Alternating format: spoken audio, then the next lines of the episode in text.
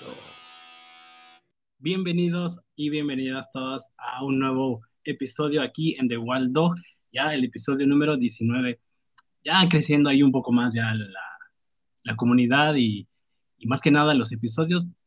Digo, ya se va haciendo más viejito, más, más viejito el, el podcast, pero todo eso se lo debo gracias a ustedes que están ahí detrás reproduciendo cada episodio. Así que, de antemano, muchísimas gracias. Así que, bueno, comencemos. El día de hoy, eh, de nueva cuenta, no me encuentro solo. Voy a estar en colaboración. Ahora tengo a un nuevo colaborador. Así que cada vez eh, la familia aquí en The Wild Dog está creciendo. Así que, bueno, demos la bienvenida al nuevo colaborador. Y es Iván. ¿Qué tal, mi estimado Wildlock? Bien, bien, bien, buenas noches a todos. ¿Y tú cómo te encuentras? No, pues aquí, este, bien, muy bien, así que teniendo a un nuevo más colaborando aquí dentro del podcast, es, así que, pues bueno, para mí es algo, eh, pues, padre, chido, ¿no? Que cada persona más se están incluyendo más a este, a este podcast y pues que le están dando la oportunidad de, pues más que nada, pues de querer colaborar aquí dentro de nosotros, así que pues, no, simplemente, pues, darte las gracias por eh, unirte a esta familia del, del podcast.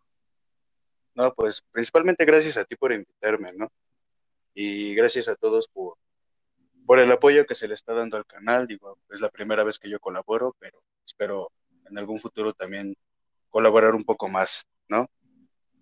No, pues sí, ya digo, si ya eres parte de, de la colaboración, bueno, pues bienvenido, ya que, pues, eh, como sabrás, tengo colaboradores ya este, que son este, recurrentes o frecuentes son los que siempre están aquí acompañándome en cada, bueno, en lo que se puede, porque no, no siempre coinciden los tiempos con los demás colaboradores, pero si ya eres parte de los demás, pues bueno, eres totalmente bienvenido para este y muchos más, ¿vale?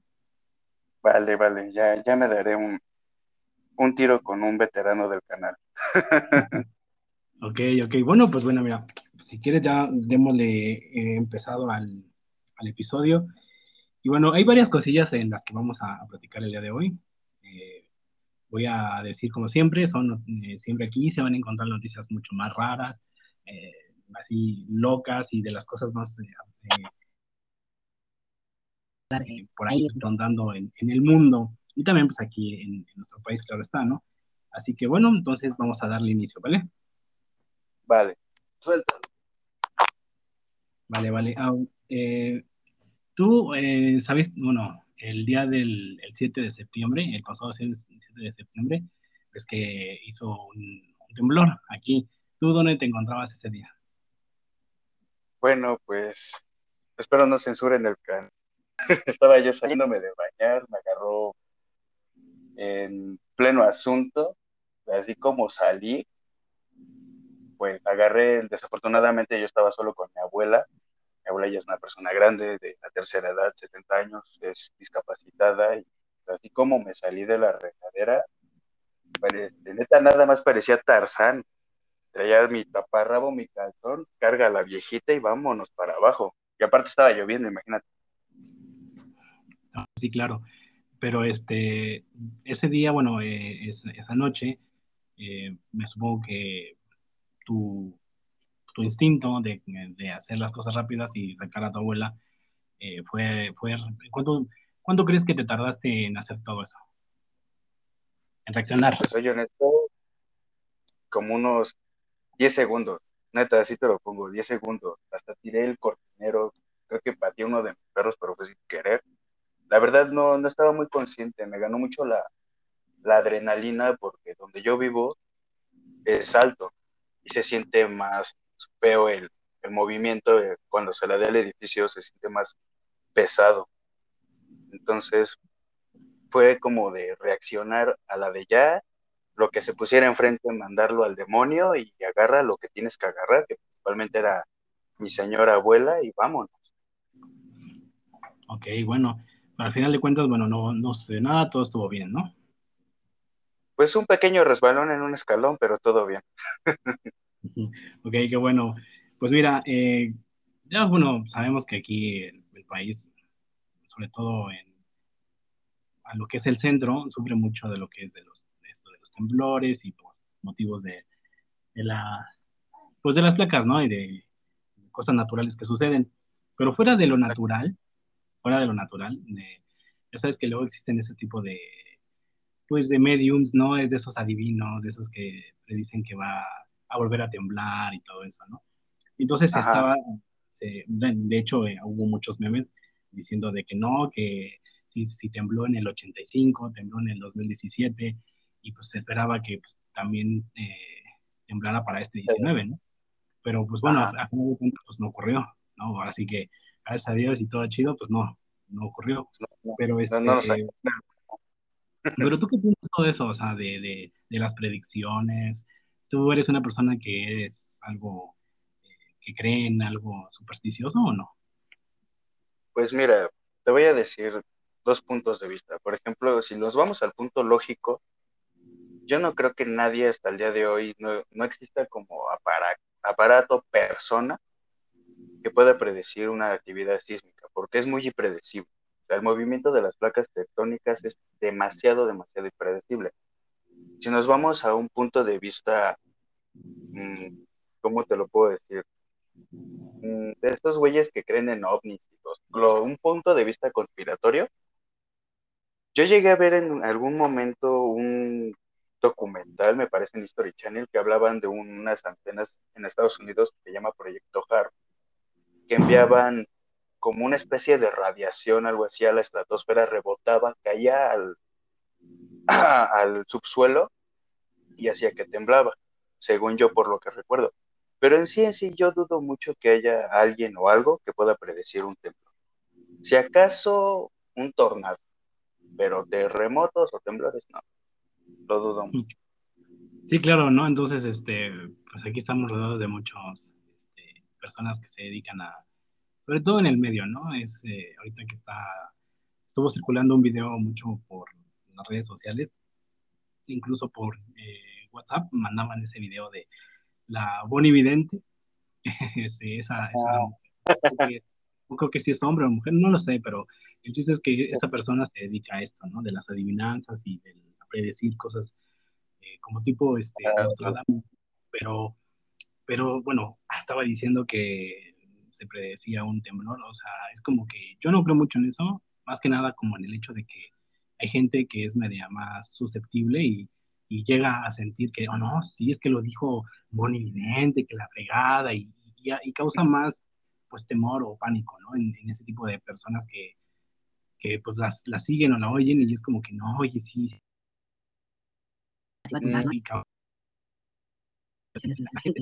Pero bueno, es gente a lo mejor un poco ignorante también.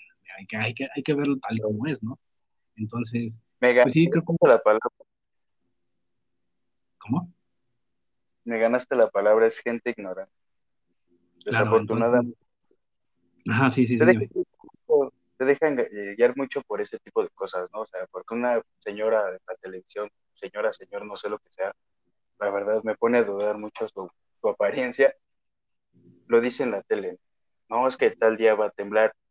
De hecho, también Nostradamus, este Rasputín, varios profetas ya de siglos pasados predijeron el gran terremoto, pero como tal, como tal, no ha sucedido. No, es que digo, mira, independientemente de que sean mediums o adivinos, digo, es, es como yo decir, no sé, mm, va a llover. Ay, o sea, pues es una cosa natural, ¿me entiendes? O sea, es que tarde o temprano va a pasar. O sea, si alguien predice algo, no sé, 10 años atrás y se cumple, no es porque, ay, latino, sino obviamente son cosas que va a pasar, o sea, tarde o temprano va a pasar y no porque una persona lo dijo hace muchos años y de, repente sucede, que decir que tuvo la razón, ¿no? Simplemente son cosas, sobre todo en cosas naturales, ¿no? Como en este caso lo que es eh, a nivel geológico de la Tierra, pues ah, obviamente son cosas que tienen que suceder, ¿no? Y más si estás en un país eh, como México, que es eh, como, como Japón, ¿no? Que tienen terremotos y sismos en determinado tiempo, ¿no? Entonces ya hay otras zonas geográficas del planeta donde no ocurren ese tipo de, sucesos. Entonces, obviamente, si tú predices algo en un país donde eh, normalmente ocurren este tipo de sucesos, pues obviamente le vas a atinar. Y no quiere decir que seas un, adivino o un vidente. O sea, siento que esos tipos de personas aprovechan de algo que es obvio que va a ocurrir, que va a pasar, pero, pero la gente es media borrega y va y sigue y cree que, que no, que se acerque un gran terremoto, de que a lo mejor posiblemente sí suceda, obviamente sí sucede, tal vez mañana o tal vez dentro de 10 años, pero nadie sabe, pero de que siento de que eso va a ocurrir, obviamente va a ocurrir, porque pues todo, todo el tiempo la Tierra se está moviendo y tarde o temprano, en algún momento, detonará algo más fuerte y pues vendrá ese famoso megaterremoto, ¿no? Pero pues, es que no es que lo predigan, sino es que es algo obvio, ¿no? Claro, pues hasta la misma palabra lo dice, fenómenos naturales, punto. O sea, la misma palabra lo dice, son fenómenos naturales que tarde o temprano pasan, sea un terremoto, un tornado, un ciclón, un maremoto, una erupción volcánica, o sea, son cosas que a lo mejor tú el día de hoy puedes decir, no sé, en 10 años va, se va, va a explotar el Popocatépetl. Y pasa, pero como tú dices, no por eso mismo vas a ser un vidente, vas a ser un profeta, simplemente vas a ser un, perdón por la palabra, vas a ser un pendejo que tuvo suerte en atinarle. A lo mejor si lo, si lo hubieses dicho, va a pasar en día tal, a la hora tal, y no sé, va a estar nublado, ahí sí ya te pueden tomar en cuenta como vidente. Pero si nada más dices, no sé, en 10 años va a explotar el Popocatépetl, nada más vas a, vas a tener suerte en atinarle ese golpe. Pero en sí, en sí, los fenómenos naturales son naturales, o sea, son cosas del día con día. Desafortunadamente, como dices, México como tal, principalmente la Ciudad de México al estar en un en una zona pues fangosa, pantanosa, corremos más riesgo de que nos llegue un, un temblor fuerte y las costas también. Pero en sí, sí son cosas que pasan porque pasan y no hay nadie que pueda decir con exactitud qué y cómo va a pasar. Sí, o sea, y lamentablemente eh, México se encuentra cerca del cinturón del Pacífico, el cinturón de fuego, el famoso cinturón de fuego, donde pues ahí las playas casi prácticamente constantes. De hecho, se, se, registran sismos casi diario. Claro, son leves, pero, pero ahí se, se, registran ahí. Entonces no es como que, ay, o sea, la verdad a mí se me hace algo muy absurdo que esas personas... Como que... Este tipo de cosas, pero bueno, mira, al final de cuentas, habrá quien ya la gente creerá esto y seguirá, entonces pues, así que no me odien, no me odien, la, neta aquí se las cosas como son, pero pues así es que es esto, o sea, si alguien compras tu revista, ¿no? De, de, esas que venden en los puestos de, de TV novelas y TV notas, ¿no? ¿no? Digo, bueno, bueno, está bien, se respeta, pero digo, ya lo dejo como que muy, ay, mejor no, no, no meto tanto en eso porque sí estaba haciendo como que, ay, da, da cringe, así como que ese tipo de situaciones. El, día que publiques este podcast vas a tener como 10.000 haters. ¿no? ¿Cómo, te atreves a criticarle? Ella es vidente, ay, por favor. Sí, sí, donde todo el mundo puede opinar y decir que, ay, no, es que esto, ay, bueno, pues es una opinión, o sea, es un, una libre expresión nada más, o sea, así. Claro, así como ella puede hacer sus charlatanerías en televisión pública, porque uno no puede decirle ignorante al pueblo por medio de un podcast, ¿no? O sea, porque es la realidad, o sea, vivimos en un en una ignorancia muy fea. O sea, todo lo que pasa en televisión nos lo creemos. Y tú pones a una persona de ley sea, no toda gente, bueno, en mi caso yo ya prácticamente lo que es tele abierta no la consumo, ¿eh? Porque uno prende la tele en las mañanas y ve porquería y media de esos de, programas este, de revista y dices, ay, no, qué porquería. Y es donde ahí aparecen ese tipo de personas. Entonces es como, para, en fin, en fin. Pero mira, a final de cuentas no sucedió nada el 19 de septiembre. Chingón. Gracias a Dios. Así que, gracias a Dios, como se dijo por ahí pero no, no, no en todos lados ocurrió la misma ah, suerte, ya que exactamente ese mismo día, el 19 de septiembre, fue eh, lejos de aquí, allá por España, en las Islas Canarias, exactamente en la isla Palma, eh, un, un, volcán acaba de, de, hacer erupción. De hecho, como lo que estábamos hablando, ¿no? De los sucesos que ocurren, digo, eso las erupciones volcánicas, los terremotos, eso son cosas naturales porque se encuentran en la naturaleza misma, ¿no? Entonces, pues sí, hizo una erupción que dices, no, o sea, bueno, si has tenido oportunidad, lo puedes ver. Las fotos son increíbles, o sea, las fotos que han tomado son como de, la, neta, las fotos son de postal prácticamente, se ven súper chidas. La persona que las tomó, la gente, sí, sí se la, se la ocurrió mucho, pero obviamente solamente lo hizo como en documentar lo que estaba sucediendo, pero si uno lo ve, dice, se ve como un espectáculo natural, pero precioso, ¿no? De lo que, de lo que es algo, una acción de la naturaleza misma, ¿no? Pero fuera de que se vea hermoso y todo, ahorita están este, evacuando a la gente, ¿no? Entonces, solamente, fíjate, solamente en esa isla viven 80 mil personas, de las cuales ya evacuaron a 5 mil personas de ellas, o sea, sí, o sea, sí es algo como que dices, no mames, sí, sí es, un, es una tragedia, es una situación que está pasando, pero que dices, wow, o sea, si aquellos que tienen la oportunidad de revisar las fotografías, veanlas y se ven una cosa increíble, ¿no? O sea, pues sí, tú cómo ves todo esto, ¿no? De, de estas, que se le ve lo, lo bueno y lo malo, la, tragedia, pero ves un espectáculo precioso de la naturaleza, ¿no? Claro, porque es algo que no, no ves diariamente, ¿no? No es como aquí, este, México vas a ver diario explotar el popo o, la, o el lista, ¿no? Es algo muy raro de ver. Es hermoso también, no te puedo negar que los fenómenos naturales tienen hasta cierto punto de belleza, pero ya viéndolo del otro lado más este, de supervivencia, dices, ay, güey, pobre, pobre gente, también no hace mucho, como hace unos dos, tres años también en Hawái hubo una opción, ¿no? Algo así recuerdo. Sí, sí, sí. Sí, entonces son espectáculos bellos como las auroras boreales, los halos que luego aparecen en, en, alrededor del sol. Son cosas bellas, pero a la vez afectan de cierta manera al ser humano. ya tanta gente, 80 mil personas ser evacuadas, dices, no, pues sí estuvo feo. Sí, la verdad es que no, como ser humano no estamos a, salvo de ninguna eh, catástrofe natural, por, por preciosas y hermosas que se vean. Digo, o sea, no sé si viste la película, la de 2012, ¿no? Este, el fin del mundo de 2012. Eh, ves que hay una escena de un tipo que está transmitiendo y decide ver un espectáculo hermoso, pero a la vez decide morir viéndolo. Pues sí, hay mucha gente así que dice, ah, es bellísimo y no recapacito, tu, cerebro no reacciona rápido y te mueres al instante. Bueno, fue lo que le pasó a este güey en la película. Sí, pero viéndolo desde un punto de supervivencia, tú ves eso, así estés, no sé, a pinche mil kilómetros de distancia, tú lo ves y lo primero que dice tu cerebro es, ya valió queso aquí, ya me morí, y haces cualquier cosa para sobrevivir, te pones a gritar, te pones a correr, sacas a los vecinos para salvarlos, no sé, tienes ese sentido de supervivencia, pero muy en el fondo también no es algo que veas todos los días, también como que te, te atonta, es como con los insectos, ¿no? Que se atotan con un poco. Sí, sí, sí, sí.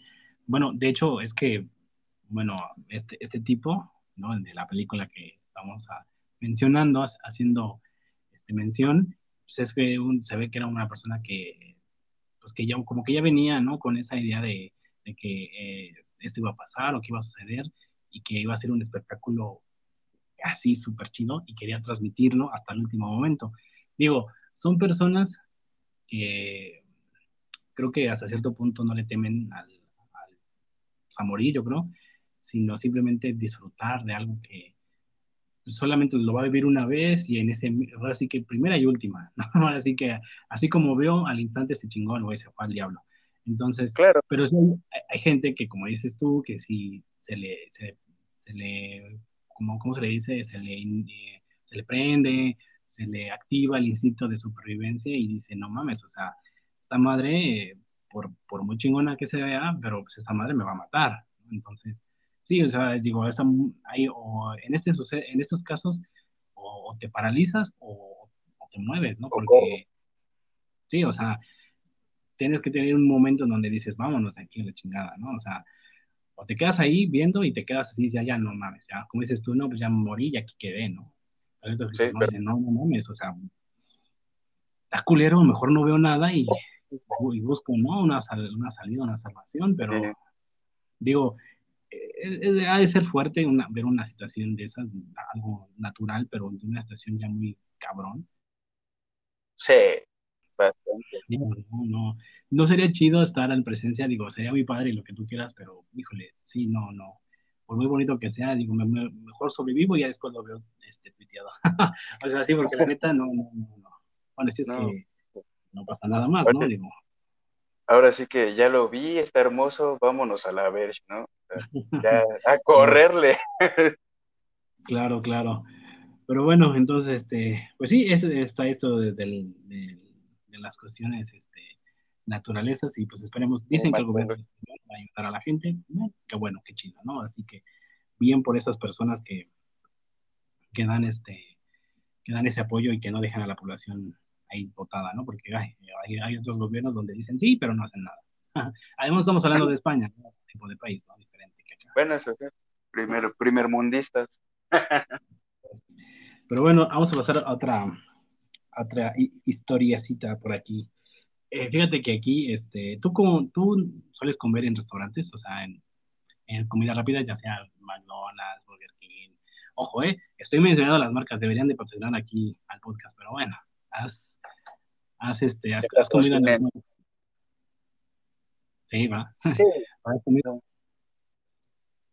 Sí, sí, he llegado a comer en varios restaurantes. Digo, no muy seguido, pero sí, cuando se presenta la oportunidad de ahí con queso, pues sí, claro, vamos a, a comer, ¿no? Claro, entonces, este, pues, bueno, digo, ¿quién, ¿quién no ha comido en este tipo? Bueno, la mayoría de la gente, pues sí, a veces creo que pide mucha comida de esta o a veces por, por gusto, por ir o por la cajita feliz, ¿no? La famosa cajita feliz. Pero son restaurantes que, que son, tienen mucha demanda, pero hay otros que también existen otras cadenas que no son tan conocidas o no son de una cadena tan fuerte como McDonald's o como Burger King. Pero esta es que esta nota, la que voy a mencionar, es, es que ocurrió en Bolivia y es que una mujer pidió, una pidió comida en, en, este restaurante de comida rápida de hamburguesas llamada Hot Burger y pues, al estar ingiriendo su, su, este, su hamburguesa, en la hamburguesa, ¿qué crees que, qué crees que le haya parecido en su hamburguesa? A ver, ¿qué crees? Adivina. a ver, déjame recapitular algunos videos de Dross que vi acerca de eso y no sé, podría haber sido o pedazos de rata muerta o un condón o un dedo, porque también se han encontrado dedos en, en hamburguesas, cosas así, carne podrida, carne humana, no sé, es lo, es lo primero que se me vino a la mente y lo primero, perdón, pero fue el condón. bueno, pero si, si, ponen, si dices condón, no quiero pensar en qué estaban haciendo preparando la hamburguesa, pero este, digo, sí, son cosas que suceden, digo, pueden pasar muchas cosas, pero esta, esta, bueno, de hecho tienes razón, acabas de mencionar una de las cosas. No el condón, obviamente, no, no, no, pero sí eh, eh, encontró, encontró un dedo, un dedo de una persona, y dices, no, qué asco, o sea, ahí se ven las fotos donde un pedazo así de un dedo, no sé, bueno, dices que has escuchado alguna de esas historias en, ahí con Dross, pero eso pasó, no tiene mucho, es poco es reciente, pero que si una mujer encontró un dedo y no, no, no, o sea, yo creo que es una de las cosas que puedes encontrar dentro de una comida, ¿no? O sea, cucaracha, un animal, eh, dices tú hasta un condón, ¿no? Pero yo creo que lo más feo que te puedes encontrar, creo que es un pedazo de, de carne humana y, o sea, como en este caso un dedo. Y sí, no, la, la, la neta, sí creo que hay que decir las cosas más asquerosas que te pueden pasar. Y bueno, y esta persona obviamente se quejó, la, la cadena pues, se fue clausurada. Y pues bueno, está, está en investigación de a ver si no ha habido más, este, bueno, que otras personas hayan consumido, no sé, ya sea otro pedazo o sangre que haya ocurrido en hamburguesas tuvo un accidente y a la hora de triturar la carne se le fue un dedo y chingó a su madre. O sea, ¿cómo se siente que pueden cocinar? O sea, están viendo que la pinche del dedo, o sea, es una cosa grande, gruesa, y dejen, lo dejen pasar y lo cosan junto con la carne, ¿no? O sea, no entiendo. Eh, está como, bueno, también llegué a ver una historia igual, bueno, no, no relevante a, a partes humanas, pero en una hamburguesa de, de una de las cadenas grandes McDonald's, actualmente encontraron en una hamburguesa, o sea, imagínate si tú te, encontraron un dedo que ya es muy llamativo por el volumen y la forma, ahora imagínate encontrarte una jeringa en tu hamburguesa. O sea, imagínate la expresión de, o la, la impresión o de sentir el metal, y aparte la chava que lo comió se perforó la lengua. ¿En serio? Sí. De hecho, no recuerdo si fue en uno de estos canales de Dross o de este tipo de cosas pero sí, sí, la chava este, mordió su hamburguesa y pues al morderla se le fue la aguja directamente al pene. Wow, no, pues no, o sea, realmente encontrarte ya deja para a otras eh, otros objetos, pero una jeringa, digo, o sea, digo, no sé cómo ha encontrado la jeringa, sino la completa o nada más la pura cabeza de la aguja, ¿no? Porque es una, digo, una jeringa, pues es algo grande, larga, de plástico, pues sí es notorio, ¿no? A lo mejor todavía lo que es la aguja, pues igual puede pasar desapercibida por ser delgadita, no sé, por así que esconderse entre los condimentos, alimentos, ¿no? Entre los ingredientes que, compone eso, pues se puede haber ocultado, pero no una jeringa, no, así no creo. No, pues la jeringa es, pequeña, una, ¿qué te gustan? Unos 7, 8 centímetros de largo. A lo mejor todo el cuerpo de la, de la aguja no se encontró o estaba en otro lado, en otra hamburguesa machacada. Pero ya la aguja desafortunadamente le tocó a esta chava. Y no solamente se han encontrado pues, cosas, o sea, en las, meras, en las mismas hamburguesas. Por ejemplo, también, a lo mejor no es tan asqueroso y puede ser hasta más normal, ¿no? Pero en los nuggets no se ha encontrado una cabecita de pollo. Mm, no, bueno, eh, sí he escuchado que también en, ya sea en papas y en nuggets, eh, otro tipo de, pues de cosas, ¿no? Igual así que salen, pero más que nada como, no sé, nuggets ya, o ya con tiempo ya enlamados, pero así mm, como tal una cabeza, no. Por ahí escuché también de otro, de otras casos de que he encontrado, la verdad no recuerdo bien, pero sí sé que han encontrado otros tipos de cosas que, es que híjole, la verdad es que hasta viendo todo esto, hasta como que te da un poco de cosa y dices, no, es que... Ya no quiero regresar a este lugar. y deja tú que sea McDonald's, Burger King, digo, eh, aunque sean ese tipo de cadenas que, que supuestamente tienen una limpieza, ¿no? O sea, una higiene, ¿no? Pero mm, creo que hasta el mejor cazador se le va la liebre, ¿no? Entonces, uno qué tanto puede pensar, digo, aparentemente vemos la cocina, ¿no? Y dices, ah, mira, ahí, ahí se ve más o menos cómo lo preparan y guisan, ¿no? Pero... Ya si te metes más al fondo de la cocina, ya no sabes realmente qué es lo que le están echando a tu hamburguesa. Sí, no, o sea, ahora sí que el lugar, ya, no, ya nos dan nuestra, nuestra, hamburguesa, feliz, ¿no? Ya trae tu regalo ahí, sorpresa, surprise, ¿no? Sorpresa una cabeza de pollo. un ala, toma una cabeza de rata, una cola de rata. Un bebé de rata achicharrado junto con papas. Todavía al menos que estuviera frita, ya dices, bueno, igual, ¿no? Pero. No, lo botan. Sí, no, qué horror, no, la neta, no, sí. Fíjate que no solamente en ese tipo de cadenas de restaurantes se han dado ese tipo de, de, casos de encontrarse cosas así desagradables. No hace mucho, hace como ¿qué te gusta? Un año vi un video precisamente de aquí de la Ciudad de México en un, ¿qué era? Chedragui Cele, de ahora sí que de los más mamones, eh, eh, donde tenían todo el exhibidor de las verduras, pues, las lechugas, hasta abajo había un nido de ratas, literalmente un nido de ratas. Fácil, fácil eran como, ¿qué te gusta? 100 bebés y tres adultos y el chavo movió las lechugas, el tomate y todo de ahí de la zona de las verduras y todo intestado de ratas. Ahora imagínate llevarte eso a tu casa pensando que es una cadena de supermercados, pues no tan alta gama, pero sí deberían de tener un poco de más cuidado en el aspecto de la higiene, ¿no? Bueno, a mi opinión. Sí, de, de hecho, pues bueno, se, supone que, bueno, y creo que eso es en particular, creo que debe de ser en todos los eh, supermercados, debe tener un, un nivel de, con los productos, ¿no? Y sobre todo los que son así, este, vegetales, ya que, bueno, siempre ese tipo de roedores entran por, la, por las bodegas, por las, por las cloacas ahí de mal destapadas y pues aprovechan y obviamente pues buscan alimento, ¿no? como estas madres son de pinches dientes malditos, o sea, de que te roen cualquier cosa y pueden, con sus pinches dientes, se hacen un hoyo y pues pueden entrar y pasar.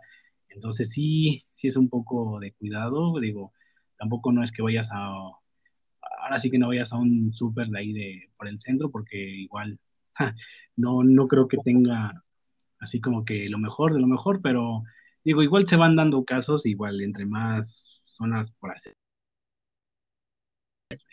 Eh, entrando a esas, a esas zonas, igual dices, bueno, mira, que hay un, aquí como dices tú, ¿no? Un Chadrawi Select o un, este, o un Soriana eh, también, que no creo que tienen otro nombre que las que tienen así como que sus restaurantes. El City Market también, ¿no? exactamente. Entonces, pues aparentemente se vende buena, tienen buena vista, ¿no? Dices, ah, mira qué chingón, pero realmente lo que es atrás, en bodegas y todo eso, no sabemos, no sé cómo vengan el cargamento, cómo viene. Bueno, aparentemente solamente nos, nos venden lo que es la fachada, la cara, los pasillos del, del, almacén, como debe de ser, ¿no? Ah, mira qué padre, qué chido. Dices, ah, mira, y, y confías, ¿no? pero realmente no sabes realmente lo que hay detrás, ¿no? O sea, hay atrás realmente en la bodega, la bodega, porque una cosa es la tienda y una cosa es la bodega, ¿no? Entonces la bodega no, no es nada, nada lindo, ni creo que sea algo súper ajeno a, los roedores, ¿no? Digo, es un ratoncito que es más chiquito que una pinche ratota, o sea, también puede suyas, entonces, pues bueno, hay, hay, que tener un poquito de cuidado solamente y, sí, es que realmente podemos ir al súper y no sabemos las verduras en qué condiciones estén, eh, si no pasó, si antes de abrir, antes de abrir este, el súper ya la puta rata ya pasó a hacer su súper, o sea, ya compró sus, sus legumbres y todo para echarse su buena ensalada, quién sabe, pero digo, ay no, son es como que sí, no, sí, no, pues bueno, ah, ya, ya está en decisión claro, de cada Claro, no es como dices, o sea, uno como, como comenzar, como cliente no sabe qué pasa detrás de bambalinas, ¿no? Ahí en las bodegas. Igual y tú por, por fuera en el refrigerador ves un cartón de leche, no sé, al pura, pero del otro lado trae, como en el capítulo de Malcolm, ¿no? Trae una rata y clavada en el cartón buscando comida. Sí, o sea, es que parece broma o chiste, pero pasa y es real. Eso sí, de hecho, eso es lo feo. De hecho, se han dado casos también que en las mismas fábricas de la comida ya procesada, como bimbo y todo esto, se ha empaquetado cosas así, curitas, o el pan viene con pelos, el pan viene con uñas, cosas así. Pero pues ya compraste el pan y no sabe, y como uno no sabe realmente con lo que te puede llegar este, lo que compras, inclusive no, no solo en el aspecto de la comida, también en muebles te pueden llegar intestados de alguna plaga. Claro, claro. Pues se dice que eh, eh, los eh, alimentos, aunque sean como enlatados o las latas de refresco mismas, se recomienda este, lavarlas bien porque como en las bodegas, en las noches salen este tipo de, de animalillos y caminan sobre las cajas, sobre los, los refrescos, entonces pues van dejando sus, sus heces, sus, la orina, ¿no? Entonces es tóxica. Entonces eh, también se recomienda, dicen que es antes de ingerirte una pinche lata, pues si o la limpies o la laves. Bueno, si es en caso de que lleves un producto a la casa, pues bueno, lo lavas. Si no, pues bueno, si estás fuera, pues procura, no sé, darle una jugadilla o, un papel. Pero sí es que dices, ay, no mames, o sea, hasta ya ni sabes ni si confiar en qué meterte a la boca, ¿no? Ya, así que si ya no es el COVID, ahora ya es una intoxicación de algo, de una pinche rata, ¿no? Entonces, ya, estamos jodidos. y te imaginas todo COVID, tienes COVID y luego volteas y ves ahí en tu lata de refresco un bebé rata y todo ya encocado. Ay, güey, no mames. Ya no sabes ni para dónde irte. De, de, hecho, digo, también hay videos que, que circulan en, en, internet donde te hacen creer que abren una lata de refresco y se encuentran una pinche rata ya sea, ya sea de, lata de aluminio o de, PET. Entonces, donde eh, bajan todo lo que es el líquido y se encuentra una rata. O sea, esas madres, aunque sea falso, si es que sea falso, neta, a mí me da un asco, güey, o sea, ver eso. De, imagínate, de por sí la rata normalmente son como grises, oscuras, ¿no? Y café negro, imagínate, entonces saber que estás tomando un refresco y sabiendo que abajo está esa madre, no mames, o sea, creo que es la cosa más asquerosa que una de las cosas que Imagínate, si de por sí a mí no me gusta la, la coca y luego toparme una pinche lagartija, una rata o ya algo humano, no sé, porque también hay se han dado casos que aparte de, pues, objetos, también vienen fluidos humanos, vienen desechos humanos en la misma comida. Y ahí sí ya dices, güey, si de por sí no me gustan las cosas y todavía me pongo a ver videos así, menos, ¿no? Sí, no, Horror, horror, horror. Bueno, mejor dejemos esto que ya, la verdad, este... Se va a quedar la audiencia. Ah, sí. Así que ah, tenemos otro tema más este, social de, de aquí, de, de, nuestro querido y hermoso México, ¿verdad? Porque, ah, qué lindo es México. Pero bueno, este, eh, ¿has escuchado El Señor de los Cielos? Este narcotraficante. Lo he escuchado, no he visto, gracias a Dios, no he visto la serie, pero sí lo he escuchado. El famoso Amado Carrillo Fuentes, alias El Señor de los Cielos. Bueno, sí se llamaba. Mm. Y así lo apodaron. ¿Sí era real? Claro, sí, es una, fue un narcotraficante de allá de los años 90 que, que de hecho hasta se cambió el rostro para evadir las autoridades, hizo una cirugía, pero al final de cuentas bueno, hay mucho complot, hay, hay este, influencias de muchas cosas, ¿no? Eh, del gobierno y de otras situaciones donde se supone que su operación de cambiar del rostro salió mal y pues murió en la intervención y bueno, y, en la serie lo intentaron realizar, pero ahí sí, sí sobrevivió. bueno, aquí sí siguieron más su. La alargaron, bueno, esto es que una serie pues tienes que sacarle más provecho, aunque eh, sobresalga o, sea más allá de lo que es originalmente la historia real, ¿no? Pero en la historia real sí es no, ¿no? Por esta operación. Y bueno, el gobierno en esos años incautó una de sus tantos este, objetos, eh, ya sea como una casa, vehículos, armas, ¿no? Y todo ese tipo de cosas que manejan estos, estos personajes tan folclóricos de nuestra cultura. este, pues en un, en un episodio eh, había hablado sobre que la Lotería Mexicana iba a sortear la casa del Señor, del Señor de los Cielos, que se encuentra allá en el Pedregal, que está valuada en 77 millones de pesos. O sea, wow, Ay, no manches. O sea, si tú ves, ah, puedes revisar ahí, checarle en el YouTube o en donde, donde desees, checa la casa y es una casa, está, mm, no es como una mansión así moderna ni nada, porque obviamente es una, una mansión de los años 90, ¿no? Con sus eh, decoraciones y con su forma, pues de esos años, ¿no? No es de ahora, pero eh, aún así no deja de ser una pinche casota. Tiene 10 habitaciones, tiene una pinche este, cocina integral, pues, ahora sí que súper cabrona. Eh, pinche casa de ¿no? Sí, o sea, tiene su alberca. De hecho, mandó a hacer una casa de, tamaño real, pero un poco más chica, pero de, de, de, juego, nada más de juego donde tiene su escalera de, madera y un tubo de comer, ¿no? Para que te bajes. Entonces, pues sí, es una pinche casota, la neta, sí es una casa que nadie, creo que de nosotros podría obtener. Así que. Pues, Entonces, yo, yo lo di a conocer en una nota en un, en un, este, en un episodio del, aquí del podcast y que se iba a rifar por lo del 15 de septiembre, ¿no? El 15-16 por lo de las fiestas patrias. Junto con esa se iba también a sortear el rancho de la Barbie, ¿no? O sea, de otro narcotraficante. Y eh, qué más, por ahí escuché que también era un rancho y, mm, ah, y un palco, un palco de la América también se iba a rifar, con 20 millones de, de pesos. O sea, el palco más 20 millones, que obviamente ese palco también fue adquirido por el Señor de los Cielos en su momento, en el estado de Azteca, es un narcopalco. o sea, yo ya lo puse que eso es un narcopalco. El narcopalco. sí, lo, lo adquirió el, este cabrón en sus, en sus momentos de, de, vida y goce. Y todo eso incautado por el gobierno en su momento. Este, pues ya, ya pasaron muchos años donde pues, realmente pues, creo que no le hace falta tenerlo junto a ellos porque pues es, pues es, es darle mantenimiento a, a, ese tipo de inmuebles, ¿no? mantenerlos hasta cierto punto activos o, o simplemente darles un, un, uso, ¿no? Pero entonces para ya deshacerse yo creo que ya de ese gasto pues no decidieron sortearlo, ¿no?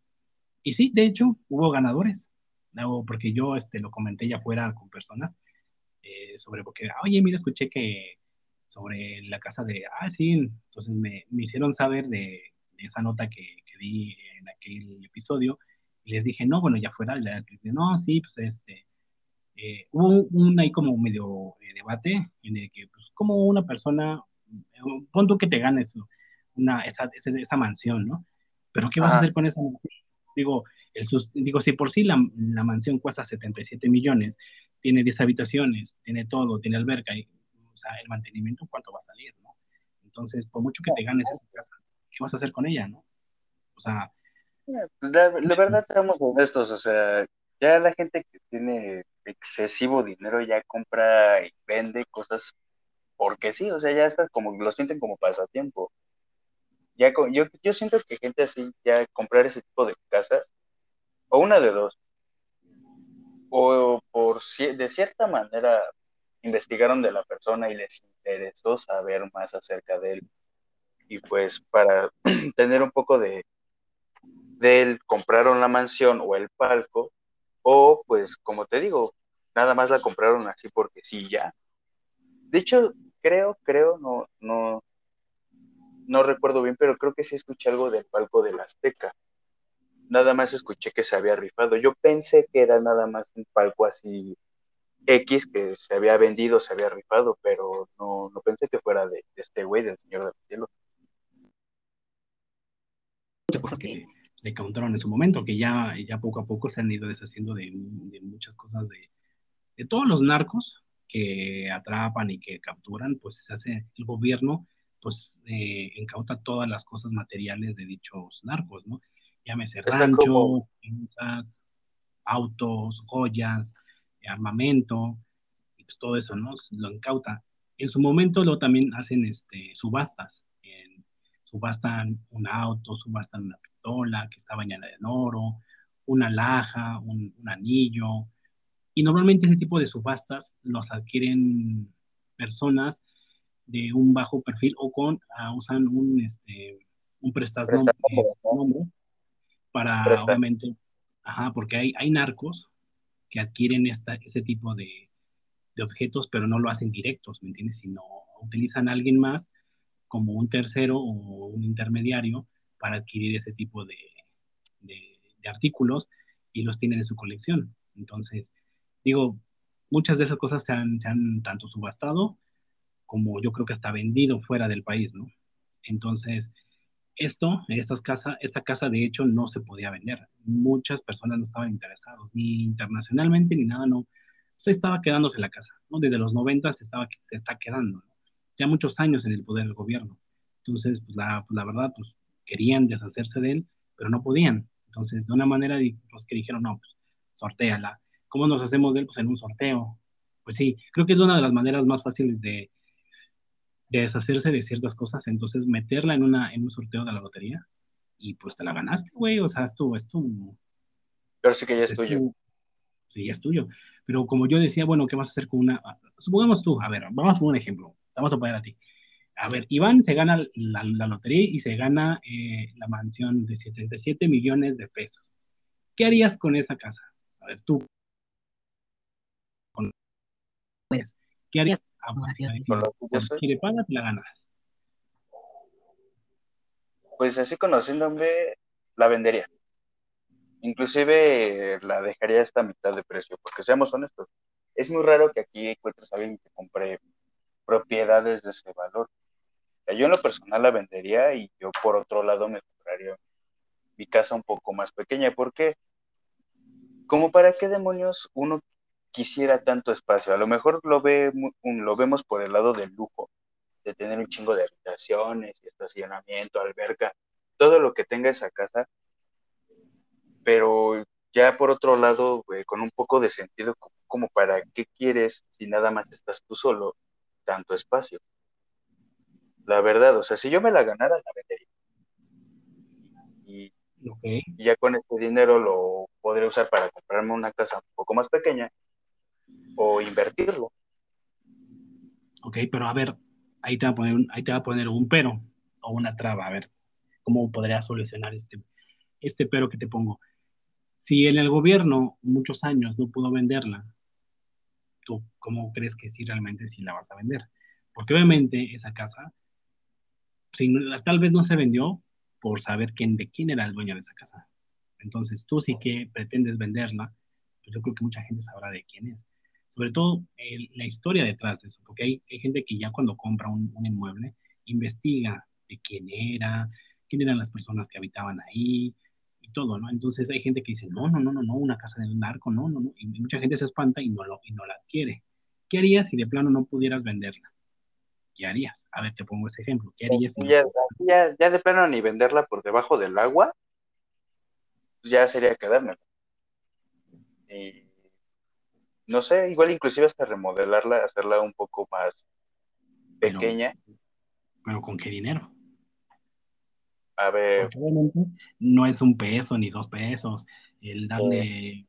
Porque no sabes si, si, si cuenta con servicio de, de, agua potable al 100%, bueno, el agua normal al 100%, la luz, este, em, no sé, otros este, acabados o algo que le haya falta a la casa, que le esté faltando una rezanada, ya se le está cayendo la, la pared aquí, o lo que sea, ¿no? O sea, gastos mm, que se le puede llamar como gastos de detalles, ¿no? O sea, son detalles que a la larga van a, van a causar algo. Entonces, digo, si no tienes como darle mantenimiento a una alberca, pues se te va a llenar feamente, se te va a hacer fea. El pasto, si no tienes como quien, quien tiene mantenimiento para que te corte el pasto, pues va a crecer y vas a tener una, una maleza ahí. O sea, digo, son cosillas que hay que, ver, hay que tomar en cuenta. Sí, hay que, hay que tomarlas en cuenta, eso sí. Pues es que, es que también volvemos a lo mismo, ¿no? Ya tomando en cuenta, en primera, el espacio, ¿no? Es enorme. En segunda, el mantenimiento que va a conllevar, los gastos que conlleva una casa, una mansión de este tamaño, porque como tú dices, no es uno, no son dos, son diez cuartos, más, más aparte, pues los salones que tenga, y las luces del patio, del jardín, de donde tú lo estés usando, todo el servicio de agua que usa por la alberca, los baños que ha de tener. O sea, fácil, fácil, yo siento que los gastos que te vas a llevar al año con esa casa es lo mismo que cuesta la casa. 77 millones de pesos que vas a estar gastando al año en mantener esa casa. Sinceramente, sea, sí te llevas un buen dinero, pero no, no, tanto, no manches, imagínate, 77 millones al año no es demasiado, no, o sea, tampoco no es que le des mantenimiento, si no vas a construir otra, no, o sea, simplemente vas a darle mantenimiento, no sé, una vez al mes, con personas que realmente sepan de lo que están haciendo. A lo mejor te puedes gastar, ¿qué te gusta al mes? Mm, no sé, unos, ah, no sé, depende, ¿no? depende cuánto se cotice cada, cada personal, pero digo, no creo que rebase más del unos 50. Bueno, la verdad, yo, yo exageré un poco porque también depende del material que esté hecho, ¿no? Porque a lo mejor la mansión, como es una mansión de un arco, el piso puede ser de mármol y el mármol hasta en nada barato. Y quién sabe, inclusive hasta las ventanas de la misma casa, por el, mismo hecho de ser la casa de un arco, pueden ser blindadas. también ese tipo de detalles tienen que ver en cuestiones de mantenimiento. Luego, de que, una... Ajá, ajá, sí, sí, dime de, que realmente esté hecha la casa. O sea, tú por fuera ves y dices, ah, pues es una casa, una mansión normal, ¿no? Pero viene el piso, acabados, como tú dices. Al ser casa de un arco, pues también puede tener este, ventanas pintadas, cosillas ahí que tú vayas encontrando. A lo mejor ya me estoy yendo mucho a la ficción, pero a veces, como dice la palabra, ¿no? A veces la realidad supera la ficción. Sí, de hecho, digo, siendo una casa de un arco, imagínate cuántas habitaciones secretas no debe de haber, o pasillos, o algo así, ¿no? Inclusive yo cuando, cuando hablan de una casa de un arco, sí, o sea, te puedes esperar lo que sea, ¿eh? O sea, no, no te vas a esperar una, una mansión común y corriente, pese a que tenga las habitaciones no así igual común y corrientes, pero tú no sabes si detrás de hay algo más o si oculta algo más. De hecho, esta casa te la dan, o bueno, ya la dieron, bueno, la van a dar, me supongo, eh, a la persona que se lo ganó, va a incluir una caja fuerte de un, más de un metro de altura y como un metro de ancho. Entonces ya viene incluida una caja fuerte de ese tipo, ¿no? Dices, órale, güey. O sea, imagínate todo lo que debe haber estado adentro de esa pinche caja fuerte. Sí, claro. Y, o sea, taladrearle tu cabeza de saber todo lo que hubo ahí fiestas, parrandas, drogas, no mames, o sea, todo el desmadre que se pudo haber encontrado en esa casa. Sí, o sea, es, es, una cosa de locos que te pones y dices, no mames, ¿no? Y dices, puta, ahora sí que... Ajá. Es chistoso, ¿no? Que luego, luego cuando te dicen la mansión de un narco piensas en fiestas, drogas, en armas, en un chingo de dinero, en putimil viejas, o sea, piensas en hmm. todo eso, pero por el otro lado, o sea, no te pones a pensar en también qué conlleva la casa, ¿no? Por ejemplo, eh, en, la, en la caja fuerte que tú dices, no sé, pasadizos secretos, inclusive hasta cámaras escondidas que todavía puede tener la casa, ¿no? Porque no está tan vieja, o sea, es de los 90. Pues sí, relativamente no, pero sí, te digo, ya lleva también su tiempo. Pero digo, yo me supongo que la persona que, no sé qué voy a hacer, pero digo, tienes que checar todo rincón, ¿no? O sea, a la hora de que te den las escrituras, todo lo que conlleva el, el terreno en sí, ¿no? En la construcción, en cómo se realizó, cómo está hecha, yo creo, me supongo que, que yo lo haría, no sé si esa persona lo haga, pero yo lo haría. Este, ¿Qué es lo que hay? Lo que no hay, lo que aparentemente se ve en las grabaciones, pero ya estando tú adentro, pues dices, ya lo recorres con tranquilidad, con calma, ves cada rincón, cada pasillo, cada cuarto, revisas, pero bien detalladamente de pie a pa, ¿no? O sea, pero bien completito. Entonces, ya dependiendo de todo lo que encuentres, como veas, yo creo que ya cada quien, bueno, esa persona igual sabrá lo que va a hacer, pero por decirlo, yo te pongo un ejemplo, yo en mi caso, si yo me la ganaría, creo que haría algo interesante con esa casa. Y es que, siendo una, una mansión, a ver, yo solo no podría, definitivamente no, ni estando con una persona, ni con mi pareja, ni nada, no podríamos, es demasiado gasto. Entonces, definitivamente no se puede. O sea, mantener una, una mansión de ese tipo, teniendo jardín, grande, alberca y todo lo, todo lo que se tiene que llevar en mantenimiento dentro y fuera de ella, ¿no? Es un... Entonces, ahora dices, bueno, no puedes y la tienes, bueno, ya la tuviera, ¿no? Bueno, entonces, ¿qué hago? Tal vez intentaría, como dices tú, tal vez intentar venderla, pero por lo mismo, si no se ha vendido dentro del país ni fuera, entonces, y sabiendo de quién era, pues sí, existe esa, esa, incertidumbre de que la gente pues, no le gustaría adquirir algo así.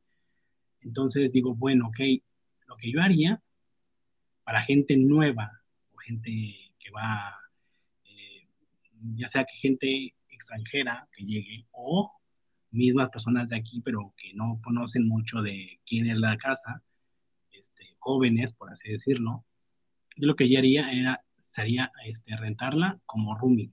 Digo, son 10 habitaciones. Digo, pero facilísimo saldría eso.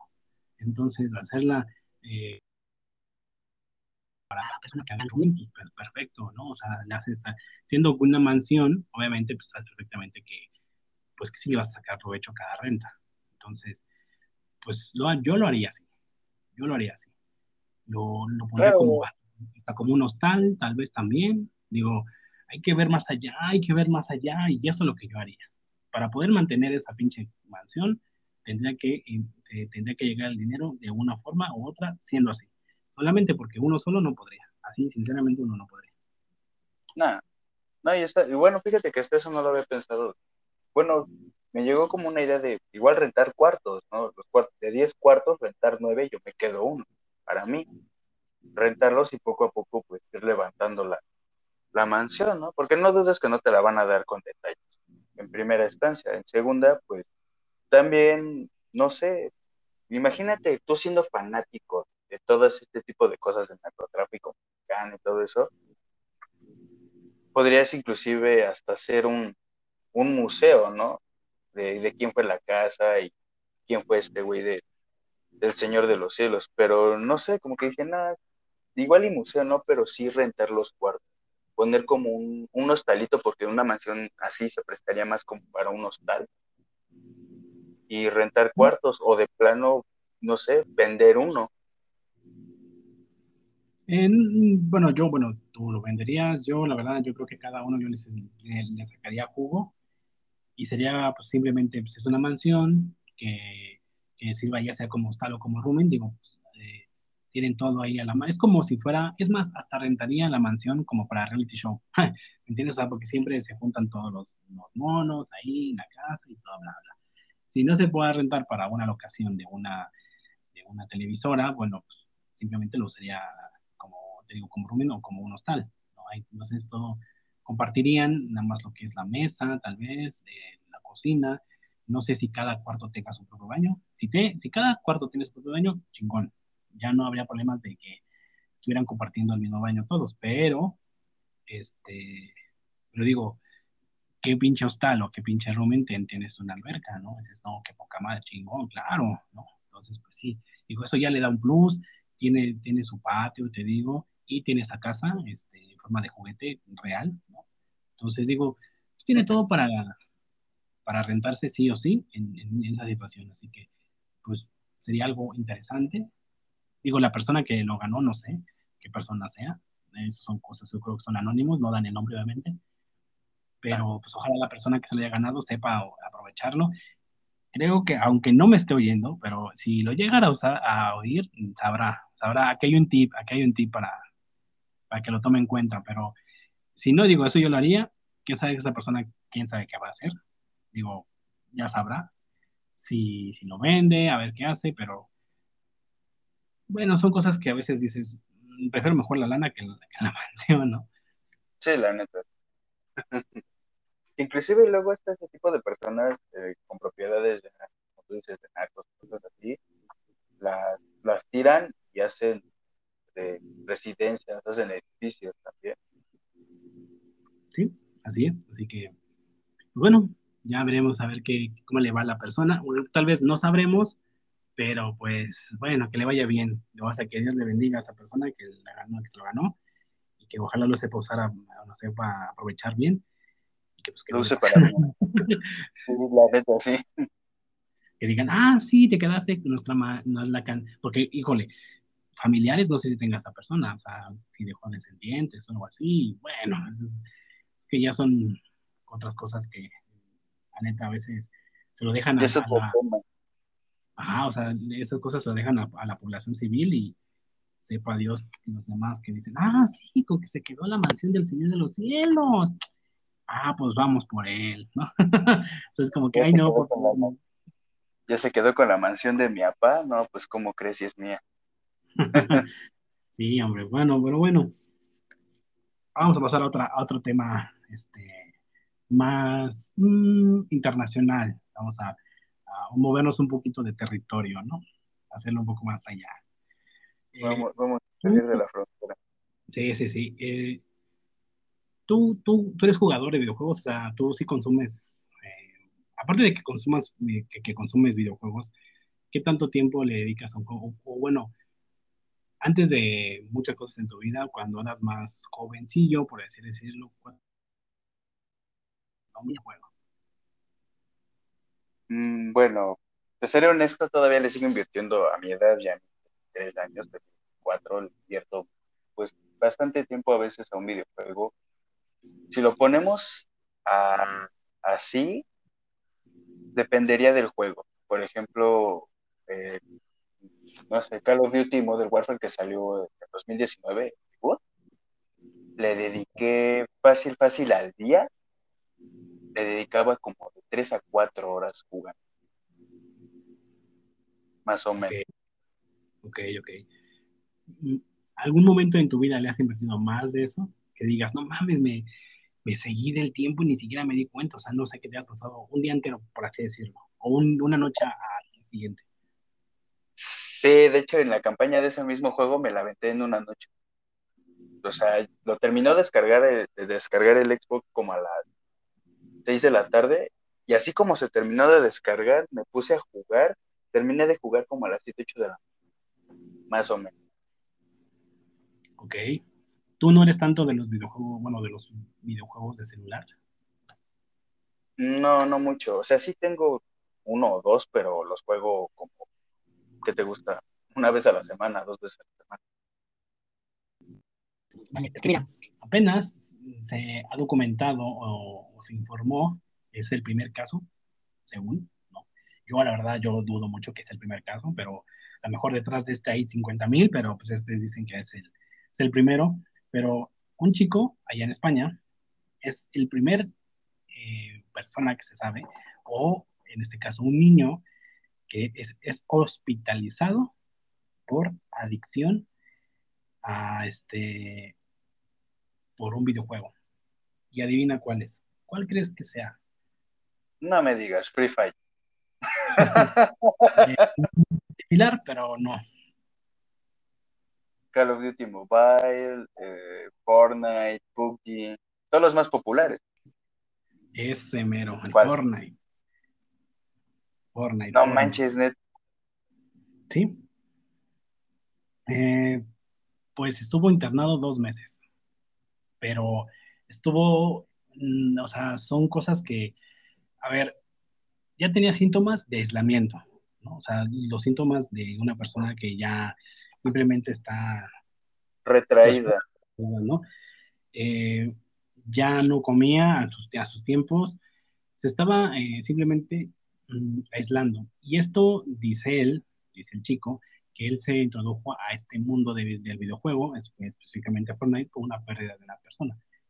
Entonces, es que, bueno, uno diría, bueno, es que los papás también, ¿no? Dices, ¿qué onda con los padres, no? Que también deben estar ahí como al pendiente del hijo y que no esté, que no, porque tú ya te das cuenta, ¿no? Cuando ya empiezas como que a, dejar de hacer cosas de tu cotidianidad, por así decirlo. Pues ya, te preocupas como papá, ¿no?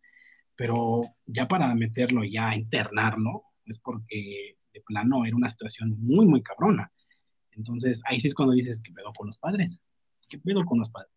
Es que es a lo que voy, a ver, a ver, vamos a poner esto pedo.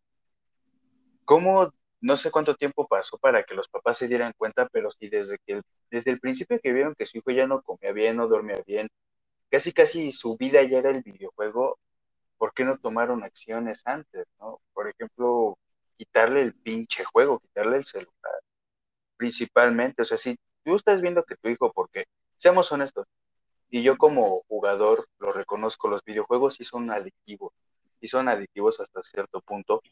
Digo, yo no conozco ningún caso de alguien que haya sido hospitalizado, que haya sido internado, no sé, en una clínica psiquiátrica por adicción a los videojuegos.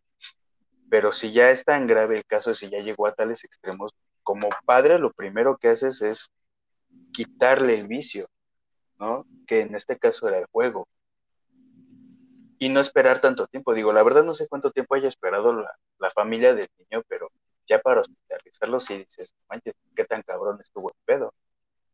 Sí, porque obviamente digo, siendo, siendo un padre, al final de cuentas tienes que tener, la, tienes que tener la supervisión de, ese hijo, ¿no? Entonces, eh, que tú, como, como estás diciendo, o sea, exactamente, cómo, hasta qué tiempo te estás dando cuenta. Entonces, si estos, si estos padres eh, se tardaron tiempo en descubrir esto, entonces quiere decir que entonces no estaban muy al pendiente de ese, de ese niño, ¿no? Entonces ahí te das cuenta que también hay un problema ahí en los papás, en, en cuestión de atención al niño, ¿no? Porque no puedes dejar, no puedes dejar que un niño llegue a este nivel de, de obsesión, de adicción, ¿no? Te das cuenta ya es tarde, ¿no? Entonces, cuando, cuando ya te das cuenta y ves que tu hijo ya no convive, ya no y ya está solamente al pendiente del juego y meterse al juego y meterse al juego y meterse al juego, es como que dices, oye, ya, o sea, entonces ahí hay un problema, entonces dices, ¿qué pedo? ¿Por qué dejar pasar? Y entonces, aparte, ¿no? Digo, si, esta, si este niño o este chico este, se involucró más en el juego por la pérdida una pérdida de alguien. Entonces, como que buscó ese mm, refugio. Por Esa salida, ¿no? Ajá, mediante el juego. Entonces, digo, adicciones hay muchos, ¿no? O sea, como el tomar, el tomar. Eh, hasta tomar agua es Sí, o sea, de hecho, eh, hasta inclusive tomar agua no es hasta, hasta cierto punto este, muy sano, porque también hay su límite y también es peligroso estar tomando agua. Entonces, hay muchas cosas en este, en este mundo que te causan adicción a algo, pero yo creo que cuando ya te empiezas a dar cuenta de que algo ya no está mal en tu, en tu vida cotidiana normal, que no sé, si ya empiezas a percatar que estás, no sé, ausente en, en algo, estás dejando de, ya dejando de trabajar por ya está el juego, por otra cosa, es que ya hay un problema. tienes que tomarlo en cuenta porque ahí no lo puedes dejar pasar, porque ya te está afectando a ti a nivel personal y a nivel laboral y social, ¿no? claro. Sí es, sí es de sí tomar en cuenta ese tipo de adicciones. Ahora, este chico, bueno, pues después de dos meses, no sé qué tanto le hayan invertido, en, el, en qué terapia, ¿no? Le hayan estado ejecutando para superar esta adicción, pero dos meses no sé qué tanta, qué tan, qué tanto tiempo es bueno, qué tanto tiempo fue, si fue más, ah, o, hizo falta más, o hizo, fue mucho. Entonces, pues esperando que de, aquí a que salga, bueno, ya bueno, se ve que ya salió, pero el tiempo que ha transcurrido ya fuera de, mm, ahora sí que la atención debe estar, yo creo que ya más, ya más fuerte sobre él, ¿no? Claro, pues, las recaídas también. Exactamente, eso es lo, que iba a decir, o sea, ya, ya como una persona, porque ya ya se considera ese niño como un adicto a algo, así no son drogas, alcohol, cigarros, lo que sea, pero ya es adicto a algo. Ya como padres, después de haberla cajeteado de, la desatención pasada, porque inclusive como buen adicto, no dudes que no le quitó o no le sacó la tarjeta a los papás para comprar los, ¿cómo se llaman estas madres? Pavos, es la moneda de Fortnite, para tener skins y todo eso. O sea, yo creo que ya a partir de, de su rehabilitación, ya tienen que tener un poco más de atención con el niño en primera instancia y en segunda, pues esperar la recaída, porque como buen adicto, desafortunadamente te digo, va a tener secuelas, va a tener recaídas, sí. Digo, no es algo tan grave como fumar crack o, drogarse o cosas así, pero hasta cierto punto sí, sí está, sí llega a dañarte una que otra neurona estar tanto tiempo pegado a los juegos. Imagina, y a un lado también los desvelos, la destrucción, este, también si lo vemos en el tema académico, pues cuántos días no ha de haber faltado el niño a la escuela simplemente por estar ahí. Fíjate, eso que mencionas sobre, eh, porque yo creo que en un chico, en, ya sea adolescente, yo creo que se le hace muy fácil cuando se hace adicto a un tipo de estos videojuegos, donde sabes que es ir, eh, bueno, el modo de juego siempre es ir eh, subiendo de nivel, ¿no? Y subes de nivel, hay nuevas armas, hay nuevas este, skins, como se les dice, ¿no? Entonces, tanta, tanta adicción a ese, a ese juego por querer ser más o tener lo mejor, que ha habido muchísimos casos, ¿eh? Y más de los que uno pensaría, pero y es como lo dijiste, efectivamente a veces el niño o el chico eh, es listón, ¿no? Y agarra las tarjetas de crédito y ¡pum! Madres, güey, o sea, ya se compraron, no sé, un lote completo de algo bueno, ya, ya consiguieron un buen personaje y todo eso, pero ¿qué pasa? Entonces ya, ya embarcaron a, a su papá, ¿no? A su, sí, o sea, entonces esa, esa falta también de, de atención, de precaución, ¿no? Entonces dejar así las billeteras y todo eso, ya para que un niño también ya haga eso, es porque en verdad está en una situación de que quiero esto, quiero esto. Eh, está, muy, está muy mal educado en primera instancia y en segunda la desatención de los padres. Principalmente es eso. No sé, igual es lo que se da mucho aquí en México con los niños de la generación cristal, como así se le conoce ahora, de estar chingue y chingue y chingue y hasta que no lo tienen se callan. Porque hay muchos padres así, ¿no? De que quiero esto, quiero el otro, ten, ten, ten, cállate y déjame en paz. Principalmente se da por esos casos, la desatención y no estar, pues, en una sana convivencia, en una relación padres e hijo, como deberían de estarlo. O sea, ponerle límites desde un principio. No es el primer caso que digo acerca de eso. De hecho, hace tiempo también vi una noticia de un chavo como 16 años, que efectivamente le sacó la tarjeta a la mamá y no fue en Fortnite, fue en esta chingadera de Free Fire. Compró como 26 mil puntos. Si lo movemos a moneda real, fueron como 45 mil pesos lo que gastó por comprar y tener todo lo más chingón del, del juego. Lo que hizo la, la familia del niño o del chavo fue que no lo metieron a un hospital, pero sí lo dejaron como un mes en la cárcel. La verdad, o sea, ya imagínate que es, cómo es tanta la adicción de estos juegos hacia un público menor a 18 años para llegar a ese tipo de extremos, ¿no? Sí, de, hecho es que yo creo que ahora, digamos que mundialmente, por así decirlo, eh, yo creo que uno de los mercados más fuertes es el videojuego, porque videojuegos ha habido a lo largo de la historia, bueno, moderna, por así decirlo, ¿no? Desde que se Entonces, pues ha causado eh, esa siempre esa intriga, esas ganas de, tener aquello novedoso, interesante y bueno, digo, creo que a lo largo de este tiempo de la historia de los videojuegos, la inversión ha sido enorme, ¿no? Y de hecho, inclusive, este, eh, creo que lo que hoy en día, eh, que mueve mucho, inclusive hasta a nivel este, cinematográfico, son los videojuegos cuántos videojuegos no hay que, se que llevan a la pantalla grande, ¿no?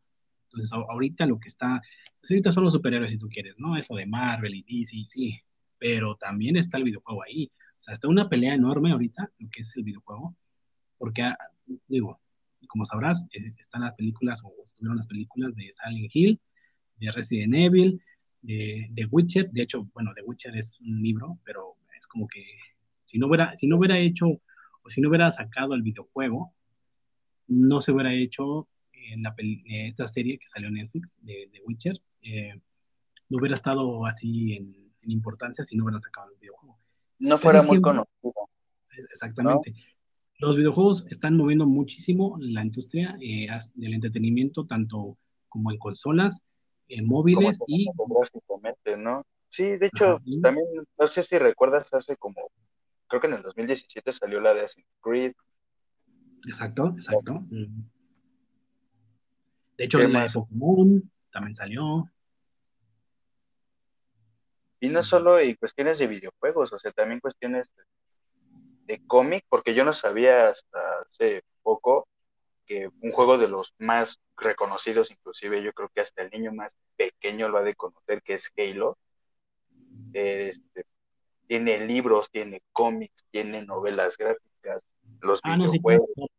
Pero a nivel, mm, estamos hablando solamente en cuestión de, videojuegos, porque sí, existen, te libros, cómics y todo eso que, están, que se basan en películas, pero ahorita, digo, el video, de hecho, ahorita se está volviendo a hacer, o ya, de hecho, ya salió el tráiler, un mini tráiler así pequeño de lo que es la nueva, la nueva de Resident Evil, que, que ya están haciendo una nueva, ¿no? Con este, con este actorcillo que salió en, en la serie de Victorious, que era el novio de una de las chicas, creo que la rebeldona. Este, ahí sale, de hecho, la hace de Leon, bueno, el papel de Leon, los que han jugado Resident Evil, no sé si lo has jugado, pero incluso. Sí. Él interpreta. Entonces, pues es, es, una nueva entrega, ¿no? De este videojuego tan famoso que yo, la verdad, siempre lo he dicho, soy fan de ese pinche juego.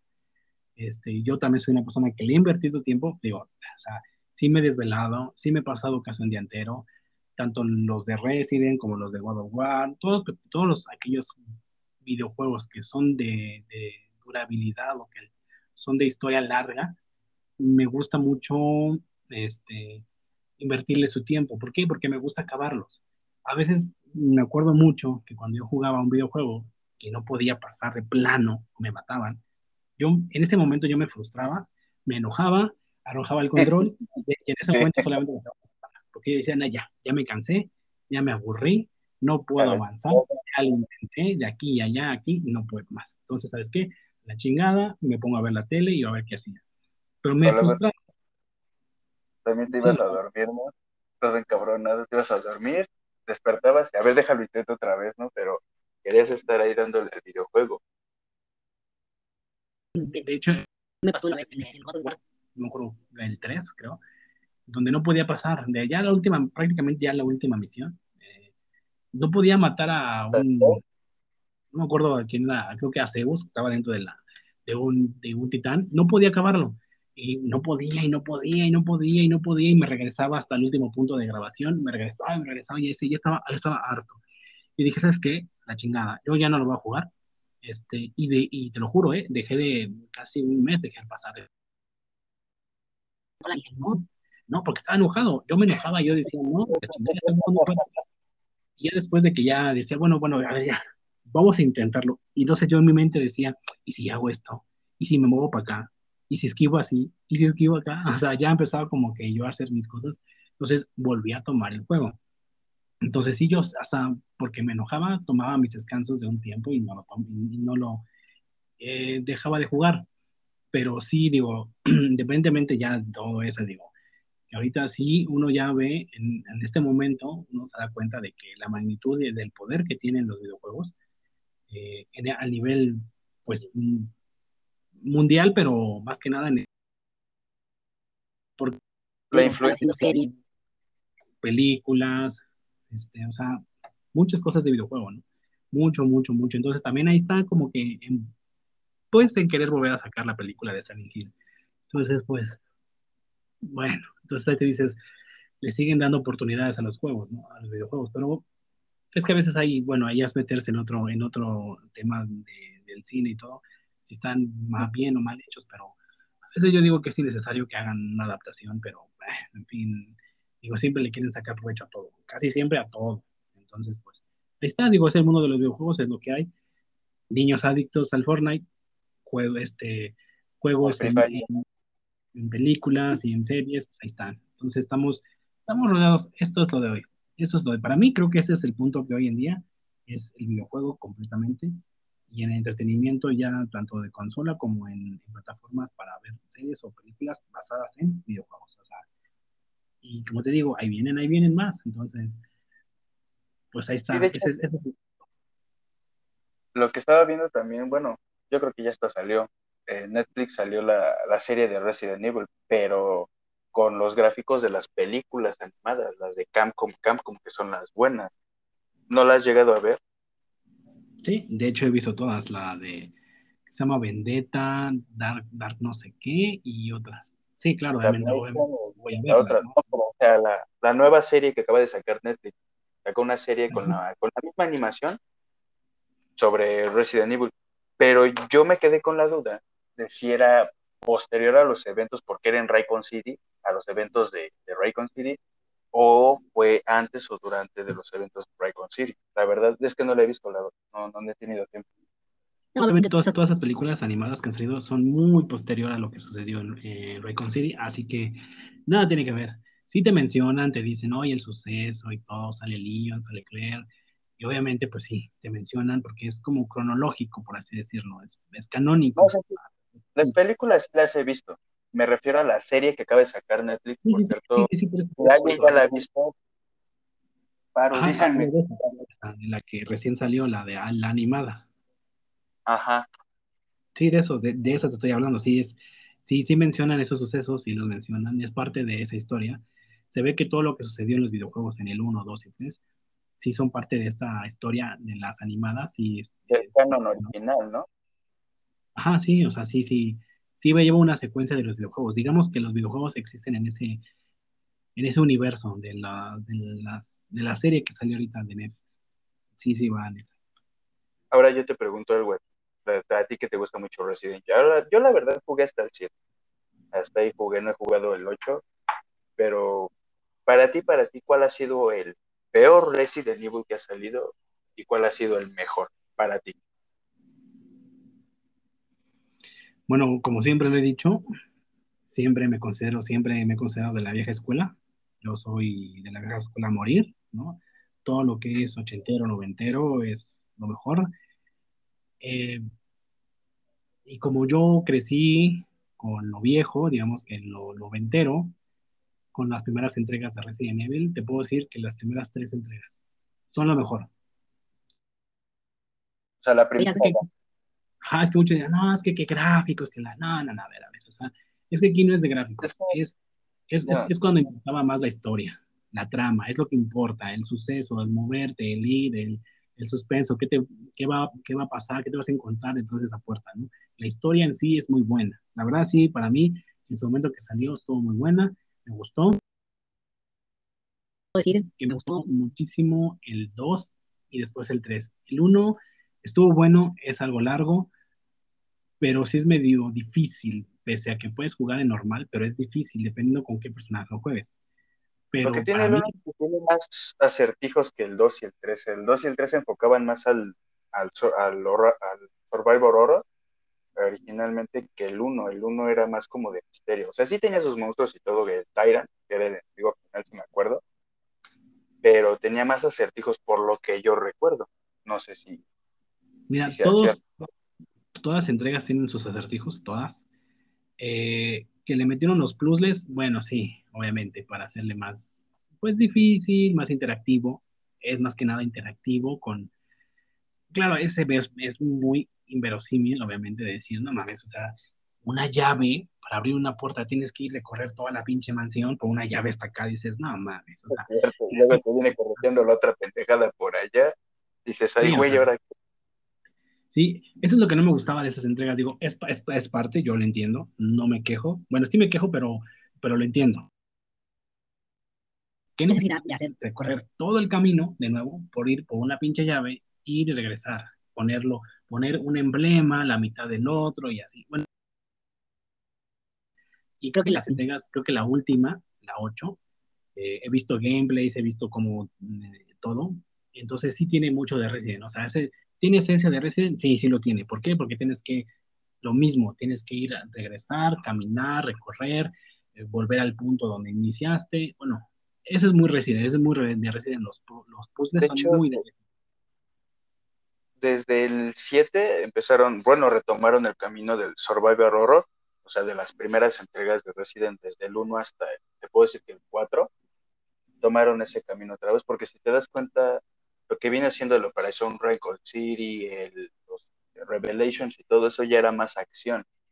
Y ahí, desde ahí empezaron a perder toda la esencia que, que era Resident Evil. Sí, obviamente los, las tres entregas eran, sí tenían ese ambiente de horror, apocalíptica, ¿no? Con los zombies por la calle, o sea, eso estuvo padrísimo, eso estuvo bien. Eh, también con, con su acción, pero era muy leve porque se basaba mucho en el recorrido, en el suspenso a cada paso que dabas. Eso era muy padre del juego. Sí se fue Sí. perdiendo conforme a, a las entregas, de hecho, el 5 y el 7 fueron mucho de acción. A muchos fans, y yo creo que hasta me incluyo yo, si no hubieran sacado el 7, mira, ni me quejo, ¿eh? O sea, no, él pedía, perdón, el 6. Si no hubieran sacado el 6, mira, ni me quejo, ¿eh? O sea, el 6 es, es, está de más. Es una entrega que la verdad se hizo, está de más, no aporta nada a la historia. Realmente, no, na- nada, o sea, nada. De hecho, a partir del 7 y del 8, no mencionan sucesos, pero absolutamente nada del 7. O sea, nada, nada. Es prácticamente como que se saltaron esa historia y no existió. Porque de hecho en el, en el videojuego de Resident Evil 6 ocurrió casi una mega desastre casi mundial, ¿no? O sea, en una de las partidas o Una de las historias. con, Chris, con Ada y con... Y con el hijo de Wesker, este güey. Ándale. Entonces, no me, no me acuerdo en cuál una de las campañas escogías, ah, ocurría casi un desastre en la ciudad de China, creo que estaban en China, no sé en dónde, que casi destruye, casi, no sé, una catástrofe mundial, pero en el 7 no te mencionan nada de eso. Entonces es como que, a ver qué pasó. Y dices, ah, ok, entiendo que a lo mejor quieren olvidar un poco lo que pasó en el 6, como que no hacerlo canon, así como que no, no, no, esto no pasó. ¿no? Entonces te mencionan, en los juegos sí te mencionan del 5 en adelante. El 6 sí, sí, y yo estoy de acuerdo, ¿eh? o sea, la verdad sí estoy de acuerdo. Pero sí, te puedo decir que fue el 3, el 4 me gustó, estuvo muy bueno, me- a mí me encantó el 4. Y no he jugado el 6, el 6, el, el 7, eh, pero yo lo, lo he visto, pero no me llama tanto la atención como el 8. El 8 como que volver eh, lo que fue. De hecho, tiene muchas referencias al, al Resident 4. Y porque se dice que se va a salir el remake del Resident Evil 4. Entonces, mm, todo viene como que de la mano. Sí, de hecho, yo también llegué a escuchar, y sí es una realidad. Si ya hicieron el remake del 2 y del 3, pues, obviamente un juego tan querido como Resident Evil 4 tiene que hacer un remake. De hecho, es lo que ahora lo están manejando así, sacan un juego posterior a la historia original y sacan un remake. Entonces ya salió el remake del 3, salió el 8, que es la historia de los monstruos clásicos, por así decirlo, hombres lobo, vampiros y no sé qué tanta cosa le metieron. No lo he jugado, pero igual he visto gameplay. Y van a sacar el remake del 4. Pero yo te puedo decir que el 7 tiene buena historia, el 8 también tiene muy buena historia, regresaron a, las raíces de lo que era Resident Evil, pero ¿por qué no incluir la historia original, ¿no? De lo que era Umbrella, de lo que era todo eso. ¿Por qué? Porque obviamente Capcom se dio cuenta de la, perdón, ¿no? Pero de la cagadota que hizo a partir del 5, que fue el 6, los Revelations, la Operación Raycon City, todos esos, y sin mencionar los spin-offs que fue el Código Verónica. Bueno, el Código Verónica estuvo muy bueno, el Umbrella Chronicles también, pero los otros no. O sea, querían hacer como lo, lo mismo que hizo Activision con Call of Duty. La cagaron con los últimos Call of Duty que fueron desde el Advanced Warfare hasta el Infinity y dijeron, a ver, esto ya, ya, ya lo hicimos mal, ahora hacer el reinicio de una buena franquicia. Que hicieron el reboot del Modern Warfare, con otra historia, pero con un buen, un buen personaje querido. Lo mismo que hizo Capcom. Capcom sacó un reboot de otra historia de Resident Evil con otro con un personaje querido que al final, digo, no es por spoiler, pero al final de la campaña sale Chris con Umbrella, pero con otra Umbrella, o sea, una Umbrella buena, por así decir. Ah, la, la, bueno, es que él estuvo en la BBCA, algo así, estuvo en, esa compañía o empresa. Estuvo un tiempo. De, hecho, él ya, ya no está en, esa corporación, por así decirla, o por así decirlo, pero sí tiene que ver, o sea, el 7 y el ahorita el 8 sí mencionan eh, cosas del primer Resident. De hecho, te mencionan a personajes eh, del, de Spencer, que es un personaje, bueno, que sale en, los primeros juegos, lo mencionan. Ah, pues por la mansión Spencer, de hecho se llama la mansión Spencer del primer videojuego. Y ahí, se, ahí te, en el 8, casi al final, juegas con, con, con Chris, juegas con él, y entras al laboratorio, una especie como tipo laboratorio con calabozos y eso, y ahí hay muchos este, documentos donde te dicen, ah, ok, entonces este güey, el, el, símbolo de Umbrella, eh, te dicen cómo, por qué surgió. Entonces este güey tomó las, las, las cuatro este, jerarquías que, que, están en ese pueblo, con alguien el que se maneja el, el juego del 8, este, eh, como de un paraguas, ¿no? Entonces eh, son, son cuatro, este, por así decirlo, este, que, que gobernaban el pueblo, por así decirlo. Entonces ahí decías, ah, entonces de, aquí salió el, el logo de, de Umbrella, eh, las, este, los experimentos, entonces, ah, entonces ya entiendes un poquito más y ya dices, ah, ok, vale, vale, vale, vale, entonces ya, ya hay un, sí hay una coherencia en todo lo que ha sucedido, en todo lo que ha pasado. De hecho, también mencionan el 7, ¿no? Que el protagonista es Ethan, que de hecho se murió en el 7. Entonces ahí te explican, dicen, ah, entonces, ¿por qué se pegan los, por qué se puede pegar las, las partes? Se une la historia. De hecho, como tal no te mueres en el 7. Bueno, no se mueren. en sí, en sí, te digo, no, alerta de spoiler.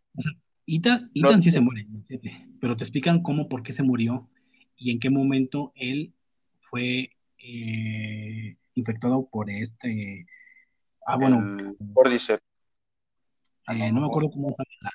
Virus, virus Bueno, el chiste es que él, no mueren cuando lo mata el tipo de la, de la casa esa, le da un madrazo, lo mata, pero se ve como lo, lo arrastra hacia adentro y ahí ya le, le inyecta a esa madre.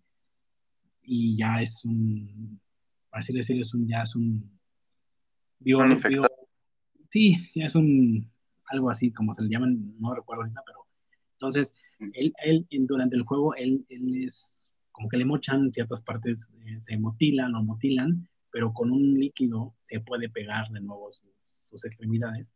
Entonces te das cuenta de por qué, chinga, por qué se une, pues que este güey quién es, ok, entonces, ah, al final, aquí en el 8 te, da, te das cuenta de que dices, ah, este güey ya estaba muerto. Entonces sí está bueno la, sí está buena la, la trama, o sea, si te, si te clavas, dices, ah, ok, está buena la trama. y si ya te fijas en, en, otras cuestiones de, de, de, jugabilidad, como el ir y venir y todo eso, bueno, ya es otra cosa y ya es muy, muy, como te digo, ya es muy Resident Evil, pero va junto con pegado a la historia. Entonces dices, ah, vale, o sea, no hay tanto que, que se les haya despegado totalmente de la historia principal, ¿no? dices, ya no mencionan ni Umbrella, ya no mencionan nada, y dices, ah, no, sí, sí lo mencionan, Entonces ya te puedes explicar por qué, porque en el 5 también estuvo en, en África. Entonces, todo, todo va de la mano, ¿no? como te digo, pero no mencionan nada en absoluto, nada del juego del 6. Entonces eso quiere decir que pues, simplemente no quieren, y que bueno. Eh, Te puedo decir que el 6 como tal no fue canon, o sea, nada más fue una entrega más. Vender. Ajá. Ah, así es esto de las cosas de los videojuegos. Así es Camcom con nosotros. así son las empresas este, de, los estudios de los videojuegos y dicen, ah, pues para sacar varo, pues nada, saca una entrega y como salga. Y nada. No vamos a ver. Exacto, aquí. No vamos a. Ah, Ajá, ah. Alejo. perdón, perdón. No, no, no, no, no, con la con la saga de Devil May Cry. Ya ves que salió el 1 y fue un juegazo, igual de Camcom. Poco tiempo después, que te gusta? Como seis meses después, salió el 2 y fue un asco. Más o menos así lo yo lo interpreto con el Resident Evil 6. Sí, sí hay, muchas, hay muchos ejemplos de eso, ¿no? donde pues un estudio saca un magnífico obra de arte de videojuego, pero a veces lo extienden tanto que ya no saben cómo llevarlo de la mano correctamente y lo sacan por sacar. Obviamente tú como fan dices, hay una nueva entrega y todo, y lo compras por, pues por ser fan, ¿no? Por querer seguir con la historia o a ver qué más hay, ¿no? Nuevos gráficos, lo que tú quieras. Pero ya, ya gastas y dices, ay, güey, por haber sabido, ni lo compro. Pero bueno, así pasa, así sucede, así es esto. Así es esto, mi estimado Iván. Así es la vida del gamer. siguiendo con, con Españita, allá, vamos a... Eh, hay un, bueno, creo que esta, esta, esta, esta cantante, porque una cantante, allá en España, eh, que se llama Aitana. Entonces, hay una controversia que quiero, a ver, bueno, creo que no, no hay que estar a, pues, pese a que es allá, o las situaciones eso también influye mucho en, el día de hoy de la sociedad, ¿no? Y es que, bueno, eh, esta chica hizo una colaboración con McDonald's, otra vez McDonald's. Te digo, deberían de, hacerme este, deberían de patrocinarme, patrocinarme, o sea, porque ya lo estoy mencionando más de una vez, así que eh, estoy gastando sin patrocinio. Y entonces digo, como te digo, esos, esos tipos de restaurantes son, sabemos que es, comida chatarra, o sea, no es algo que, que te nutra al 100%, eh, pero bueno, digo, hoy en día, de hecho, muchas de las cosas que consumimos hoy en día, la mayoría ya son procesadas, o sea, así como que 100% natural no estamos ingiriendo casi al día de hoy, o sea, que no decir, ah, es que McDonald's que tiene comida, sí, pero también en tu día a día, pues que comes todo conservador, todo en lata, todo en, en envase, o sea, digo, no hay que venir con eso, ¿no? Pero digo, el problema es que con esta chica es que se hizo un poco de controversia porque ella hizo esa colaboración y bueno, su público normalmente siempre, de hecho ella salió en, un reality que aquí también eh, ocurrió, este, bueno, se hizo aquí en México y es Operación Triunfo. Entonces esta chica salió de, esa, de ese reality, pero ya de España, y bueno, va enfocado más a la juventud, a los chicos, a los adolescentes, niños y adolescentes, ¿no? Entonces como que su público que la hizo una colaboración Ajá, entonces esta colaboración diciendo haz tu a, a tu, tu mm, menú, ¿no? Entonces ella dijo, bueno, escoge un menú que te gustaría que llevara tu nombre, pero qué cosas eh, te gustaría que llevara, ¿no? Ah, bueno, entonces ella hizo su, su menú que, que, lleva su nombre, pero componiendo de, de, esos tal, tal, tal, ¿no? Entonces, este... Y bueno, en sus redes sociales, dijo, hoy estamos en el, eh, en el día de que todo el mundo opina, todo el mundo se siente indignado, todo el tiene el derecho de, de, decir es que tú estás haciendo algo malo, ¿no? O sea, pero bueno, esta persona, este, es este, celíaca. ¿Tú sabes qué es una persona celíaca? No, la verdad no lo desconozco. Bueno, una persona celíaca es una persona que no puede comer gluten, que las vitaminas no, lo, no, no las absorben muy bien. Entonces, ella padece esto. Entonces, eh, digo, ella puede comerlo sin ningún problema, pero mm, puede tener diarrea, problemas estomacales, se puede sentir muy mal esta persona. Entonces, ese tipo de personas que no asimilan ese tipo de... de no lo pueden este, absorber bien o, o, tener una buena digestión con ese tipo de, ingestas, eh, les pasa muy mal el estómago, muy, pero muy, muy mal, entonces evitan ese tipo de comidas. Entonces, ella siendo eh, celíaca, porque se le dicen a las personas celíacas, entonces, eh, de hecho, ya, ya tenía el contrato con McDonald's. Eh, ah, cuando se, se, diagnostica que es así, pues ya estaba el contrato y ya tenía que hacerlo. Ahora, aquí el problema no es tanto lo que ella, lo que ella padece, porque al final de cuentas ella no come esto. De hecho, no lo puede querer ni nada, pero hizo su, porque antes de esto ella sí comía. Entonces, como sí comía este tipo de comida antes de ser diagnosticada y que le pasara todo esto, entonces ella hizo su, su menú que le gustaría, ¿no? Entonces, al, hacer esto, pues hay, hay este, campañas publicitarias con su rostro, con su nombre, ahí McDonald's. Entonces, pues la, digo, como siempre, nada, creo que a nadie le, le, le embona el chile porque siempre tienen que opinar. Entonces, las mamás dicen, no, ¿cómo? ¿Por qué? ¿Por qué estás fomentando este, esta, esta, esta, comida que no nutre a los niños, a los adolescentes? ¿Por qué estás, estás fomentando la obesidad? Te creíamos una persona que, que como te dedicabas a los niños, tienes que dar un buen ejemplo. Y dices, o sea, es como dice, a ver, momento, ¿no? O sea, a ver, señora, o sea, usted, usted es cargo de su niño y usted sabe qué le va a dar. No porque esta persona este, tenga un contrato publicitario con alguien, tiene la culpa. ¿Sí me entiendes? O sea, ¿tú cómo ves esto? Pues, en primera instancia veo gente que necesita llamar la atención de alguna forma.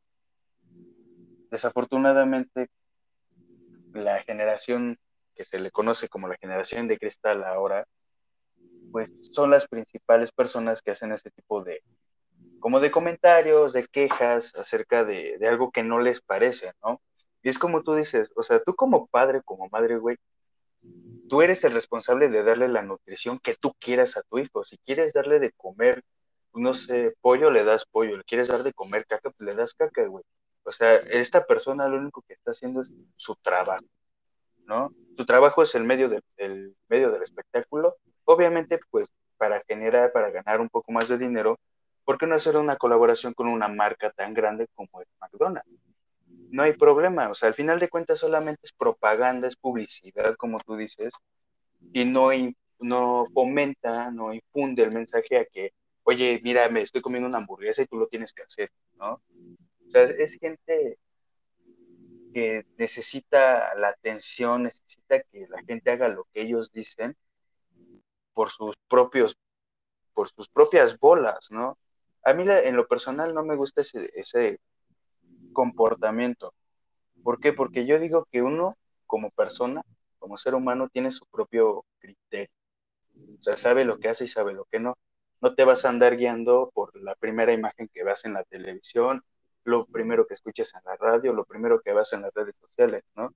Ya ves los comerciales que te dicen, pruébalo ya, ¿no? Y ya como güey vas a bajar luego, luego en chinga a la tienda a comprarte algo que viste en la tele. No, o sea, simplemente es como, como tú dices, es propaganda, es publicidad. Simplemente calar gente. Sí, o sea, no, no puedes culpar a un artista porque esté colaborando con una marca o con, un, o con una empresa, en este caso McDonald's, que sabemos que su comida, como sabemos, todo es procesada y tiene esas cosas que no, que no son muy bien, ¿no? Pero tampoco es para que critiques al, al, a la persona, al artista, a la figura pública, de decir, ah, es que estás fomentando, o sea, a ver, es que no está fomentando nada. ¿Por qué tienes que ponerte esa, esa palabra de que estás fomentando eh, eh, la comida chatarra y la, y la obesidad, ¿no? Entonces, no, o sea, la decisión está en el padre si, lo, si le da de comer eso o no. O sea, ¿por qué tiene que culpar? ¿Por qué tiene que culpar? Es lo que no me gusta también de esto, que ya todo lo sienten como, como personal, ¿me entiendes? Es como diciendo, ah, entonces quiere decir, ¿quiere decir qué? O sea, el problema lo tienes tú, no la persona con la que está ahí, ¿me entiendes? De, de hecho, bueno, sabemos que aquí en México, bueno, pusieron en, los productos, ¿no? En exceso de azúcar, exceso de grasa, exceso de todo, ¿no? Entonces ahí ya te da la opción si tú consumir o no, ¿ok? Entonces, no es porque, no sé, fulanita de tal o fulanito, eh, alguien famoso, esté saliendo en una marca o porque esté, por decirlo, ¿no? Imagínate que esto pasara con, con Messi, ¿no? Eh, con Ronaldo, que son que figuras importantes. ¿Cuántos, ¿En cuántos comerciales de Pepsi no salen? ¿Y qué quiere decir? Ah, es que están fomentando el, uso de, de, una, una, bebida gaseosa que no deja nada bueno. O sea, no podrías hacer eso. En este caso, lo mismo, porque esas personas están haciendo lo que no entiendo. Claro, y no solamente se dan ese tipo de medios, ¿no? Por ejemplo, no sé, igual si supiste del caso de Pepe Le que según para los niños aumentaba el acoso sexual. O sea, no mames, güey. Más fomenta a la violencia o ese tipo de cosas, las pinches narcoseries que ves o que le dejas ver a tu niño de 7, 8 años, a un pinche dibujo animado de un zorrillo que ama con locura a un gato, güey. O sea, es nada más una caricatura. Yo creo que es más real la chingadera esta, no sé, de, de Rosario Tijeras y todo eso, que fomente más la violencia y el narcotráfico y todo ese tipo de cosas. A lo mejor y no, a lo mejor y sí. Duda. Y lo mismo pasó con Johnny Bravo, lo mismo pasó con los Looney Tunes en general que promovían la violencia y no sé qué. Güey, en primer lugar, sí son caricaturas ya para un público un poco más grande, como para unos 10 años adelante. En segundo lugar, la palabra lo dice, son dibujos animados, son caricaturas, es algo no real.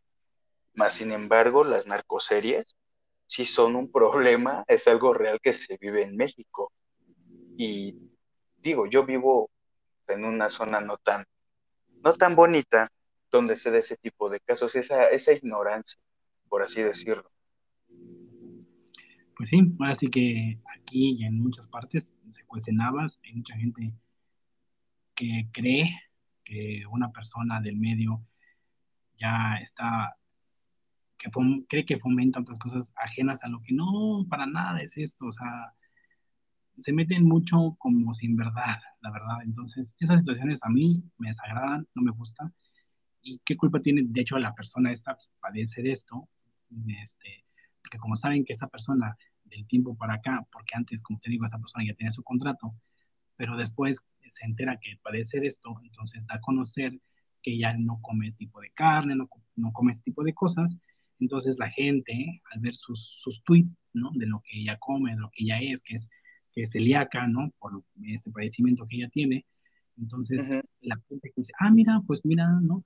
Entonces, ahora que sale su campaña, es la gente, no, ¿por qué? Y, se indigna y dices, o sea, güey, o sea, relájate, o sea, relájate tantito, o sea, no, no sabes ni el contexto, no sabes ni el por qué, por qué andas ya tirando este hate, ¿no? O sea, ¿por qué? O sea, no me gusta, o sea, cuidadín, ¿eh? Cuidadín con los tweets, porque por eso mucha gente no le gusta Twitter, porque es una cloaca de mierda ahí adentro, donde todo el mundo opina y dice que es verdad y que está muy bien y que la chingada y dices, no, no, no, no, no, no, pero o sea, estamos viviendo en esto, en nuestra sociedad, nuestra moderna y hay, hay, que saber sobrellevar esto, porque a mí, créeme, ¿eh? con esto que estoy haciendo, realizando, no, no falta quien que tire mierda por algún, alguna nota, alguna opinión que se dice, o sea, uno tiene que estar lidiando con ese tipo de cosas sí, claro. uno está atento, sabe perfectamente de eso, pero ya uno está si, se les hace caso, ¿no? Ahí nada más. Y que sigan, que sigan diciendo, no importa. O sea, bye. Así. Es como también el tema del, del, lenguaje inclusivo, ¿no? De compañero y todas esas también es este, son muchas cosas digo, que están digo yo la verdad no estoy ni a favor ni en contra de, del feminismo o sea soy una persona neutral pero ya ese tipo de, exageraciones, porque eso ya es una exageración, a todo ponerle, ya se me hace algo pendejo, ¿no? Y no creo que sea el único, o no voy a ser el único que lo va a decir. Eso no es un lenguaje inclusivo. ¿Quieres un lenguaje inclusivo? Lenguaje de seña, braille, algún otro tipo de cosas. Y también, regresando un poco al tema de, de, de este esto, no sé si supiste que en Argentina, por, por la misma gente, cancelaron Dragon Ball por el maestro Roshi, que según igual fomentaba el acoso sexual y la pedofilia. De hecho, lo, lo cubrí en un episodio aquí, de hecho lo, lo dije, lo, lo, nombré porque no podía dejar pasar esa nota, es una, es una nota importante, digo, es Dragon Ball. La neta, sí. Y digo, no, no, o sea, esto tiene que ir al podcast. Fue al podcast, lo dije, saqué mi punto de vista y dije que sí, está, es una estupidez. Eh, no puede, no puede ocurrir esto que está sucediendo hoy en día. Eh, el gobierno, que es la, el, el, este, el, comité de mujeres, creo, algo de ahí de Argentina, porque vio ese capítulo, ¿no? En, en, especial y vio este tipo de escena con el maestro Roshi, ¿no? Como dices tú, pero dices, es, es, es un personaje hasta terciario dentro de la serie, no influye en nada. De hecho, su, su actitud es una actitud que sale, pero recurrentemente, o sea, no es un personaje que influya mucho y que sea el protagonista que digas, ay, no, es que sale todo el tiempo y hace eso, y dices, bueno, tal vez ya a lo mejor. Pero al final de cuentas, aquí, en, en, esta escena en especial, porque mencionaron la escena donde sale con Puar, ¿no? Este, donde le pide ah. que es una chica, y, sí, y él, eh, de hecho, le está enfrentando el querer, porque como él va a participar en un torneo, entonces quiere ayudarse y evitar sus bajas pasiones, que es pues, las chicas que les gustan, ¿no? Las jovencitas les gusta y todo, ¿no? Entonces, dices, es, es, es un cómico, es, es, una, es un momento cómico dentro de la serie, donde los que ya conocen esto sabemos quién es, o sea, y no nos sentimos oh, mal y nada. No, además, Puar, Puar es macho, ya tiene sus años por, lo, por el tiempo que ha llevado ya Dragon Ball. Es, es, un es, una criatura, es, una criatura, mágica dentro de ahí, o sea, es una criatura mágica que, se convierte en lo que sea, que se le hincha la gana. Entonces, no es, no es, de hecho, ni siquiera es un ser humano, es una criatura mágica, es un gatito volador, que dices, dices, no mames, o sea, ¿por qué esta escena en particular lo están censurando? Ya le digas ni la cadena, ya no fue ni la gente, fue el, ah, es el Ministerio de Mujeres de allá de Argentina. Entonces le están dando el poder al, en ese caso al gobierno, pero más que nada del lado de las feministas que, que componen este ministerio, de decir, no, esta escena fomenta tal, ¿sabes qué? Cancelamos Dragon Ball, ¿no? Entonces dices, ¿qué? ¿Cómo? ¿Por qué?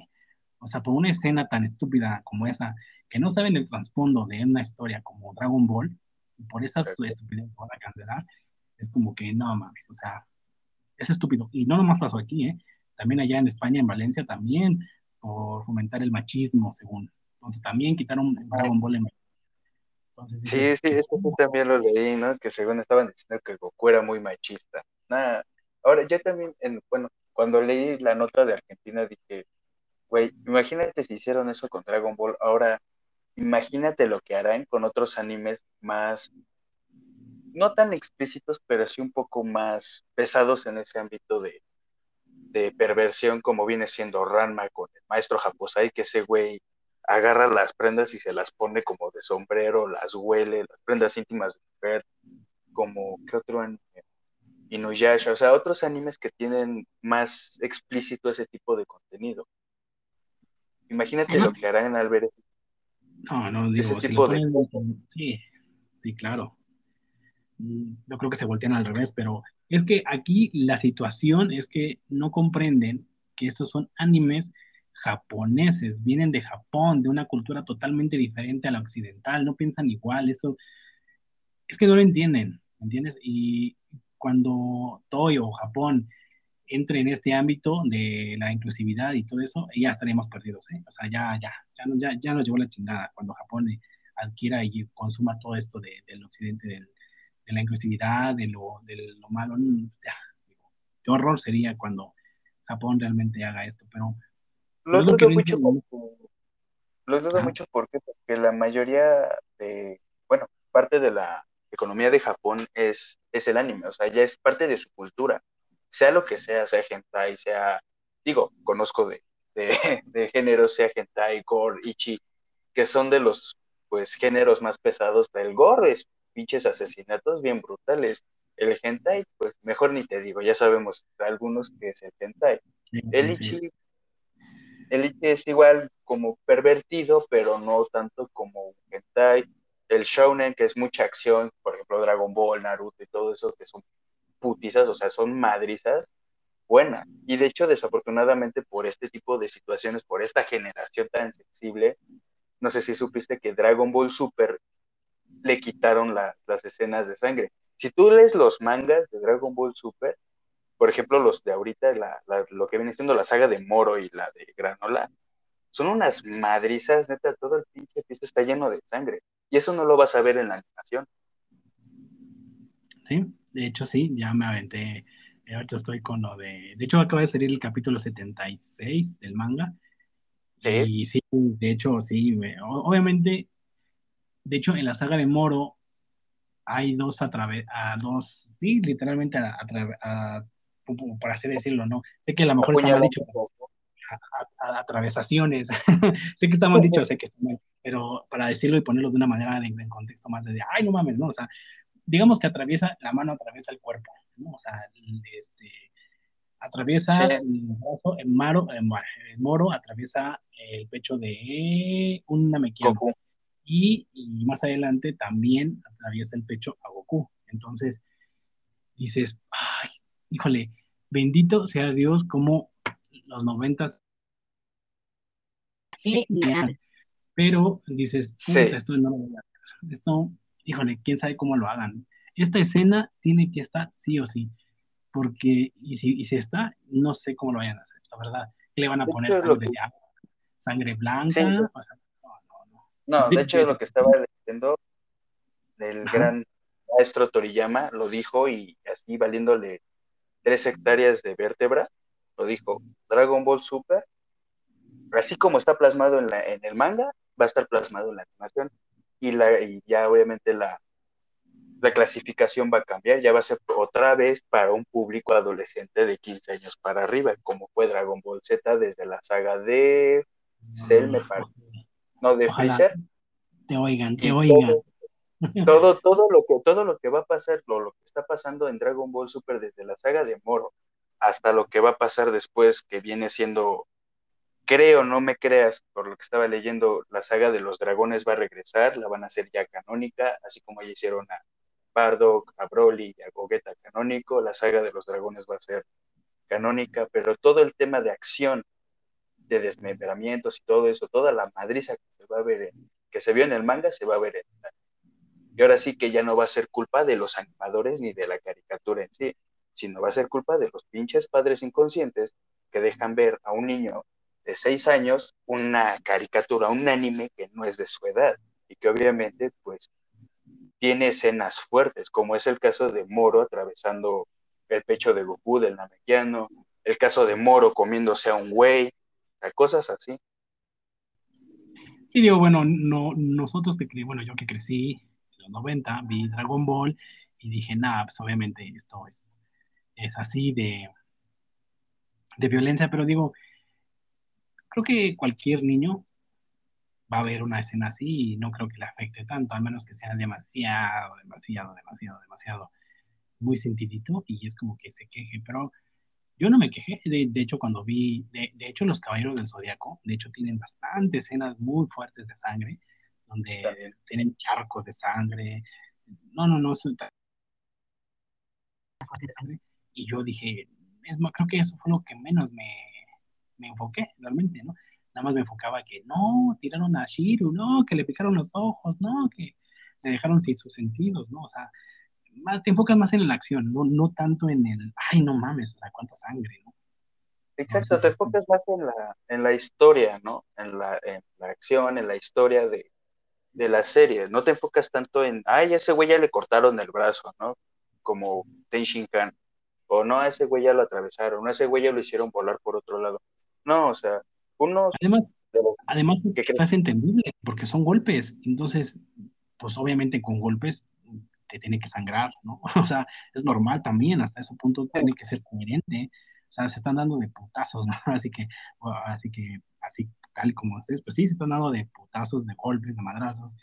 Y pues tiene que haber una pinche eh, eh, alguna hemorragia de alguna herida, de la nariz, de raspones, o sea, no se están acariciando con algodones, o sea, dices, si fueron ositos cariñositos, dices, ay, bueno, pues sí, pero no, aquí están los de golpes, madrizas, tocan con paredes, rocas, este, eh, golpes al estómago, eh, poderes, es obvio que te van, el cuerpo va a resentir alguna de esas y se, y se tiene que entender, es lo más normal. No puedes hacer una caricatura donde hay, se trata de golpes, de, de acción de ese tipo y no exista sangre. Dices, no mames, o sea, no te la crees.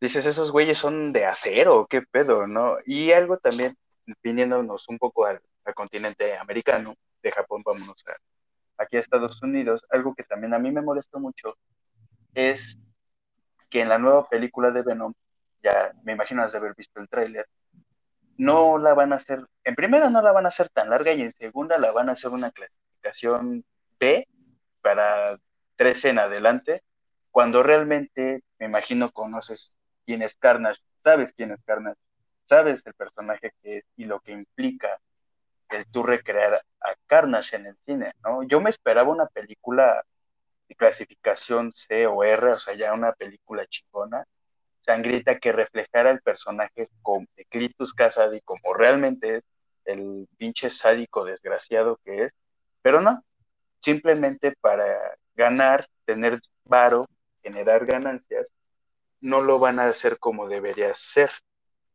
Y a mí me enojó mucho. Eso digo en lo personal, me molestó, ¿por qué? Porque si vas al cine a conocer un personaje, en este caso los simbiotes, pues quieres conocerlos como tal. A las personas que no leyeron los cómics lo quieren conocer en el cine, dices, bueno, ¿no? Pero te generan una mala idea de lo que es el personaje en general. Pero mira, aquí en, en la cuestión del cine yo te puedo dar un, un, un por qué. ¿Por qué no se hace clasificación C? o bueno, allá en Estados Unidos se clasifica como Raider R, así se le dice, a películas mayores de, de 18, sí creo que 18, creo, que también manejan, creo que el mismo estándar de edad que allá que aquí, o no me acuerdo si es hasta los 17. Pero bueno, el chiste es que una película, si quieres hacerla mm, comercial o que tenga éxito en taquilla, tienes que hacerla eh, pues de una categoría que, mm, que, puedan verla casi todas o casi todos. ¿Por qué? Porque si la haces en clasificación C, no va a ir el público más joven, o sea, en este caso el, público menor de edad, que es el que normalmente es el que llena o va mucho al cine, ¿no? Para ver este tipo de, de personajes.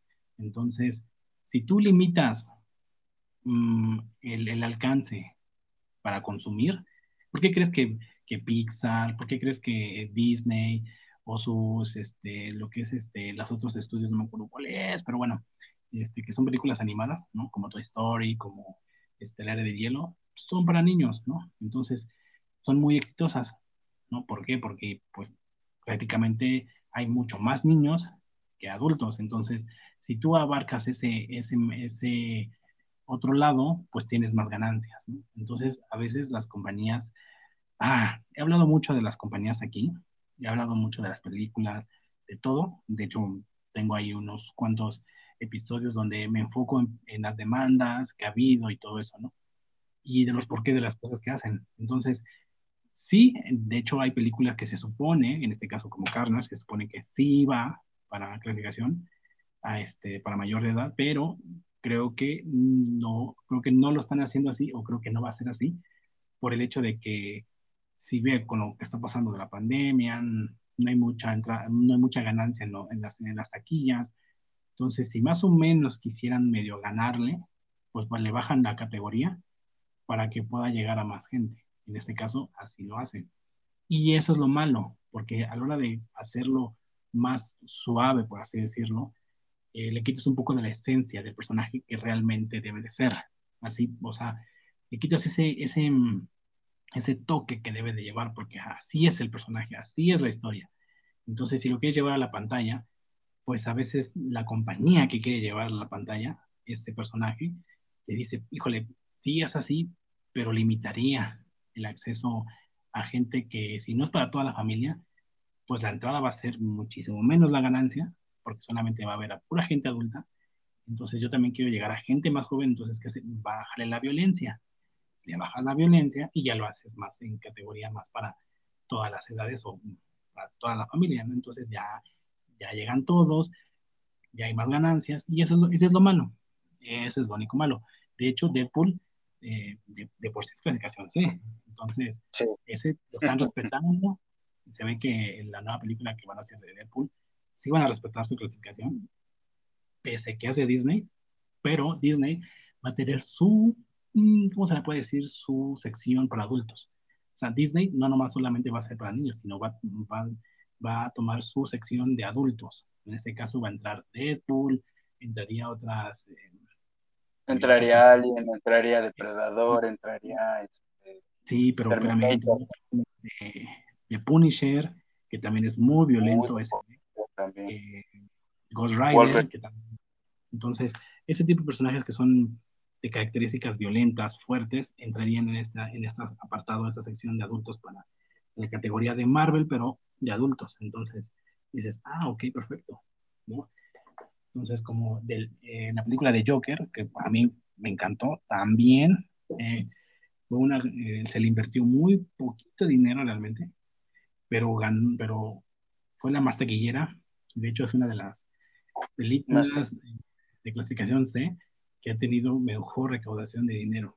Entonces, ahora sí se puede decir, con dos, tres pesos, le dobletearon, pero chingón a la película. Entonces, son esas cosas que depende, ¿no? Porque también eh, influye mucho el morbo, por decirlo. En, la película de Joker, la de que no va a haber personas disfrazadas, van a haber atentados y, oh, no, a ver qué va a pasar. Entonces, ese es el morbo y la gente va. Aunque no, no llame mucho la atención la película, pero va, quiere ver si hay un suceso, hay algo raro, hay un disfrazadín por ahí que haga un desorden. Eso llama mucho la atención, entonces también eso ayuda un poco. Entonces, todo ayuda un poco aquí en, esta industria, pero pues, en fin, digo, son cosas que suceden ya en, ese ámbito del cine, bueno, se manejan y ellos ya saben por qué hacen lo que hacen y pues sus razones lo tienen, pero eh, no creo que normalidad, por así decirlo, de la sociedad, sino más que nada ya son como intereses este, monetarios que manejan esas empresas. Así que, pero retomando lo que, dije, lo que hablamos de Dragon Ball y todo eso, sí, está mal, no está muy bien que hagan este tipo de cosas, que se metan con algo que no conocen, que manipulen a la gente y decir, tú ves esto, tú tienes que ver esto, y sí, o sea, de plano no, y ojalá pues esto nunca, y, definitivamente no creo que llegue a Japón esta, esta nueva normalidad o esta forma de ser acá, no creo que llegue allá. No, en Japón afortunadamente son muy conservadores en sus tradiciones, ¿no? Y principalmente, te digo, el anime, que ya es parte de su historia y es parte de su cultura, dudo mucho que lo que permitan que por un montón de, de ahora sí que de chamacos mecos vengan, hagan su desmadre, ay, ya porque ustedes lo dijeron, ya le vamos a bajar a, nuestra, a nuestras costumbres. No, o sea, Japón tiene sus costumbres, tiene su ideología, tiene su cultura, parte de su cultura es esto, y no por cualquier queja o revuelta lo harán. De ser así, ya lo hubieran hecho desde hace tiempo, porque obviamente por redes sociales, por muchos movimientos en Internet, la gente sabe de lo que pasa alrededor del mundo. Y si por un japonés se enteraron que, no sé, eh, Dragon Ball fue censurado en Argentina por tal, van a decir, ay, no sabes qué, pues vamos a bajarle a, a, nuestro humor, ¿no? Porque realmente esas escenas son de humor, no son ni de sexualidad ni nada de eso, son escenas de humor. Pero no. Son escenas cómicas que, mm, de hecho, son capítulos de relleno, ¿no? O sea, que nada tiene que ver. En fin, digo, haz entender esto a esta sociedad de hoy está, está complicado. De hecho, a ver si luego ahí, yo en un episodio también hablé sobre las feministas, sobre la, situación en Afganistán, entonces sí me aventé ese tema y ya estoy por tomar otra vez un tema de eso, pero eh, ya abarcando muchas cosas más sobre los movimientos LGBT, las feministas y todos los pros y contras que está pasando con estos con estos eh, movimientos que están sucediendo hoy en día. Entonces, eso lo voy a hacer en un, en un episodio especial. Entonces, eso ya vendrá después. Pero sí, ahí ya abarcaré mucho todo esto. Pero sí, digo, ya para concluir esto, sí, digo, nah, es, una, es una cosa que no debería.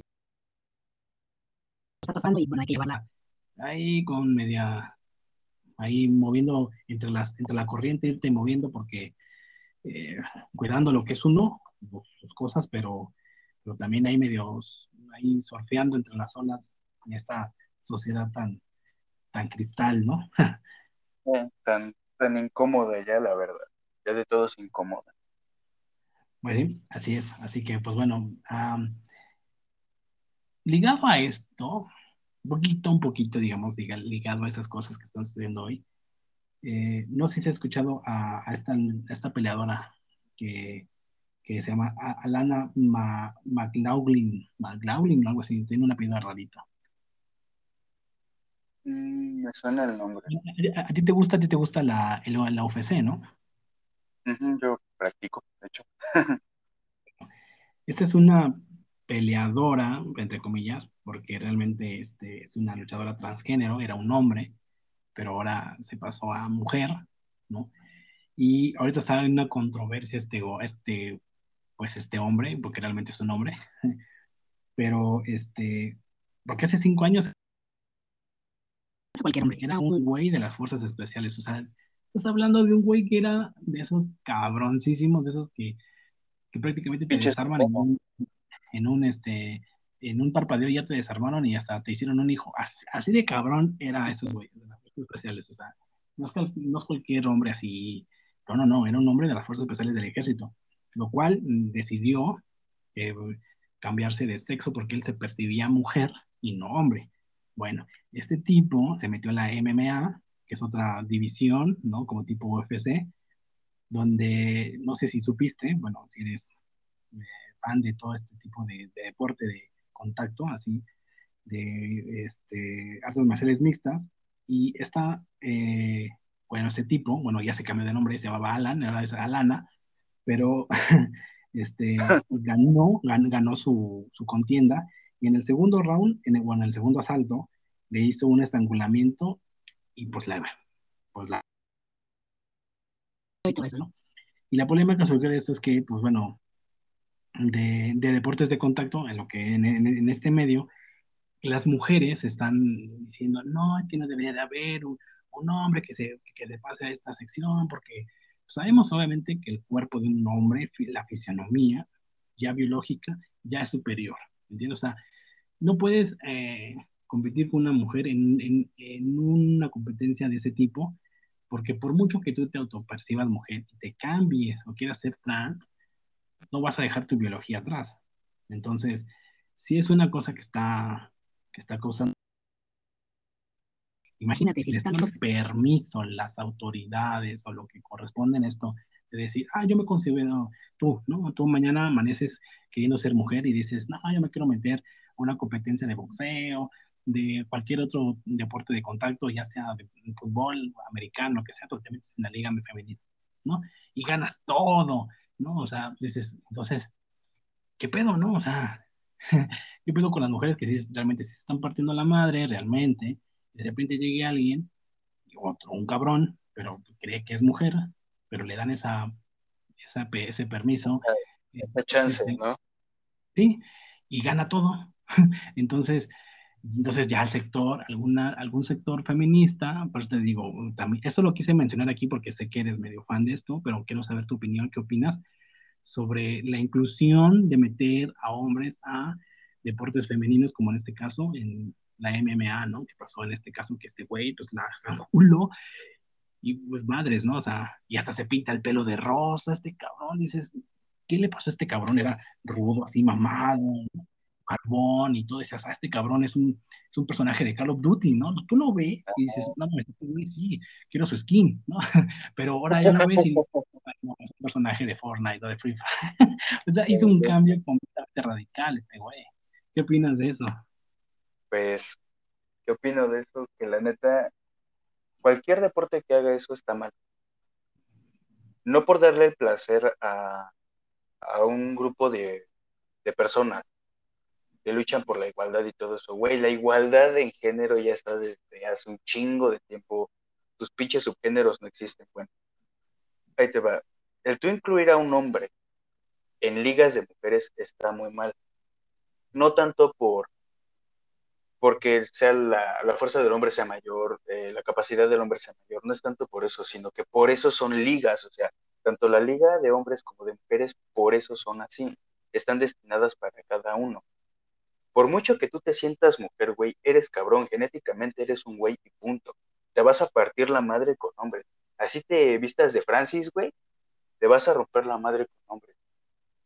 ¿Por qué? Porque obviamente si te metes a la liga de mujeres, las vas a acabar en primera porque eres hombre y no es por sexista. Pero en primera es porque eres hombre. En segunda, güey, eres un ex soldado de cuerpo de fuerzas especiales. Obviamente hasta tu fuerza es mayor que la de un hombre. Un hombre común y corriente que, no se entró a la UFC desde abajo peleando en barrio. Obviamente eso para mí está muy mal.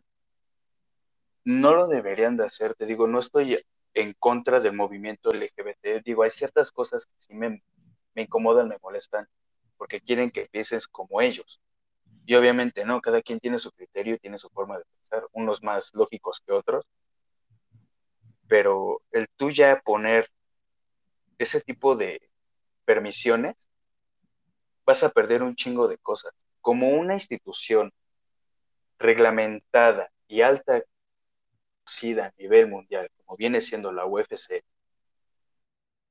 tú haces eso y todo se te va a venir abajo. ¿Por qué? Porque no solamente es el público, sino también los mismos peleadores. Porque de ahí van a decir, oye, güey, pero este cabrón tiene, tiene tanates, es hombre, ¿y por qué lo pones en la liga de mujeres? Por mucho de que se sienta mujer, no tiene por qué estar ahí, tiene que estar acá. Cada quien tiene su, su, su adversario, pues. Pero sí te digo, en lo de hecho, inclusive en, tanto en el boxeo como eh, aquí en el este deporte de las artes marciales mixtas, de hecho, por eso tienen eh, su peso, ¿no? Pelean contra su mismo eh, calibre, ¿no? Su libra, por así decirlo. por eso hay, hay, peso, hay que la que es este plus este, este, en la MMA se maneja igual, peso gallo, peso pluma, peso mosca, este, completo, completo. Entonces, de hecho, pues, este, para hacer la diferenciación y ponerte con el tal, ¿no? Con tu tal, ¿no? O sea, diferencia que te metas con un, un gallo con un semicompleto y dices, no mames, o sea, ¿cómo, no? O sea, por Nada que ver. Ahora, meter a una mujer, a un hombre, porque biológicamente es hombre, pero ahora que dicen, es que y tonterías que están haciendo, bueno, vamos a darle chance, bueno, porque pues, sería como discriminarlo, ¿no? Entonces, no quieren tener este problema de discriminación dentro de las filas o dentro de esto, de, este deporte. Ah, no, sí, vengan, vengan, vengan, todos los que se consideren mujeres y son trans, vengan y compitan, ¿no? Entonces, ¿y qué pasa con las nuevas mujeres? Se están quejando de las nuevas deportistas y están en todo su derecho de decir, oye, ¿sabes qué? No me pongas a un güey porque este cabrón ve de dónde viene, ¿no? O sea, este güey ya de por sí lleva un entrenamiento previo con unas agilidades diferentes y me pones a competir contra este güey, pues obviamente no voy a ganar, por mucho que ya haya... Trabajó su musculatura, ya no está tan mamado como, como salía, ¿no? Pero eso no quiere decir que sus fuerzas, no por, no por intentar o ser trans o bajar un poco tu musculatura, dejas de tener la maña y esa fuerza que te hace ya, que ya traías, ¿no? Entonces, por mucho que, ella se quiera ver, la fuerza en la competencia se va a demostrar. Ahí se va a demostrar, y, y eso se ha visto también hasta en los Juegos Olímpicos, donde un hombre, mm, viéndose mujer, eh, ganó en levantamiento de pesas, ¿no? En la competición de mujeres dices, ay, ay como que dices, mm, ¿hasta, ¿hasta dónde está permitido decir, no, sí, para ser tolerantes a la inclusión y no ser discriminatorios con las personas, ¿no? Realmente todo eso no. lo hace, no, realmente todo eso lo hacen nada más para callarles el Así te lo digo, porque yo conozco o conocí eh, donde entreno, entrenaba más chavos que eran gays, pero así gays de, cajón, no actuaban como mujeres, no, no eran de manita al hombro, eran hombres, hombres, pero gay, y peleaban bien, o sea, quieres incluirte como un miembro LGBT en un mundo como la UFC, los Juegos Olímpicos, en cualquier eh, deporte, métete a tu, a tu categoría, a tu liga y demuestra que eres el mejor. Pártele la madre a todos y con eso, eso ya estás haciendo inclusión. No necesitas vestirte de vieja, no necesitas hacer nada de eso ni meterte a ligas ajenas donde no te corresponden para tú probar que eres el mejor o que mereces estar ahí. Simplemente eres gay, se sabe que eres gay, perfecto, no hay ningún problema. Se te respeta. Ya estás incluido en el programa. ¿Cómo vas a hacerte valer en ese, en ese, en ese medio?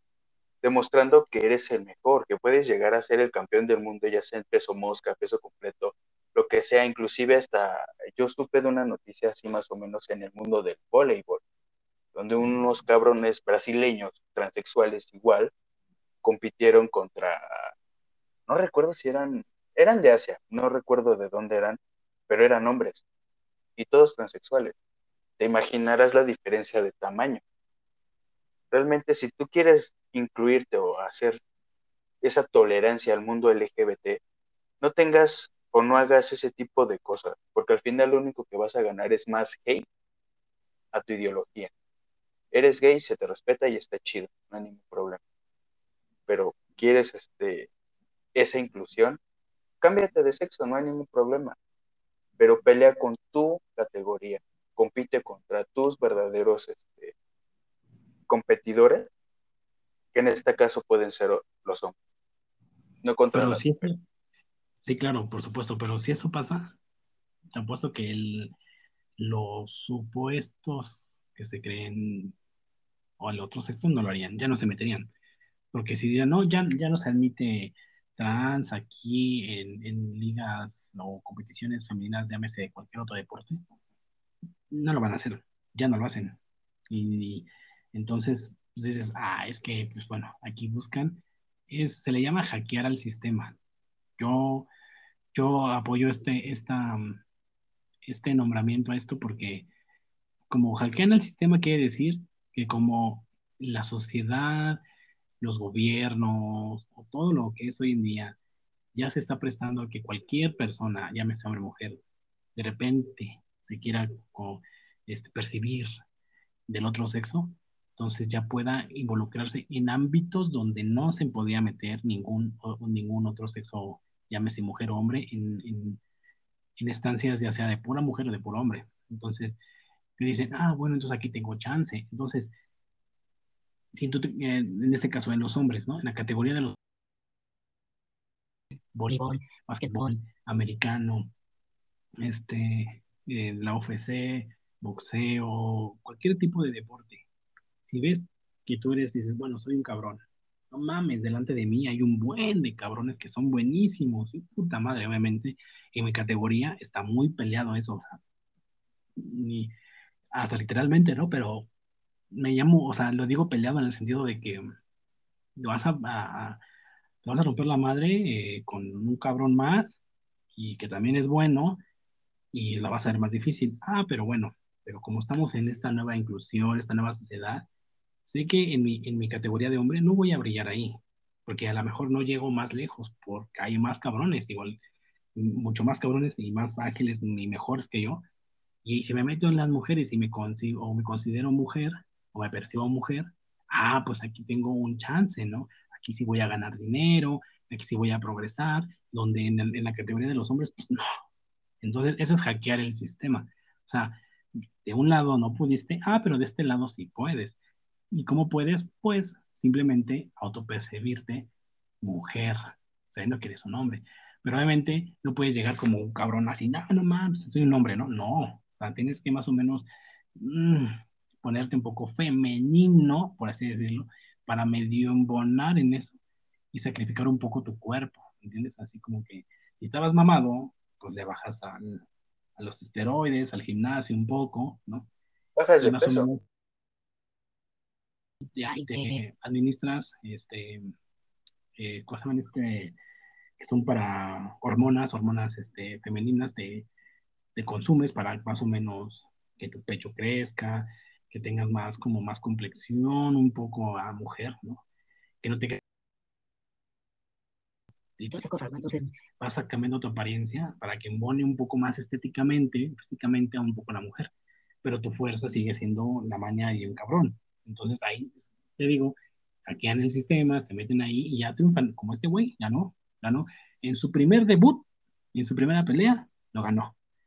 Entonces es como que, ay, cabrón, aquí, aquí, este, gato encerrado, ¿no? Para mí, considero que sí, porque, porque no lo intentó en otro, en, su liga de hombre, ¿no? O sea, en su categoría de hombre, porque aquí sí puede. Sencillo. Ahí, ahí mismo se está reflejando que hasta ellos solos se excluyen, no se creen capaces de hacer las cosas. O sea, la inclusión en sí tiene dos caras, por lo que estoy viendo. Uno mismo sintiéndose mujer, sintiéndose camarón, no sé lo que, lo que ellos se sientan.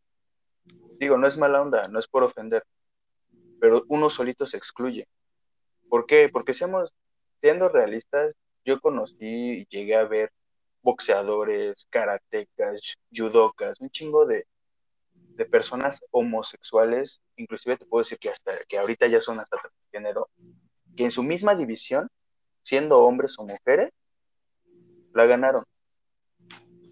Obviamente, como la generación de ahorita, como tú dices, la, la incluyente y todo eso, va a buscar el camino más fácil. Ay, me siento mujer y porque me siento mujer me voy a ir a ponerle en la madre a las mujeres. No, güey, no es, sí es sencillo, pero pues tampoco es correcto. En lo personal, para mí, yo no lo veo correcto. O sea, quieres llegar a ser de, los mejores, todo cuesta. Y eres hombre y te vas a poner en tu madre con los hombres, para que de verdad veas lo que es una competencia de verdad en ese, en ese ambiente, que es la, las artes marciales mixtas. Sí, y digo, no nomás simplemente en esa, en ese, en ese deporte, también en los demás, ¿no? O sea, claro. donde, donde se quieren percibir mujeres y, y, ganar todo lo ganable, ¿no? como en el tenis también. O sea, hay muchos ámbitos donde está pasando esto y lo están permitiendo. Y las mujeres donde decían, no, sí hay que incluirlo, no hay que hacer eso a un lado, ándenle, ándenle. Ahora les está quitando su, sus puestos, sus, sus triunfos, ¿no? Por querer ser inclusivas, ¿no? Entonces, claro. se quejen. siempre, digo eso. O sea, que tantos claro, que las que lucharon, las que dijeron y ahora ya las están haciendo a un lado. Es que es como te digo, hasta, eh, hasta ellos mismos se, hacen menos, por lo que yo, yo entiendo. Pues digo, ya cada cabeza es un mundo y, ellos sabrán lo que hacen, pero también tienen sus intereses que por, eh, por algo también lo hacen. No creas que nada más es por se autoperciben y ya, ¿no? No, pues también hay algo más. O sea, que puede ser que también se autoperciban y digan, sí, me siento mujer, pero también hay algo también detrás, digo, el interés, todo el mundo tiene interés, el interés tiene pies, así que todo mueve, ¿no? No creo que sea algo tan superficial. Así que, pero bueno, es un tema así que la verdad sí es medio este, escabrosón, así, porque, ay, porque uno habla de esto y hay personas que, que uno cree que, que va en contra, ¿no? Y, pero es que no es que no es, no es que ir en contra, sino estamos viendo la, lo que es la realidad. No puedes, mm, por eso existe debe de ir, ¿no? O sea, la biología, lo físico, no, o sea, no, se, no se equivoque, cada quien tiene lo que tiene, por eso tú eres mujer, por eso tú eres hombre, y si vas a competir, compite con tu mismo este, género, compite con tu mismo género, para que sea igualdad.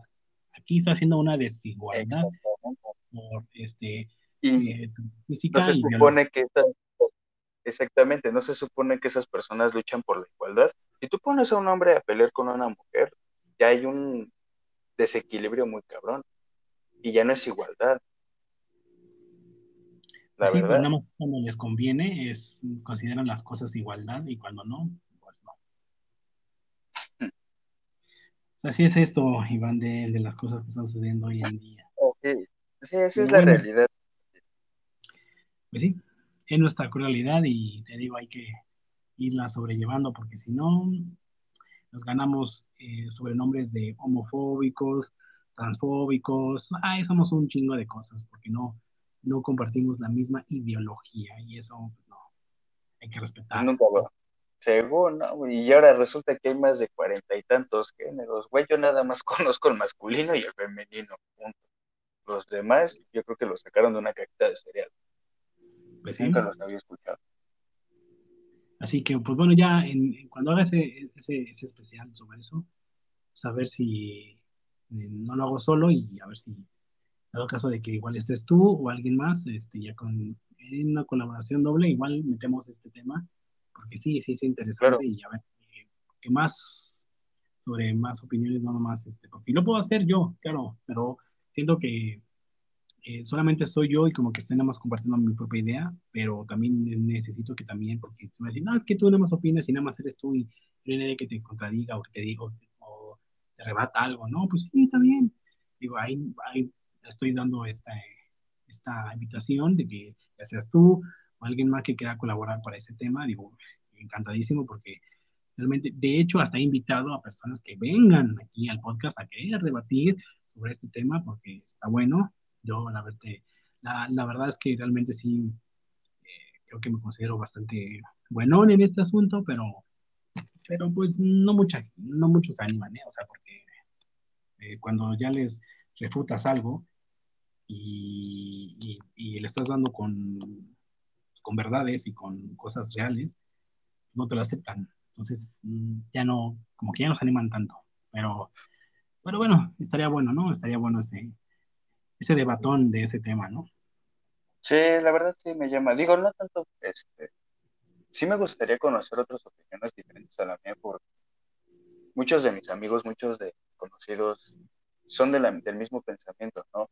No van en contra, porque obviamente sabemos también lo que se vive aquí en México, los feminicidios, todo ese relajo, pero van en contra de cómo se expresan o cómo este, aplican su protesta de igualdad, dañando la ciudad, metiendo ideologías que no, su lenguaje inclusivo. Es como te dije al principio, ¿no? O sea, realmente quieres apoyar un lenguaje inclusivo, apoya el braille, apoya el lenguaje de señas. Eso, la verdad, abriría muchas puertas para personas que de verdad necesitan las oportunidades, como son los sordomudos, como son las personas, pues, invidentes, ¿no? Claro, claro. De hecho, ahí en, en, ese especial voy a mencionar algo que tú estás diciendo ahorita exactamente. Tu mismo ejemplo que estás poniendo ocurrió con un papá en un restaurante. Así que eso me lo voy a reservar para ese especial. Y aquellos que quieran escuchar eso, bueno, están invitados. Así que está bueno. Así que esto sí da para más tela. Y esto lo vamos a reservar para esta ocasión, ¿ok? Vale, pues ya ahí sí lo hago si lo realizas, pues me invitas, ya, pues ya escucharemos otras palabras. Ok, vale, vale. A ver, quiero, mm, para concluir esta, este, eh, quiero tomar dos, dos cosas, este, platicar dos situaciones y quiero ver que me digas, voy a empezar por algo, algo ligerón, algo tranquilón y ya después eh, te diré... No, ya me vas a dar un con todo. un poquito, un poquito, un poquito. tampoco tan, tan cabrón. Pero a ver, bueno, esto vamos a empezar un poco más relax, digo. A ver, eh, ¿tú lloras? ¿Tú has llorado? En ocasiones. Yo digo que la mayoría de todos nosotros hemos llorado, pero pues depende de la situación. La verdad. ¿Cómo? Ajá, sí, sí, está bien. No, no, no, sí. Y tú, tú, tú exprésate. No, pues, ¿en qué lloro? Principalmente cuando, yo digo que la mayoría, ¿no? Cuando algo nos duele, nos lastima, Inclusive hasta por necesidad de desahogar.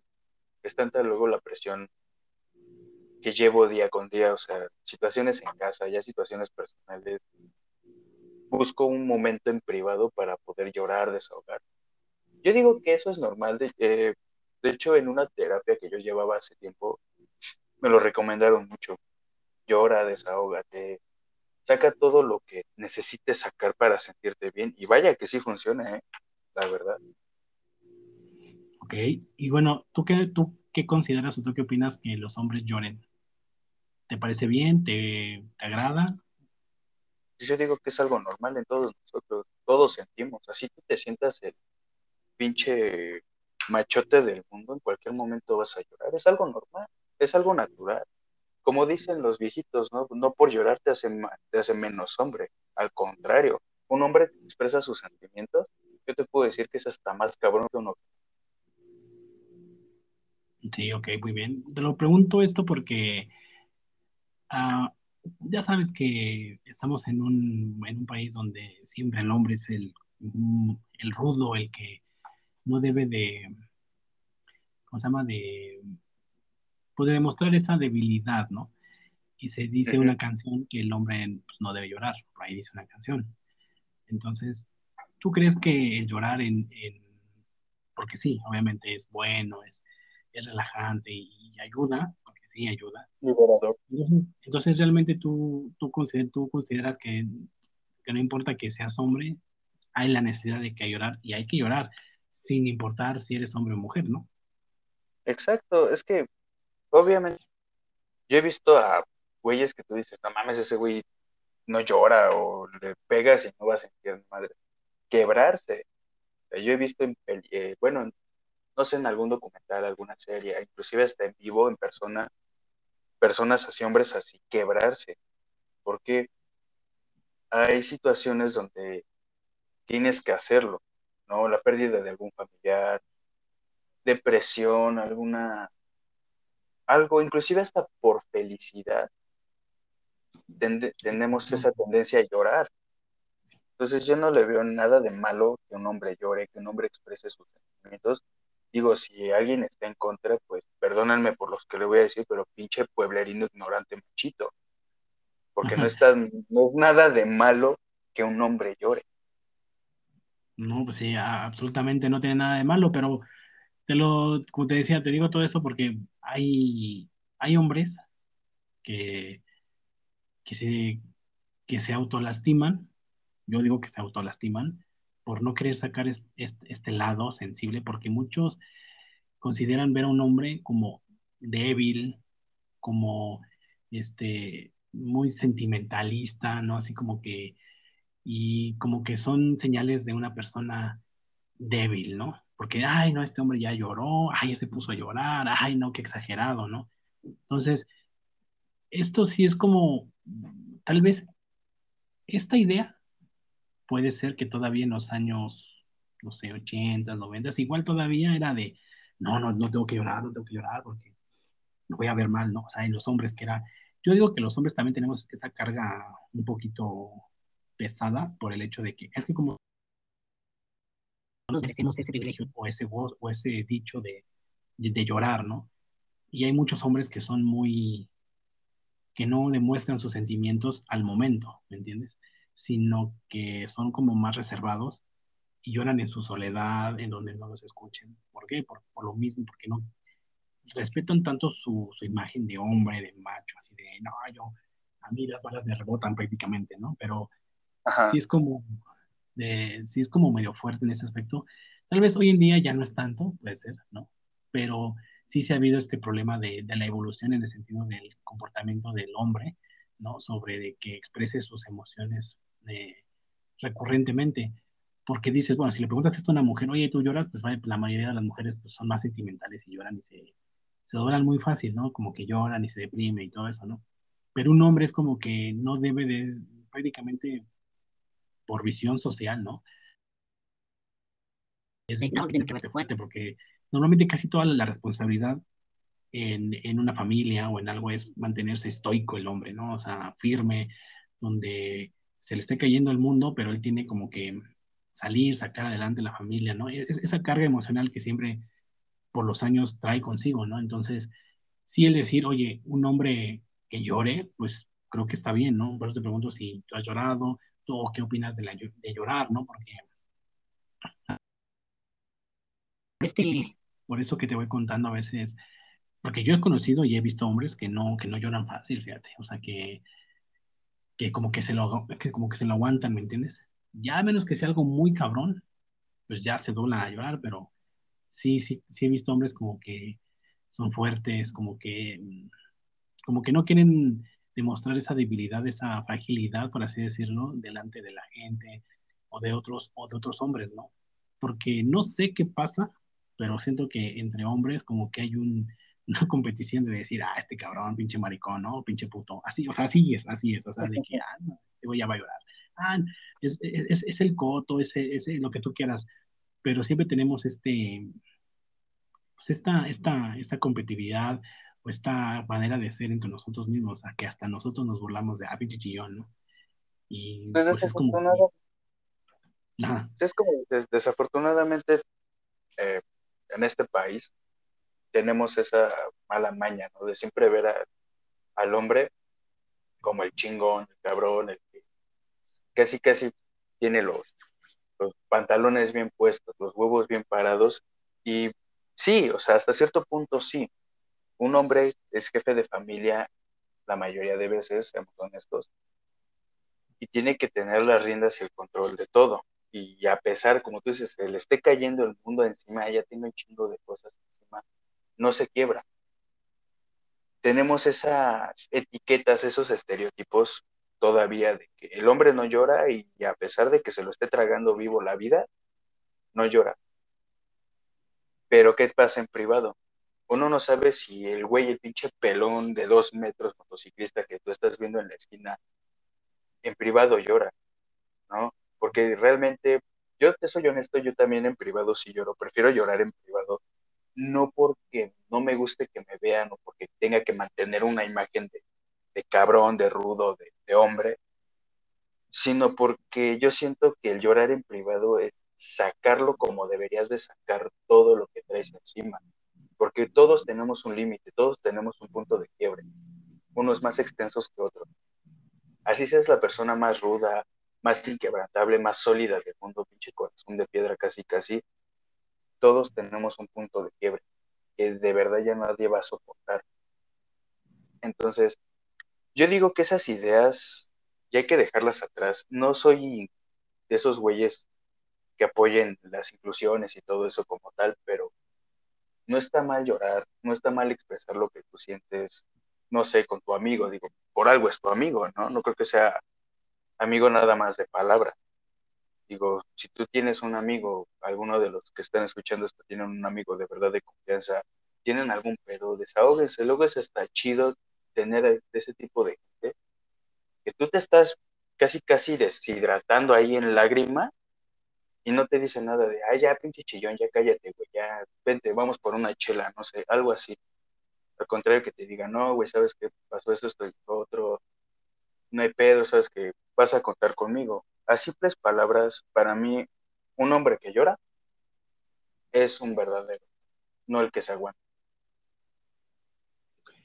Sí, exactamente, pero ahora sí que digo, a veces depende con quién también, con quién estás, sabes con qué tipo de personas te juntas o amistades que hasta cierto punto permitan y que no te vean como que, ah, ya, bueno, llores. O sea, si me entiendes? O sea, es como que hay, hay, ese punto de que se entiende, pero, pero también a veces es incómodo, porque ver a una persona llorar hasta cierto punto es medio incómodo porque no sabes qué hacer, si consolarlo, dejarlo. A veces es un poco complicado porque no sabes si, si acercarte a él y no sabes en qué momento esté tan cabrón, tan, tan, como se dice, tan privado en, en, ese momento que mejor hay que como que mantener tu distancia y si hoy estás bien, ¿no? Quieres, te, quieres que te acompañemos o te, no sé, qué te quieres tirar o quieres pasarte a un lado más privado, no sé, ¿no? Pero sí, digo, creo que esto de, esto de llorar, eh, creo que es, puede ser que todavía un poquito complicado, un poquito lo digo porque no mucha gente, te digo, sobre todo los hombres, no, no solemos soltar tan fácilmente la lágrima, así como que ¡ah! al, primer chingadazo, somos, como más, nos queremos ver, hasta cierto punto como que, ah, me duele, pero así, órale, me aguanto, me aguanto y me aguanto y órale, ¿no? Entonces, eh, nos mantenemos eso como muy fuertes y ya a lo mejor ya llegando a casa, estando solos, ya soltamos las lágrimas de Magdalena, pero ¡bum! Digo, creo que eh, socialmente esto todavía es un poco, ah, digo, depende, ¿no? Pero hay gente que todavía dice, ay, no, como que se siente incómoda. Yo, la verdad, si yo veo un hombre llorar, eh, no me quejaría, no le diría, ah, no, pinche puto, no, no, no, no, no sino digo, algo pasó con este cabrón, ¿no? O sea, porque se puso así, está cabrón, ¿no? No creo que sea algo. Claro. Tal vez, lo, No. tal vez lo abandonaron, lo dejaron, vio engañado, ah, vio su pareja que estaba con alguien más. No sé, varios factores, ¿no? Lo despidieron. Algo, al- algo debe traer, ¿no? Para que se suelten llanto en, pues ahí en calle o con, en una reunión o qué sé yo, ¿no? Pero Claro. sí, digo, sí, sí. Sí, el tema de llorar en cuestión de los hombres todavía es un poquito complicadito, un poquito, porque te digo, toda, mejor ya hoy en día ya es más fácil y se puede hasta cierto punto medio entender y, y ser más empático, por así decirlo, ¿no? Pero sí es como que sí llorar, sí, no, no ha sido como que tan fácil para los hombres. En ese aspecto no ha sido tan fácil. La mujer es más fácil porque dices, ah, es más, pues, pues es, es que es más, mm, ojo, no quiero decir que esto, ay, nada, que ya me tachen de machista o algo así, no, no, no, sino es como, es como que sea más dócil, más tierna, frágil en, en cuestión sentimental, ¿no? Y es más fácil que, pues que es- tiene más los sentimientos más a flor de piel, a flor de piel, ¿no? Entonces son más pen- eh, propensas a hacer este tipo de actos, ¿no? El hombre es como más, no, bueno, no pasa nada, ven, vamos. Y te digo, es más como que la, se escucha medio fuerte, pero creo que es, es así, es la carga, es el, el burro de carga, ¿no? Entonces. Donde tiene que aguantar un chingo de cosas, ¿no? Y no digo que la mujer Claro. no, pero, pero socialmente sí es así. Claro, y es como te digo, o sea, hasta cierto punto todos tenemos un punto de quiebre, ¿no? Digo, yo no soy una de las personas que me chingadas que reciba, ya, ya me estoy retorciendo y estoy llore, llore, ¿no?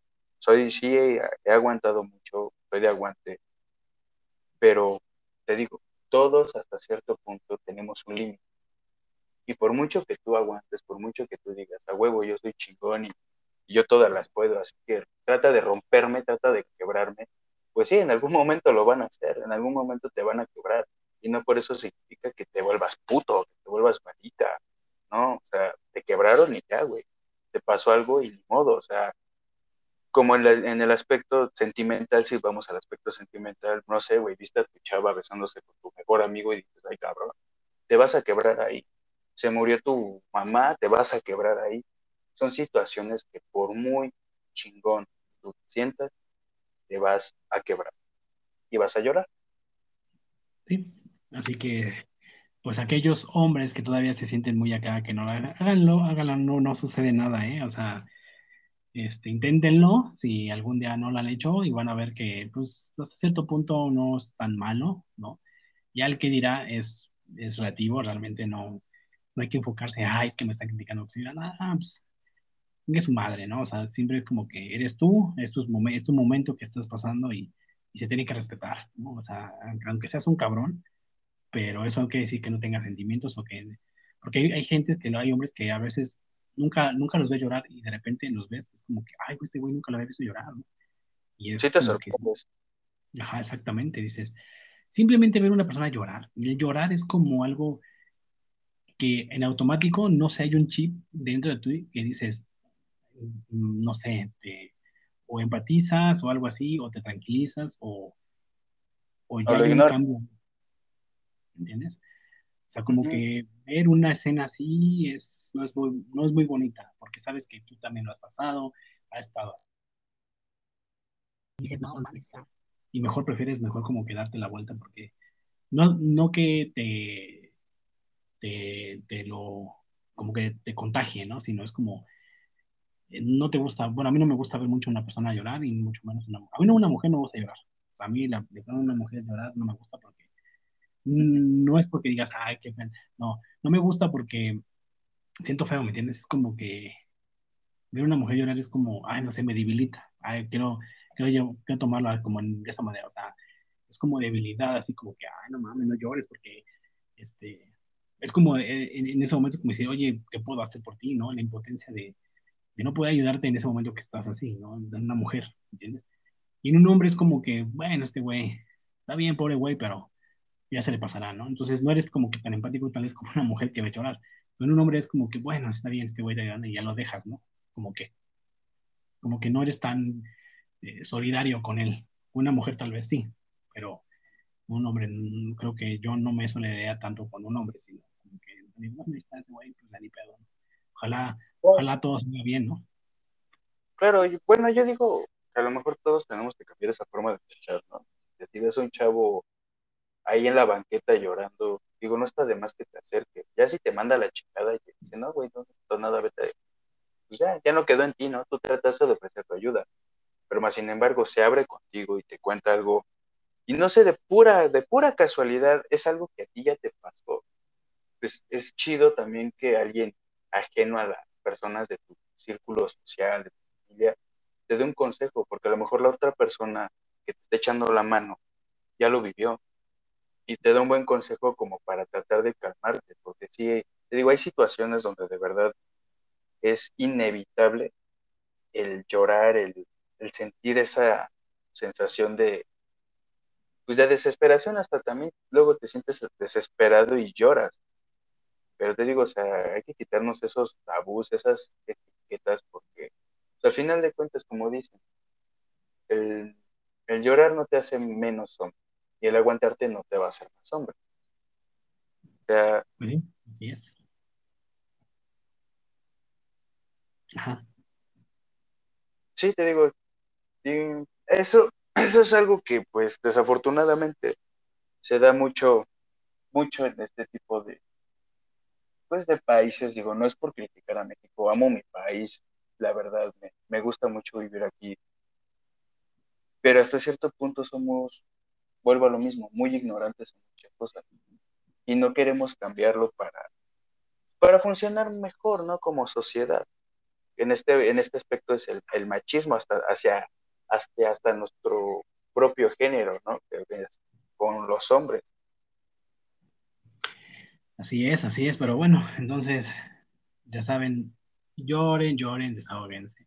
Hombre, mujer, es muy bueno. La verdad sí es que sí es muy bueno, es relajador y a cierto punto sacas muchas cosas ahí que tienes y, es bueno, es bueno. Creo que, o más bien, varios psicólogos recomiendan eso.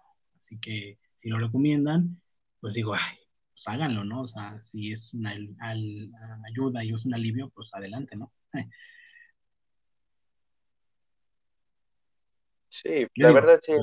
Sí, no, sí, la verdad es un, un alivio muy grande, porque sí, por algo te lo está recomendando un psicólogo o alguien que está certificado en esa, rama. Si te lo recomiendan, es por algo. No creo que nada más digan, ay, llora, güey, te va a servir. Pues no, o sea, es por algo. Y sí, emocionalmente, sí te, te quitas de muchas cosas, la verdad. Depresión, por eso la mayoría de las personas que, que sufren de ansiedad, de depresión, de ese tipo de, de cosas, lo primero que les dicen, güey, tú tienes una carga muy pesada, tienes que llorar no, pero es que yo soy casi casi el hijo de, Don Berenjena y no lloro. Vas a tener que llorar. Si no, vas a estar sufriendo. Pues sí, así es. Así que, pues ya saben, lloren, lloren como Magdalena, ríos, ah, bueno, hasta, hasta de felicidad lo que quieran, pero pues háganlo. Es, es un buen desahogo. Así que, pues, bueno, a, a lo otro y a lo interesante, por así decirlo, creo que es, algo que creo que, creo yo, que no muchos saben, pero bueno. Eh, ¿Tú sabes qué es sapiosexual? ¿O qué es ser sapicio, sapi, sapiosexual? Chinga, ¿existe esa palabra? no, la neta no sé qué sea eso. ah, bueno, cuando yo te explique qué es ser sapiosexual, tú me vas a decir si lo eres o no lo eres, ¿vale? Porque te puedo decir, puedo decir, oye, ¿tú crees que seas sapiosexual? Igual dices, bueno, no sé. Pero bueno, adelantándote un poquito, o bueno, eh, dependiendo de lo que yo, la explicación, pero a este término que te acabo de mencionar, aún sin saber, nada más dime, ¿crees que sí te considerarías o tal vez no te considerarías? yo me considero heterosexual. O sea, biosexual se me hace como un género más apegado a lo vivo, a lo La verdad. No, no, no, no, nada. Pero bueno, mira, ahí te va. Ya, ya, ya con esto. A ver, ahí te va. El ser sapiosexual, digo, yo, yo sí te voy a decir que yo sí me considero sapiosexual, ¿eh? Yo sí. Yo sí, de antemano te puedo decir que yo sí lo soy. y este, lo estoy eh, reconociendo, lo estoy abriendo, estoy saliendo del closet. no, no, no, sí, pero no, sí, sí, en verdad sí, sí me considero sapiosexual y muchas personas más. Incluso cuando ahorita escuchen el término de qué significa realmente sapiosexual, muchos dirán, ah, cabrón, tal vez sí lo soy y no lo sabía. Así que bueno, mira, igual tú, ahora que escuches y vas a decir, ah, igual yo también, o puede ser que no, digo, digo, eso se puede dar en ambos casos, que seas o no seas.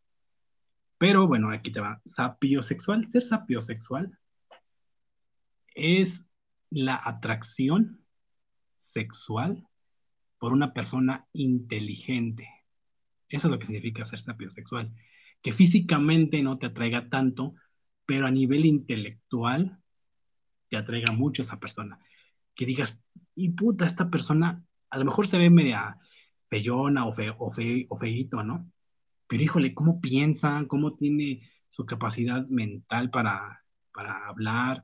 Eh, tiene mucho conocimiento, es súper inteligente, wow, eh, inteligente, dices, wow, qué padre es hablar, porque tú, tú puedes ver una persona, dices físicamente, dices, mm, no es mi tipo, o ya sea para hombre o mujer, pero yo cuando hablas con esa persona dices, ah, órale, qué interesante, qué persona tan interesante, y qué, qué cosa tan maravillosa ya, me, ya te atrae, ¿me entiendes? Entonces dices, puta, esta persona, no mames, o sea, hablo con ella y es tan, ¿cómo se puede decir? Tan excitante, por así decirlo, ¿no? Tiene un conocimiento, un saber que dices, wow, ¿no? Entonces, el ser sapiosexual se da un poquito más en mujeres, ¿no? Que, que se fijen y se atraigan más por hombres interesantes, inteligentes, que les sepan hablar, tener temas de conversación, ¿no?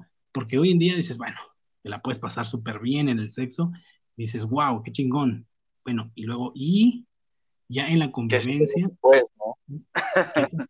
¿no? O sea, o sea ¿qué, te, ¿qué te puede aportar una persona ya después de ya estás bien rico, haces el delicioso y todo, pero qué te aporta ya intelectualmente? Porque igual en la cama te la pasas muy bien, pero ya en algo que te aporte, que te platique, que te diga, oye, mira, sé de este tema, oye, mira, ¿qué crees esto? Oye, ¿qué crees lo otro? ¿No? Y te digas, ah, qué rico, ¿no? Y no dices, no nomás hacer el amor físicamente, sino intelectualmente. Entonces, eso es ser sapiosexual. Y claro, no quiere decir que no hasta lo físico, no tampoco que te consigas un jorobado de Notre Dame, no tampoco, pero a lo mejor, a lo mejor físicamente dices, no te atraiga un poquito mucho, pero ya cuando hablas con esa persona dices, no mames, o sea, qué cosa tan, tan maravillosa y ya te fijas más en su, en su forma de ser. Y digo, en los hombres mm, se da, pero un poquito menos que la mujer, porque el hombre ya sabemos que somos más, más visuales, nos gusta más ver una, una chica con buenas curvas o verla así. Por, por naturaleza biológica del hombre, es, así es, ¿entiendes? O sea, es más como va más a lo físico un poquito, pero también se está dando que el hombre también sea un poco más sapiosexual en fijarse en mujeres listas, inteligentes, con proyectos, con metas, que realmente digas, no mames, qué maravillosa mujer, ¿no? Porque, eh, pues te digo, yo sí me considero eso porque creo que al tiempo, porque creo que que he conocido a mujeres y con las personas y con la persona con la que me encuentro, pues digo, ay, sí, o sea, hay, una conexión padrísima en ese aspecto porque no solamente es estar por estar, ¿me entiendes? Sino es que nos retroalimentamos con conocimientos, con cosas, y eso es, eso es muy interesante y eso es muy importante en una relación. Porque, bueno, digo, cuando eres joven, también se entiende, porque a veces cuando eres joven no te, no te fijas mucho en eso por tu juventud dices, bueno, me importa más el físico, me gusta más pasarla bien, lo que platiquemos me vale madre, ¿no? Realmente no, no, me, no profundizamos en temas más allá. Y, se entiende porque, digo, normalmente la juventud entre 15, 18 años, pues todavía los 20, ¿no? Todavía, a menos que todavía que ya tus veintitantos para arriba, mejor ya vas teniendo más, más coherencia, más un poco, no tranquilidad, porque aún así sigues siendo joven y quieres seguir divirtiéndote, pero hay jóvenes que también de veintitantos. Ajá, o sea, también ya tienen como pensamientos un poquito ya como que, oye, ya se fijan tal vez en otras cosas más. Pero sí, eh, cuando eres adolescente, sí no, te, no, no le das mucho pie a eso. Entonces, las personas que están escuchándome en este preciso momento o en este instante, se consideran o no se consideran sapiosexuales. Realmente les gusta estar con una persona con conocimiento, que sea inteligente, porque no inteligente no quiere decir que tengas un título universitario. No, no, no, no, no. Inteligencia quiere decir que eres una persona que tú mismo no te limitaste al conocimiento ya porque no estudiaste, no te preparas, no estudias o no te cultivas, ¿no? O no tienes algo, un, un por así decirlo, una especialidad contigo mismo. Por decirlo, yo soy bueno en esto, ¿no? Ah, si yo soy bueno en esto, entonces me pulo en esto, pero soy una persona interesante en lo que me dedico. Entonces ya eres una persona interesante. Entonces, si esa parte interesante le atrae a una persona a tu sexo opuesto, entonces eso ya es algo importante y es un plus que te hace ya esa persona es sapiosexual sin saberlo. Muchas personas, eh, tal vez si, les guste o se atrae o, les llame la atención un hombre interesante, inteligente, pero no sabía en el término, ¿no? Que a lo mejor dicen, no, es que este güey cada vez que habla me, encanta su forma de hablar, de su forma de ser, dices, wow, entonces ya te estás enamorando intelectualmente y ya te estás convirtiendo en una persona sapiosexual. Entonces, tal vez muchos no se darán cuenta de eso. Entonces, ahora que ya se dan cuenta y lo saben, ¿qué les gusta? ¿Una persona así una persona totalmente, pues, burra, ¿no? Que no sabe ni prender una computadora. O sea, porque hoy en día, para ser una persona medianamente inteligente, pues hay, yo creo que hay tres cosas que debes de saber. Prender, prender la computadora, eh, saber bastantes cosas, por decirlo medio, en lo que es leer, escribir, ¿no? Este, y bueno, eh, pues si se puede, pues terminar algunos eh, niveles académicos y te haces una persona interesante y que puede tener algún futuro, ¿no? Porque hoy en día puede ser que por la sociedad que hoy está evolucionando, es de que la mujer ya no es como en, las, en la época primitiva, ¿no? Que buscaba un hombre fuerte, eh, machote, así que proteja a la familia, pues, a la cueva, todo, ¿no? Y que cazaba, ¿no? Salía a cazar y todo eso. Pero ahora yo creo que a la evolución social que ha llevado la, eh, la vida del humano, pues ya, las circunstancias son, ya, ya, no cazamos, ya no cuidamos como este, nuestro hogar en una cueva o que, o que vengan este, animales a invadir o cosas así, sino ya somos otro tipo de sociedad más moderna, de otro comportamiento ya diferente, donde ya la mujer ya no busca tanto, o aparentemente ya no busca lo que es algo físico que diga, ah, ¿no? O sea, sino algo ya más como algo, es un ejemplo, ¿no? Eh, Mark, eh, Mark, Zuckerberg, ¿no? El dueño de, de Facebook. Es un tipo súper inteligente, ¿no? El creador de Apple, de Microsoft. Esas personas son las que hoy en día llaman más la atención porque son personas que te pueden dar una eh, estabilidad financiera bien, algo que te va a ayudar bien a futuro, no tanto por el interés, sino una persona que ya no es tanto físicamente que digas, ay, no, que, que altote, que fornido, no, sino que te va a aportar algo interesante en tu vida y que te va a ayudar y te va a apoyar, ¿no? Entonces creo que eso se está enfocando hoy en día más eso que un poquito más en lo físico, pero te digo, eso va a depender de la persona, porque también hay mujeres, ¿eh? que a lo mejor no son sapiosexuales y, no, y, les, y les gusta más lo físico y se siguen fijando en lo físico. Y hay igual hombres que no les importa una mujer inteligente, les importa más una pendeja, perdón por la palabra, pero este... pero pues, ya sí están bien y no, y no les interesa. Entonces no son tan sapiosexuales en ese aspecto y tan pues con la que se les atraviese porque pues nada más la quieren pasar súper padre, súper rico y nada más. Entonces también pasa eso, ¿no? No que todas ya son igualitas y todos somos no. Digo, esta, esta de ser sapiosexual solamente se da en consideración de gente que realmente le interese o vea, o vea más allá de lo que es físicamente, ¿no? Porque siempre aparentamos y vemos y decimos, ay, no, juzgamos muy rápido. Pero ya cuando conoces, por eso digo, hay que conocer a la persona para saber qué tipo de persona es, cómo piensa, cómo es mentalmente, ¿no? todas sus cosas, conoces a una persona bien por sus actos, por cómo es y cómo piensa. Entonces, basándote más o menos en eso, te das una cuenta de una persona de tal vez cómo es, ¿no? Entonces, ahora que ya sabes esto, y las personas allá que están escuchando, considérense y pregúntense si lo son. Ahora te digo, ¿tú te consideras una persona así o no, o no eres así?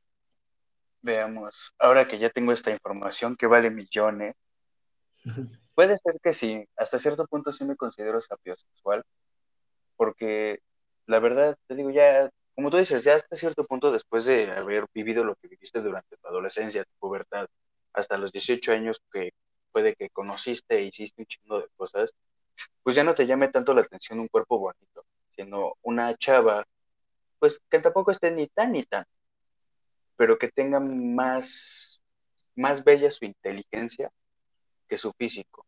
En lo personal a mí sí me gusta. Alguien que, que me pueda aportar algo positivo, eh, académicamente hablando también, que me pueda enseñar cosas que yo en la vida había visto o conocido y viceversa, ¿no? Porque yo digo que una relación buena, e interesante, se basa en eso, ¿no? ¿Qué, qué tanto tú puedes aportarle a la otra persona? ¿Qué tan inteligente te sientes tú para aportarle a la otra persona? ¿Y qué tan inteligente tú ves a la otra persona que te pueda aportar algo por ti? Entonces, sí me considero sapiosexual, la verdad, me gusta más una chava que tenga buenos temas de conversación, que sea inteligente. Digo, tampoco me voy a agarrar cualquier pinche Fiona, pero pues sí que tenga bonito físico, que esté bonita, pero que tenga más, más que ofrecerme de inteligentemente que nada más cautivarme con su belleza, ¿no? Porque como tú dices, ¿no? A mí me importa más una inteligente, pues, dos dos que una bonita pendeja. La verdad. También, sí, también eso, es, eso, también es eso. Y digo, las cosas como son, a veces uno, uno está con lo que cree que puede tener y hasta ahí no mm, sabe perfectamente, dice, bueno, ¿a qué puedo aspirar? Porque a veces, lamentablemente, digo, donde digo yo, se da mucho ese, este caso, donde yo no considero, yo juzgando, así que juzgando, porque ya conozco a las, a las personas, no de un día ni dos, sino yo puedo juzgar el comportamiento que han tenido esas personas a lo largo del tiempo que yo las conozco. Eh, muy pocas de ellas les llego a medio a saludar, pero sí conozco lamentablemente por chismes, pero bueno, conozco eh, un poco de la vida de, esas personas. Muchos son muy jóvenes que se juntaron, se casaron, no, más bien se juntaron, porque casar aquí no existe esa palabra de casar. Aquí nunca vas a ver una boda, nada de eso, pero sí, sí, sí, obviamente. Eh, y yo veo ese tipo de parejas, chavos de 15, 16, se embarazan, se juntan. Veo una pareja que antes, bueno, eran más jóvenes, ya son un poquito más grandes. Eh, pero ninguno de ellos terminó lo que es la secundaria. Ninguno lo terminaron. Entonces, ahí claramente hay una escasez de conocimiento por ambos, ¿no?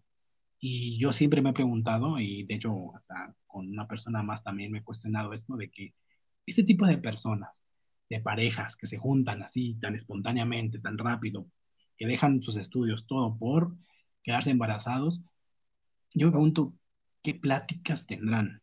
Porque yo me pregunto en, una cena, en una comida, en algo, ¿qué, ¿qué tipo de conversaciones pueden tener?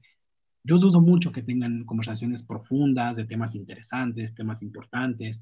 Yo dudo mucho esto, porque si son personas que nunca le invirtieron, nunca al estudio, o fueron eh, personas que les gustara algo más, pues dudo mucho que hablen de algo interesante, de algo, te digo, como un tema profundo, ¿no? Entre ellos, que cuestionen esto, oye, mira aquello, crees que esto y mira lo otro, ¿no?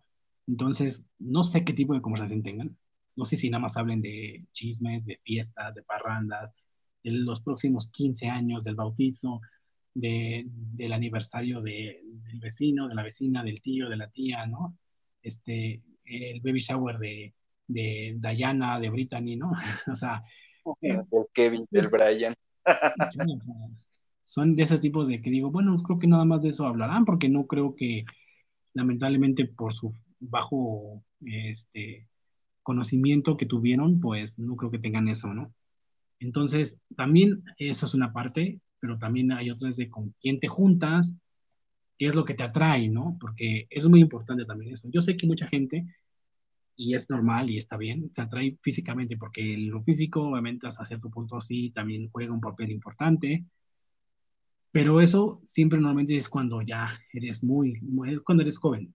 Cuando eres joven, pues vas por todo, ¿no? Y entonces dices, no, esta chica está, aunque sea una pinche burra, pero burra, dices, no, pero qué rica está, ¿no? Ah, pero qué buena está, ¿no? sí, la mm". Entonces, pues es tu trofeo, ¿no? Como hombre, decir, ah, no con esta cabrona. Pero, pero obviamente no te pones a pensar, porque eres, eres joven, eres inmaduro, dices, no mames, está bien buena y voy a hacer la envidia, porque está bien buena. Pero bueno, ajá, y intelectualmente de la cabeza, ¿cómo está? Ah, no me importa, que sea una pinche burra, no me importa, pero ah, que está bien buena. ya con, eso, ya con eso, ya con eso, ya crees que, uh, no, no máximo, ¿no? Entonces digo, sí, cuando eres joven, te importa mucho eso. Te importa estar con alguien chingón, físicamente, ¿no? Y que digas, no, que seas la envidia. Sí, perfectamente, claro. Hasta cierto punto se puede entender, dices, sí, pero, pero a veces es tan que no se controlan que a veces pues termina esto, ¿no? Se embarazan, y este, ya no estudian, se meten a, se meten a trabajar, la otra se ama de casa. ¿Y qué aportan? Ya después ya tienen un hijo y todo eso, siguen siendo inmaduros, ¿me entiendes? Y no duran, o frenan, no sé, o sea, o pasan un chingo de cosas, ¿no? Entonces, ahí cuando eres joven no ves el futuro, no planeas tu futuro todavía, lo ves lejano, dices no pasa nada, ah, le voy a dar tienda suelta, ¿no? Pero digo, siempre, siempre pasa esto en, en, en, estas etapas, ¿no? Pero ya, con una, pero ya cuando vas creciendo, ya tienes tus 20, 20 y algo, y ya no vas haciendo, ya estás dejando de ser un, chavalín ahí de 15 años, todo medio tontón, ¿no? Y madurón. Te vas entrando en, en, una vida más de adulto joven, ¿entiendes? Entonces, ya haces otras cosas, tienes que ir, tal vez ir probando, viendo, pero si te estancas, en un, en un mundo o en una sociedad o en un, o en un por donde vives, y si ves todas las chicas con las que están a tu alrededor, y todas son igual, ¿no? Todas son desmadrosas, todas les gusta andar en el desmadre, tienen, aunque, aunque tengan sus 23, 24, 25, les andan en su pinche desmadre, y siguen chupando, tomando, y les encanta, ¡uh! el desmadre. Se quedaron en la fiesta, ¿no? Exacto. Y tú, si tú abordas a una chica de ellas y les dices, oye, mira, quiero platicar de algo interesante, puta, en ese momento dices, ay, qué aburrido, ay, no me importa, ay, no, o sea, entonces no te toleran porque todavía están en esa onda. Todavía no son personas que puede ser que en un futuro se consideren sapios sexuales y, y ahorita todavía no. Entonces, si, si tú en tu medio donde te mueves sabes que es así y hasta ahí lo que tienes, pues sabes que esa chica pues no va a seguir más, tal vez ya le embarazan, ya es madre soltera, y ya te haces padrastro, ¿no? Así, o sea, es como que dices, bueno, pues es lo que hay, pues es lo que hay aquí, de modo, ¿no? Entonces, ya vives como hasta cierto punto como medio frustrado, porque a veces estás con una persona que no te consideras y dices, no, es que, no, ¿qué hago aquí, no? Como que hasta cierto punto, cuando tú te consideras medianamente inteligente esa persona para que estás, dices, no, ¿qué, qué, hago aquí? ¿Me entiendes? Es como que no me aporta nada esta, esta, esta mujer, ¿no? Eh, hablo de esto y no me pela, hablo del otro, no le importa, eh, le aburro en estos temas, me dice, ay, no, ya no vas a hablar de lo mismo, ay, no, ya, por favor, no. Entonces, como que, ¿te adaptas? O la dejas, porque no hay otra, entonces. Sí es complicado hasta cierto punto, ¿no? Porque cuando te vas, medianamente te vas, vas creciendo, vas, te vas fijando en, otras situaciones, en lo que tú quieres, en lo que deseas, ya vas probando mujeres, vas probando chicas, y dices, esta sí me conviene, esta me gusta más así, esto no, esta no, entonces dices, ah, puedes sacar conclusiones ah, conforme vas avanzando, conforme tú dices, sí, esto sí quiero, sí, esto no quiero. Entonces, eh, esto es muy, creo que es muy importante y creo que la gente, aunque les duela, pero es, lo que se dice aquí, siempre he dicho que aquí en este podcast se dice lo que es las cosas como, son, la realidad, las situaciones que, nos rodean en, este mundo como tanto en sociedad, que eso es lo que pasa y es lo que es. Y no, y no voy a decir, no, es que no me voy a ver, no, es que es así. O sea, hay gente que no estudia, que no, que no se superó, y eso es lo que tienen. ¿Por qué se fijan? Ah, y eso les, les, va a doler a muchos y a muchas, pero es la verdad. Prefieren, mejor decir, bueno, eh, me junto con el barrendero, me junto con el albañil, porque pues yo también no, no, no tengo algo, una superación, porque yo también nada más tengo la primaria, entonces ustedes también tienen la primaria, pues bueno, ¿no? Él no me exige, ni yo le voy a exigir, y así nos tomamos en un, un colchoncito feo o algo así, pues ahí las llevamos, ¿no? Entonces como que, y te conformas, y eres conformista, entonces te juntas con personas iguales, entonces no, a lo mejor puedes estar con una persona que piense diferente y va a haber problemas. ¿Por qué? Porque una persona que piensa diferente, quiere mejorarse, quiere superarse, y la otra, no, oye, no, y te pone un pie, sin querer, pero mm, dices, no, estamos bien así, ahí ya veremos, ahí el otro. Dices, bueno, a lo mejor por evitar problemas al principio y por el amor, dices, está bien, pero ¿cuánto tiempo te vas a aguantar, no? Digo, si tú te consideras y te conoces y dices, esto no es para mí, porque esto no estoy acostumbrado a esto, entonces ahí cuando va a haber un problema y te cuestionas, dices, o sigues ahí, o de plano tú a veces qué haces, ¿no?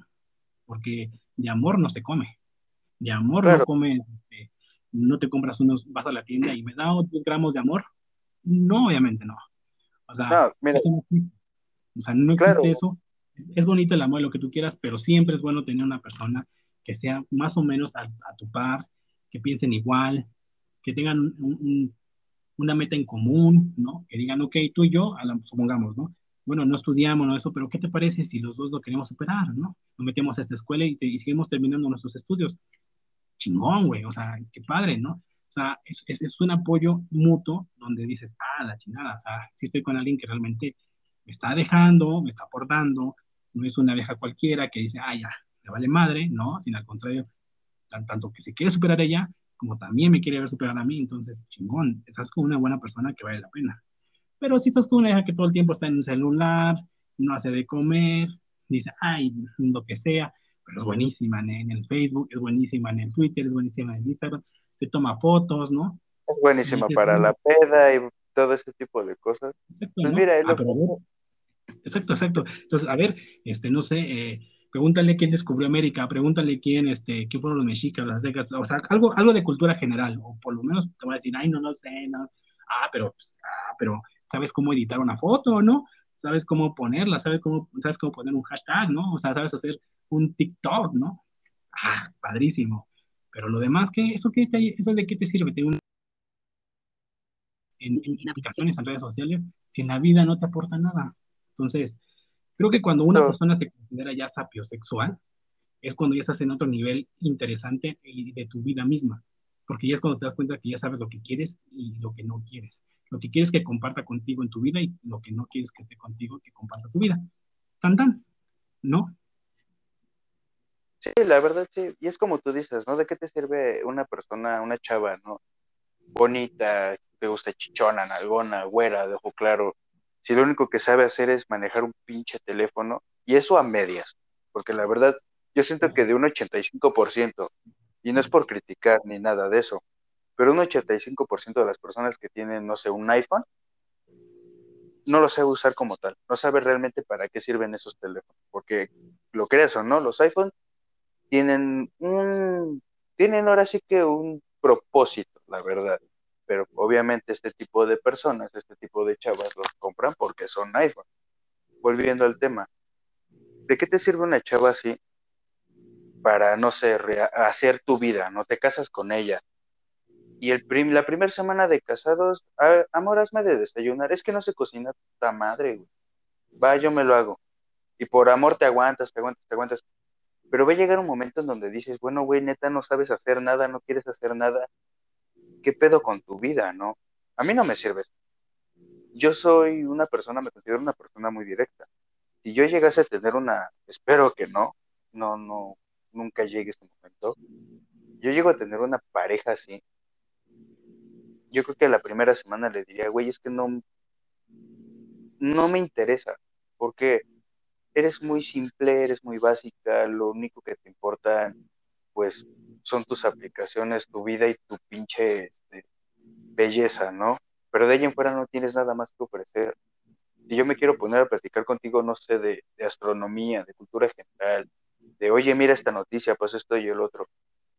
¿Qué opinas por respecto? Ay, no, ay, qué hueva. Oye, no, mejor vamos a, vamos al cine a ver Rápido y Furioso, ¿no? No, güey, y no es por criticar a la gente que tenga ese tipo de gusto, pero seamos honestos. La mayoría de personas que son así de, sonara feo, de hueca, tienen gustos muy básicos, muy generales, muy comerciales. Y no me estoy yendo al lado de gustos, ¿no?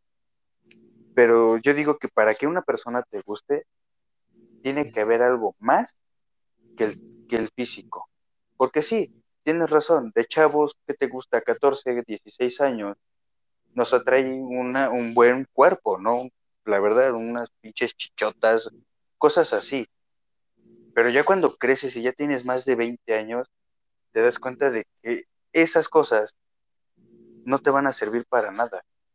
Mas, sin embargo, encuentras a alguien que sepa de cultura general, no sé, que sea mejor que tú en algunas materias de la escuela, que te, que te dé algo más allá de un buen cuerpo, yo creo que te va a traer más que lo que te traía esa edad, que era nada más el puro pinche. Que te aporte algo a tu vida, aportar. Exactamente. Exactamente. Digo, yo la verdad no te lo voy a negar, yo a esa pinche edad sí era así, de veía un, un buen pollo y decía, ay, güey, ¿no? Pero ahorita digo, ya las veo por ahí, ya, ya estas son comunes de encontrar, ves a una así, te enteras que tiene 14, 15 años y dices, ay, güey, ¿qué pedo con esto, no? Pero ves a otra chavita de tu edad, muy simple, simpaticona, pero ves que está leyendo, no sé, un libro de Stephen King, a mí que me encanta Stephen King, ah, no mames, a ver, y empiezas a platicar con ella sobre el universo de Stephen King, y de ahí se desatan otros temas.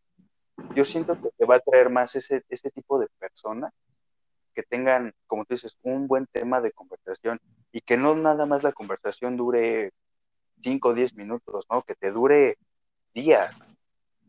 Y de ahí se desaten otros temas a la pinche güera que viste por el otro lado, que estaba bien bonita, pero que la neta no sabía ni cruzar la calle.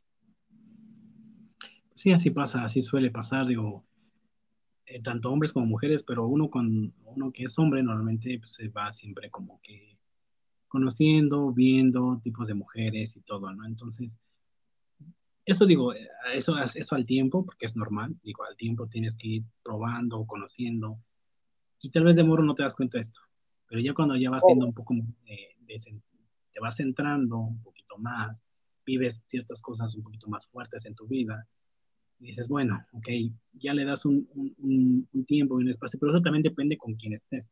Yo siempre, di, yo, yo, yo siempre he dicho que depende con qué persona te puedes, eh, con qué te relacionas. Porque si te relacionas con pura cabrona loca, pues ah, tal vez igual te vas a lo mismo, posiblemente, ¿no? Pero si te relacionas con gente más estable, más tranquila, un poquito más de otro, otro tipo de actitudes, de una manera de socializar diferente, dices, ah, bueno, entonces de ahí también te contagias y dices, ah, me gusta también, y hasta, hasta quieres ser parte de lo mismo, ¿no? Porque dices, ah, mira, obviamente hasta tú mismo te sientes hasta menos, ¿no? Porque sin querer queriendo, así pasa. Si tú te juntas con personas inteligentes y tú no sabes algo, dices, uy, mejor no opino porque no sé nada de lo que te están diciendo, ¿no? Y qué pena si un día me llegan a preguntar y digo, no. Pero fíjate, interrumpiéndote tantito, yo conozco y llegué a conocer chavas desmadrosas digo, no es que ellos una pinche blanca paloma, ¿verdad? Pero así desmadrosas, ebrias, toman como cabrón, pero son muy inteligentes, son muy cultas. O sea, estando en, sus cinco sentidos, estando sobrias, son muy inteligentes, muy cultas, son otro pedo. Pero si tú las llevas a una fiesta, no manches, yo creo que toman hasta más que tú. Yo digo que también depende mucho la educación que cada uno haya recibido, ¿no? Porque sí, yo no digo... Pero es que hay un defecto, hay, o hay un pero, porque tú puedes decir, bueno, son chicas que, que no, que sí, son inteligentes, pero toman un chingo. Y ahí dices, mm, porque ya lidias con una persona que le gusta el chupe. Entonces, una de dos, o lo sabe controlar y no hay pedo, o simplemente, no sé, por decirlo en mi caso, ¿no? Es un, es un ejemplo yo que no, no tomo, o sea, no soy alguien que, y que bueno, ah, eso es algo que lo, que lo estoy diciendo por primera vez aquí en el podcast, porque nunca lo había dicho, y le lo voy a decir, yo, yo no soy una persona que tome, yo no tomo, tomo solamente una vez al año y es por fin de año y y no cerveza ni nada, sino un, licor muy bueno. Eh, pero nada más, una vez. Eh, yo no soy una persona que, que, tome, entonces como no tomo, hay un problema aquí porque muchas chicas sí toman y muchas si no tomas, eres aburrido, no, no, no entras al desmadre y todo eso. Entonces, también por eso mismo a veces yo no me, no me interactúo tanto porque este tipo de chicas son más de desmadre, son más de peda y todo. Y si yo no le entro a eso, pues no le voy a entrar. Entonces tampoco me van a obligar ni nada. Entonces, como no me van a obligar tampoco ni nada, pues no, pues sabes que tú no. Tú mejor después, ya ver, con un café y si es que quiero, ¿no? Entonces, hay, hay, hay, pero yo, a mí no me gustaría, eh, por muy inteligente que sea, a mí no me gustaría estar con una persona porque sé que va a estar chupando. Y si va a chupar peor que un cabrón, a mí no me gusta estar con una persona que chupe peor que un cabrón. Y con respeto a las mujeres que lo hagan, ¿eh? Pero a mí no me aporta nada eso, pese a que sea inteligente, pero eso a mí no me aporta porque si esa mujer se pone peda y se pone ebria, pues sin querer para mí ya perdió el encanto. O sea, una mujer verla ebria, tirada, es decir, no, o sea, ¿de qué te sirve ser tan inteligente si con esta madre te pierdes, no? O sea, ya pierde el encanto. Para mí ya lo pierde. A lo mejor soy, me dirán, ah, es que eres bien mamón. Sí, a lo mejor es que decir soy mamón, pero sé elegir y sé escoger. Eso, tal vez, ese, eh, decir que soy mamón, pero sé ser selectivo y con quién sí y con quién no. Entonces, en este caso, como ya a esas alturas de mi vida, como yo obviamente soy un poco más grande que tú, y eh, he vivido un poco más de, de, situaciones en esta vida, te puedo decir que yo ya me considero, yo es así, sapiosexual 100%, así completamente. Y si yo interactúo con una chica, por muy bonita que esté, o más o menos, pero si yo empiezo a ver que no habla, que, que es, veo cómo es eh, normalmente, ya ni le intento. La verdad, ya ni le intento, ya no, es como que digo, sí, le voy a seguir. No, ya no ya me perdió todo el encanto y ya no, ya no insisto. Entonces así lo dejo, ya lo dejo en paz y ya no, y ya no, ya no le insisto. Así que, pues te digo, creo que eso va a depender mucho de, de uno también, ¿no? Si tú dices, ah, no importa, le voy a echar ganas ahí, pues bueno, haz tu, haz tu lucha, pero pues digo, pues si es que quieres así, pues adelante, hazlo, ¿no? Tampoco te voy a decir, no, y las personas que son así, pues adelante, digo, cada quien, hasta cierto punto van a encontrar y van a saber que eso está bien y esto no. Claro, y sabes que yo comparto esa idea, no tanto, mira, en el aspecto, pues, machista, porque no, sino porque yo la verdad me considero una persona desmadrosa. Soy inteligente, sí, tengo mi, pero bueno, como todos, tengo mis momentos, ¿no? Donde sí, la neta, me gana y va a chingarle chido, ¿no? Hasta ponerme hasta la madre. Digo, gracias a Dios, ya lo estoy dejando. Ya yo siento que a pesar de ser pues relativamente joven, ya no me interesa tanto eso. Pero si yo hubiese, pongamos un ejemplo, si yo estuviera en ese desmadre todavía y conociera a otra chava igual, a pesar de ser, de ser muy inteligente, muy atractiva a la vista y todo eso, no me relacionaría con ella a algo formal. Quizás, quizás algo de pues un rato de una noche y vamos, ¿no? Para el, por el desmadre. Pero ¿por qué no lo haría? Si yo soy desmadroso, obviamente voy a buscar algo diferente a lo que yo estoy acostumbrado por mí. Algo pues más tranquilo, una persona más tranquila que a lo mejor pues me ayude a mí a ser tranquilo. Como por qué buscar a una persona casi casi idéntica a ti en el aspecto de madre, si por ese tipo de cosas pasan los problemas, las infidelidades, el embarazo no deseado, que esto y el otro, o sea, un chingo de cosas. La verdad. Pues sí, pero pues te digo, mira, hay gente que a lo mejor al escuchar esto va a decir, no, es que eres bien, tú eres bien aburrido, nada más eres así, y no, no, no, no, no. O sea, okay, si quiero ser divertido, que sea espontáneo, que sea alegre. Las personas que realmente me conocen saben quién soy. Entonces, cuando uno ya conoce ese, lado, ese lado por así decirlo, chido, desmadroso, porque también me gusta el desmadre. Soy, o sea, a veces soy muy, muy niño, muy bobo, muy tonto. Y las personas que a veces me llegan a conocer y dicen, ah, este güey es bien pendejo, es bien bobo, no sé qué le pasa. Pero pues es que ese, ese es el lado que tengo yo, porque yo sé dónde comportarme dependiendo en dónde estoy. Pues si, si para mí es un ambiente de relajo, de desmadre, pues lo aplico, chingue su madre, ¿no? O sea, es como que es, es, es, para divertirse, no es como, no estás en un, este, en una misa, en un velorio, no, estás en un lugar donde hay fiesta, donde está el desmadre, pues va, ¿no? Entonces ahí es cuando yo saco ese, ese lado desmadroso, hago tontería y media, y, o simplemente cuando hay niños también, hasta a veces me, me comporto como un niño, también me arrastro, me, me, ahí me deslizo por el piso y soy también, ¿no? Me adapto al, al momento. Pero cuando ya se dedica, por decirlo en este caso, ¿no? Hablando ya de temas importantes, así ya un podcast, todo esto, pues ya es más, es más, ya te dedicas en otro ámbito diferente, donde ya eres más, te puedo decir que aquí me puedo, me puedo expresar como soy, como, como yo siento que soy, entonces pues aquí saco todo, digo todo, y esa es otra, digamos que otra faceta mía, ¿no? De los que ya me conocen realmente como soy, esta parte mía, este, que esta parte cuando la saco, ¿no?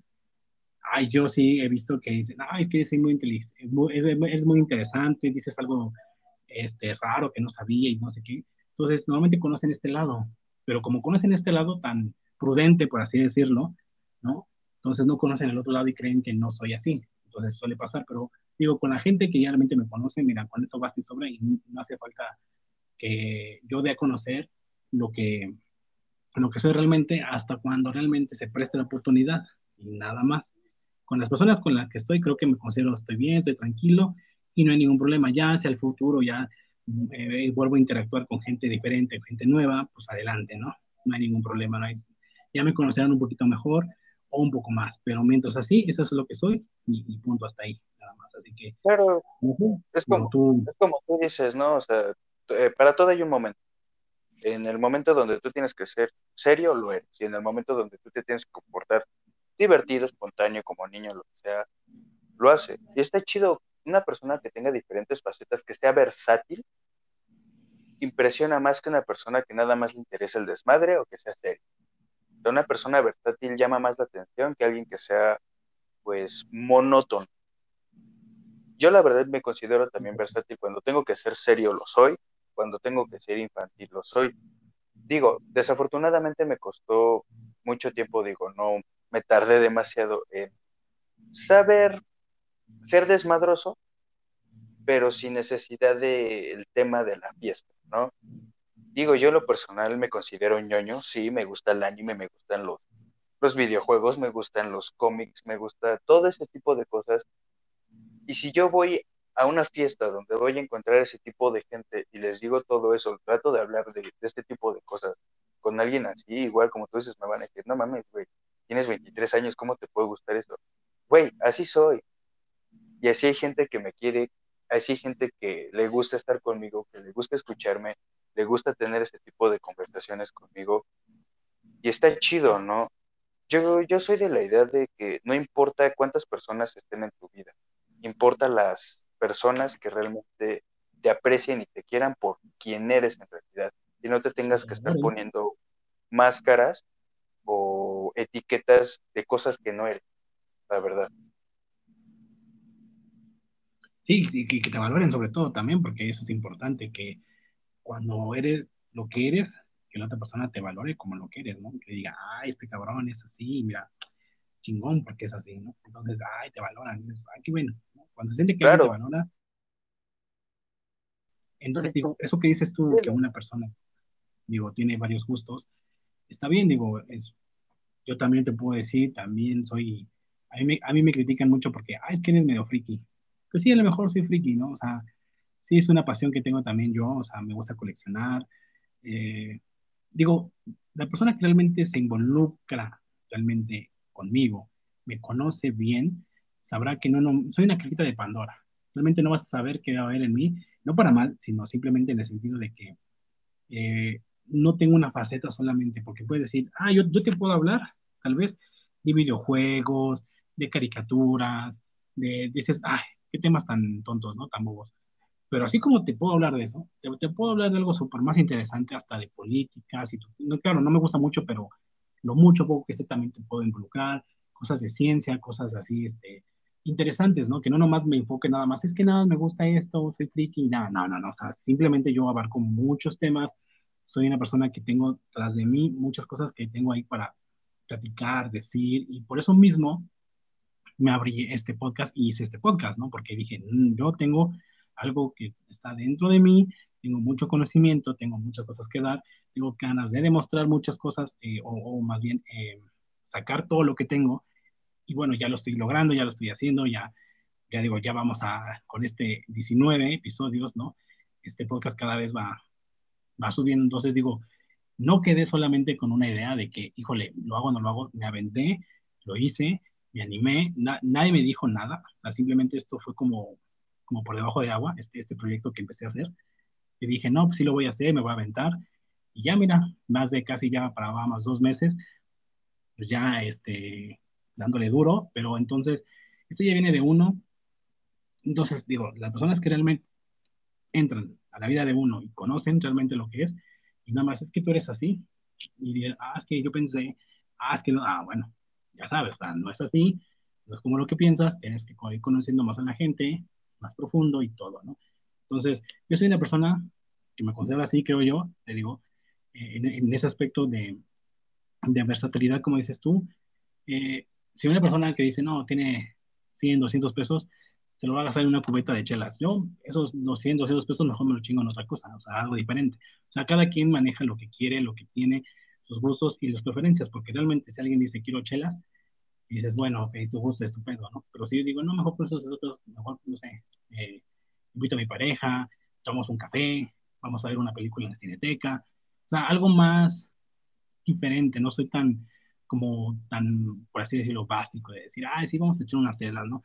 Vamos a meternos a este bar, mira, están a dos por uno y pues vamos a tomar, ¿no? Dices, sí, pero yo no, no me metería en esos lugares, a lo mejor me metería en un, en un bar, en un, por decirlo, en Sambors, este, la hora feliz.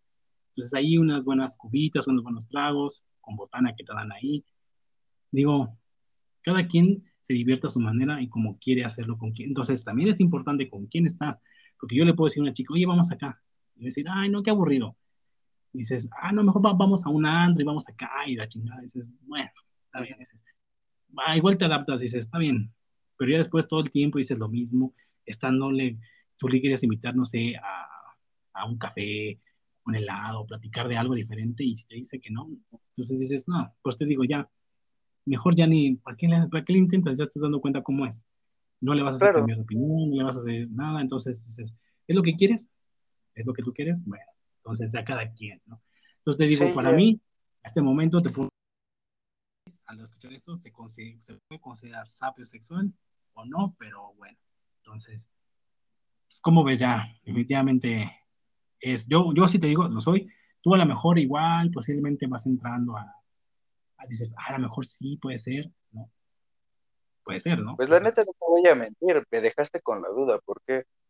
Porque sí, a pesar, te digo, a pesar de la corta edad que tengo, he vivido un chingo de cosas y ya soy una persona que ya no le importa tanto un buen físico, no una pareja que de verdad me vaya a dejar algo bueno para y que durante el camino no nada más sea ella o nada más ella, no, seamos los Entonces te puedo decir que a lo mejor me puedo considerar sapiosexual, pero aún no sé, estoy, estoy todavía en esa fase de, de descubrir.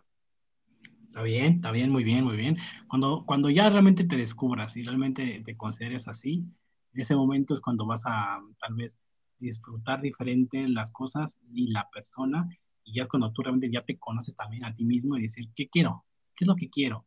¿Quiero esta mujer, esta mujer o esta persona conmigo? ¿Qué me va a dar o qué me va a aportar? Ahí es cuando ya empiezas a, a, decir, mm, sí, no, bueno, ¿no? Entonces, cuando ya entres en ese ámbito y consideres realmente sapio sexual, dices, ah, mira, por, por este, por Calem en, en, aquí en Igual Pro, aquí en Igual Dog, dijo, ah, sí, ahí, ahí lo descubrí, ahí dije, ah, sí, gracias a este cabrón, ahora sí ya me considero, ¿no? Ah, entonces, este, digo... Que no dudes que no vaya a haber, que no dudes que no vaya a haber quien diga, ah, no mames, soy sapiosexual porque lo escuché con Waldorf. No manches, güey, primero averigua si lo eres. ve qué gustos tienes, ve con quién te estás relacionando, y ya después dices, ¿lo soy o no lo soy? ¿No? Exacto, exacto mismo. Bueno, pues así que pues chicos, chicas, saben si, si lo son o no lo son, ya sabrán ustedes. Eh, ustedes mismos saquen sus propias conclusiones, si se conocen a sí mismos y saben lo que, lo que quieren, porque recuerden que uno, uno es lo que es con quien está también, así que eso también depende mucho con quien estén. Entonces, estén de acuerdo, están de acuerdo, no están de acuerdo, pues bueno, ahí pueden, las personas que ya saben mis redes sociales y mi, este, mi WhatsApp, pues ahí pueden mandar, porque me han, me han llegado mensajes donde me dicen, oye, sí, me gustó este tema, me dicen otro, así que, pues ahí están, ya sabrán, ahí me, ahí me pueden decir si, si, si lo son o no, si lo son o no lo son, o están por serlo, o realmente dicen, no, todavía no, no me considero y creo que no lo voy a hacer, así puede ser, ¿no? Puede ser. Aquí estamos llenos de muchas cosas, de muchas eh, formas y de pensares, así que eso, eso es lo importante y eso es lo interesante de, de, recibir opiniones y de decir, ah, sí lo soy, ah, no lo soy, o no que lo voy a hacer, o no creo. Entonces, ahorita en este caso, tú, Iván, que estoy diciendo, no, pues, como que, pues tal vez ahí vayan, ¿no? Entonces, ahí ya estoy abriéndote con una puerta, un camino diferente, ¿no? Para pensar y decidir en un futuro, ¿no?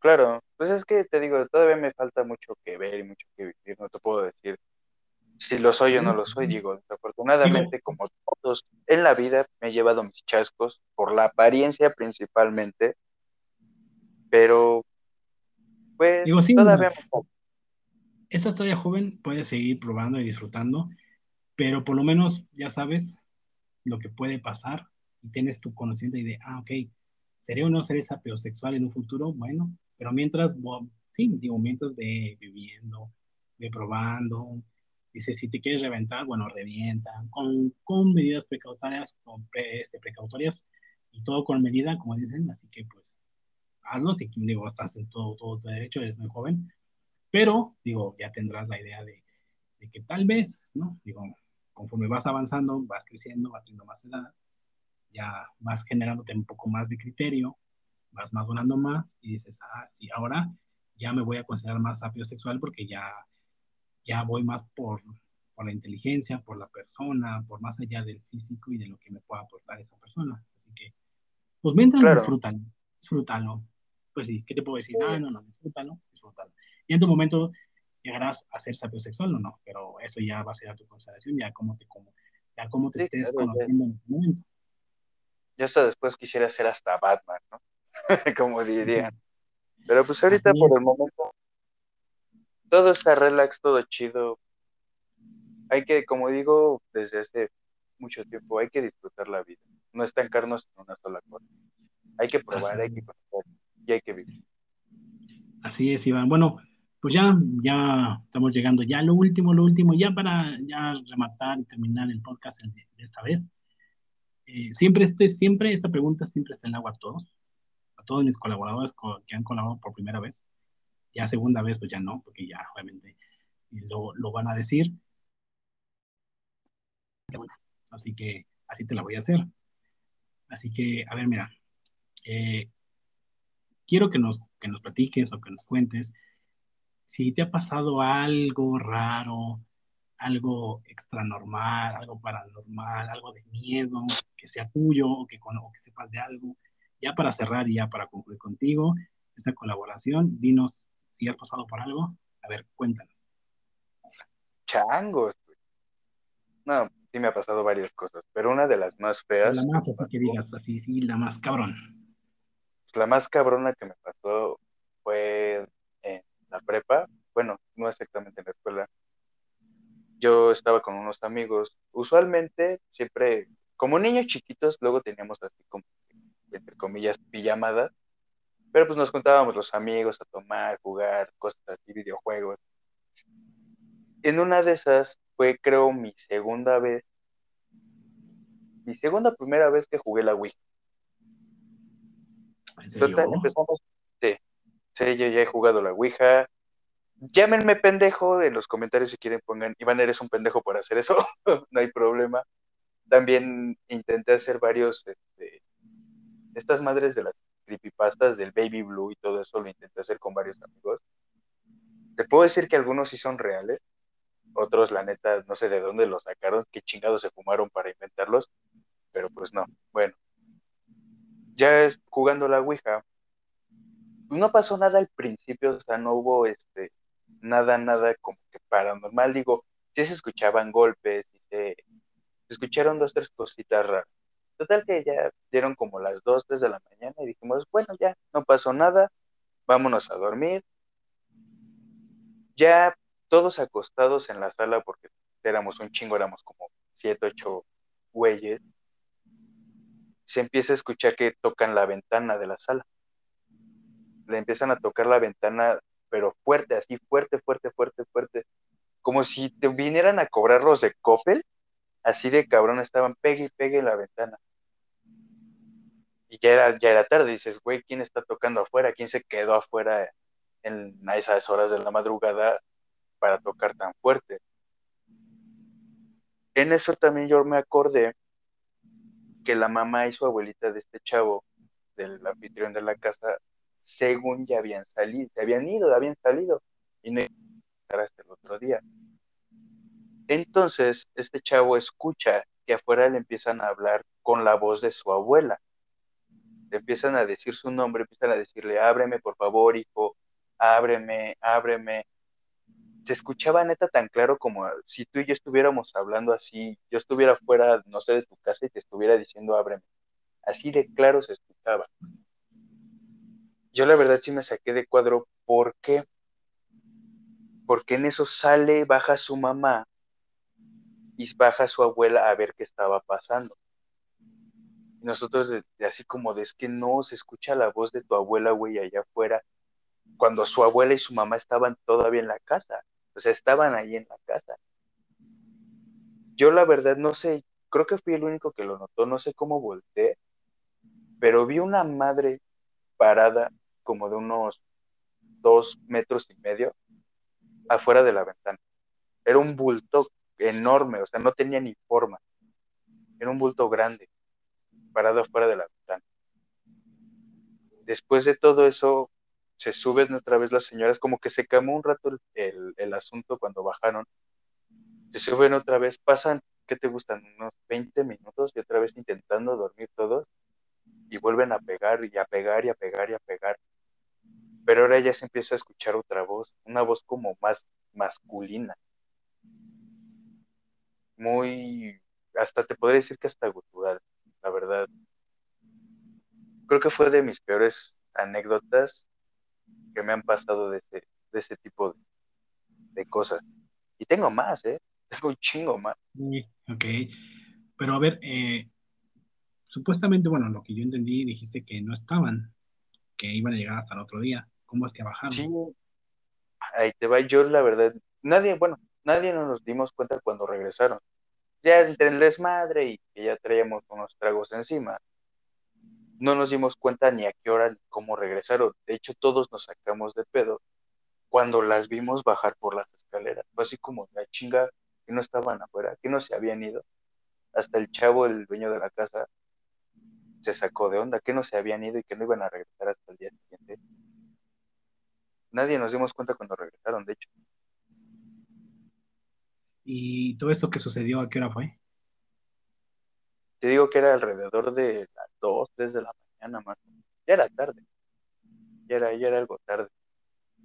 ¿No crees que haya sido un, una, no sé, un, un tipo que quiso hacer la maldad con ustedes ahí que estaban? No sé, la verdad. Créeme que no me iba a parar a averiguarlo. No digo, Pero sí fue. puede ser, ¿no? Digo, opciones varias pueden haber, ¿no? También digo, es, e, es, curioso, interesante, cosas así que suceden, pero igual también hay que buscar también un poquito lo lógico, ¿no? También puede Lo lógico. A lo mejor alguien quiso hacer una broma a ustedes y puede ser, digo, pero la voz, si dices tú que hubo una voz, pues ahí cómo, ¿no? Sí, y te puedo decir algo así, bueno, otra, una vez con unos amigos también fuimos a, la segunda, tercera sección, donde está la casa de la tía Toña, ahí en Chapultepec. Te puedo decir que sí está feo, sí hay un ambiente muy feo, no porque también hay un chingo de güeyes que te saltan, pero hay personas que ahí en el bosque hacen sus amarres, sus ritos satánicos, se siente un ambiente muy, muy eh, a una amiga le, no, más bien a un amigo le jalaron la, la mochila, traía su mochila y se la jalaron. al grado de tirarlo. La verdad te puedo decir que si alguien en algún momento ha pensado en ir a ver este, pues en, meterse a las exploraciones urbanas, piénsenlo dos veces, porque sí hay situaciones que te pueden poner en riesgo y situaciones que la neta sí no sabes, no puedes ni darles explicación. Sí, pues sí, suelen pasar, así que eso hay que tomarlo un poquito con precaución. Creo, a mí me encantan las exploraciones urbanas, me gustaría hacerlo más bien. He tenido este, unos objetivos por ahí, pero obviamente son permisos o hay que llevar el buen este, eh, no y solo obviamente alguien más, pero digo, digo, a que me gustaría, me gustaría. Te puedo decir que hay... Sí, siempre con compañía. Principalmente lo que tienes que tener en cuenta es que vayas con varias personas, mínimo un grupito de cinco, porque no solamente es lo paranormal, por así decirlo. Luego te metes a lugares donde hay un chingo de donde hay, está la, la, maldad. Sí, sí, claro, pero también es divertido. Y es divertido, hasta cierto punto es chido, es divertido, pero sí, sí, la verdad, quien esté pensando en hacer eso, piénselo dos veces, analícelo realmente y dónde lo van a hacer, porque pues lejos de los permisos, hay un chingo de lugares en la ciudad, así te lo puedo decir, donde tú te puedes colar, te puedes meter así, no te pueden decir mucho, pero son los lugares más pesados, la verdad. Bueno, pero, pero mira, eh, ya con mis demás colaboradores ya he estado anunciando que para el mes de octubre, ya para el siguiente mes, voy a hacer un especial de Halloween y este todos van a ser dedicados a cosas este, paranormales, eh, leyendas, mitos, todo eso, ¿no? Mexicanas, extranjeras, este, eh, situaciones de asesinos seriales, o sea, va a estar ahí un poquito de todo, ¿no? Abarcando todo lo que es los terror psicológico, el, terror eh, mm, paranormal y todo eso. Entonces, también van a haber colaboraciones y yo ya les dije a mis colaboradores que en ese día, en ese momento, van a sacar todo lo que traen detrás, o sea, todas sus historias, las van a exprimir ahora sí que completito. Entonces, ya estás, ya estás este, eh, anunciado, bueno, anunciado no, error, voy a corregir. Eh, ya estás, este, por así decirlo, advertido, ya estás, este... Eh, mm, contemplado. Sí, bueno, contemplado, pero también ya, ya se te informó, ya estás informado. Eh, para que haga ese especial, entonces voy a hacer varias colaboraciones, colaboraciones dobles, tal vez en este caso de uno con uno, o sea, yo con, con alguien más, y o, los dos, como digo, colaborando los dos. De hecho, también eh, Jesuar, bueno, Jesuar es, un chileno que también está colaborando conmigo desde allá, también va, va a seguir este, contando cosas de allá, porque también hay cosas que también le han contado, él ya contó una cosa que le sucedió, pero él, él sabe más porque solamente le ha ocurrido una cosa, entonces nada más lo, comentó esa vez que, la primera vez que colaboró, pero tiene varias historias de familiares, entonces también va, a estar aquí colaborando y pensando todo porque se va a poner bueno. La verdad sí va a haber mucha este, aportación de todos, ¿no? Van a, van a poner su granito de arena, van a, van a, van a depositar aquí, en este podcast, van a depositar toda, su, toda la mala energía y van a dejar aquí todas sus, sus malas experiencias, así que van a andar ahí sonando ahí fantasmitas y, y voces del más allá. Pero, pero sí se va a poner interesante, se va a poner bueno, entonces ya están cordialmente tanto los demás como contigo, para que también saquen todo lo que tienen ahí, ¿no? De, de situaciones y cosas raras, ¿no? Entonces vamos a hablar de también tanto de esas cosas como de qué opinan de esto, creen en esto, todo eso, se va a poner bueno, se va a poner bueno. Entonces va a estar bueno esas colaboraciones y es especial, así que estás eh, ahí cordialmente invitado y ya estás informado también, ¿ok? Vale, muchas gracias. Ahí nos estaremos viendo hoy. Me imagino que será a partir del 30, 31 de octubre, ¿no? No, todo el mes de octubre. Ah, todo el mes de octubre. Ah, bueno. Sí, sí porque nada más este. nada más existe, eh, que, nada más está el primero y dos, ¿no? O sea, dos días de nada sirve, o sea, o, no, digo, que se abarque, ¿no? Que sea, que no, que no sea de, de, rápido, ¿no? Sino que todo el mes para concluir ya lo que es uno y dos, cerrando ya completamente este especial. Claro. Sí, uy, qué genial. Y a mí que me encanta el terror, estaré más que satisfecho de escuchar otras historias. Vale, vale. Pues bueno, este, pues ya entonces no te quieres despedir, ya para despedir el, episodio. Ah, pues claro que me quiero Saludos a todos los radioescuchantes de este podcast. Por favor, síganlo, échele todo su apoyo al Gran Wild Dog. No lo dejen de escuchar, tiene buenos temas, la verdad. Saludos a todos. Pues esperemos encontrarnos aquí otra vez. Bueno, muchas gracias por tu colaboración en esta vez y, nos estaremos este, escuchando eh, posteriormente en ese especial, ¿ok? Y a todos y a todas, a todas, ya este, llegó el final de este episodio, así es, todo llega a su fin, todo lo que empieza, todo termina, así que les mando un fuerte abrazo, cuídense mucho, ya saben que la situación está bien cabrona allá afuera y nunca se olviden, siempre. Usen cubrebocas. Exacto, exacto, exacto, con su cubrebocas, una buena actitud y ya saben siempre que arroquear.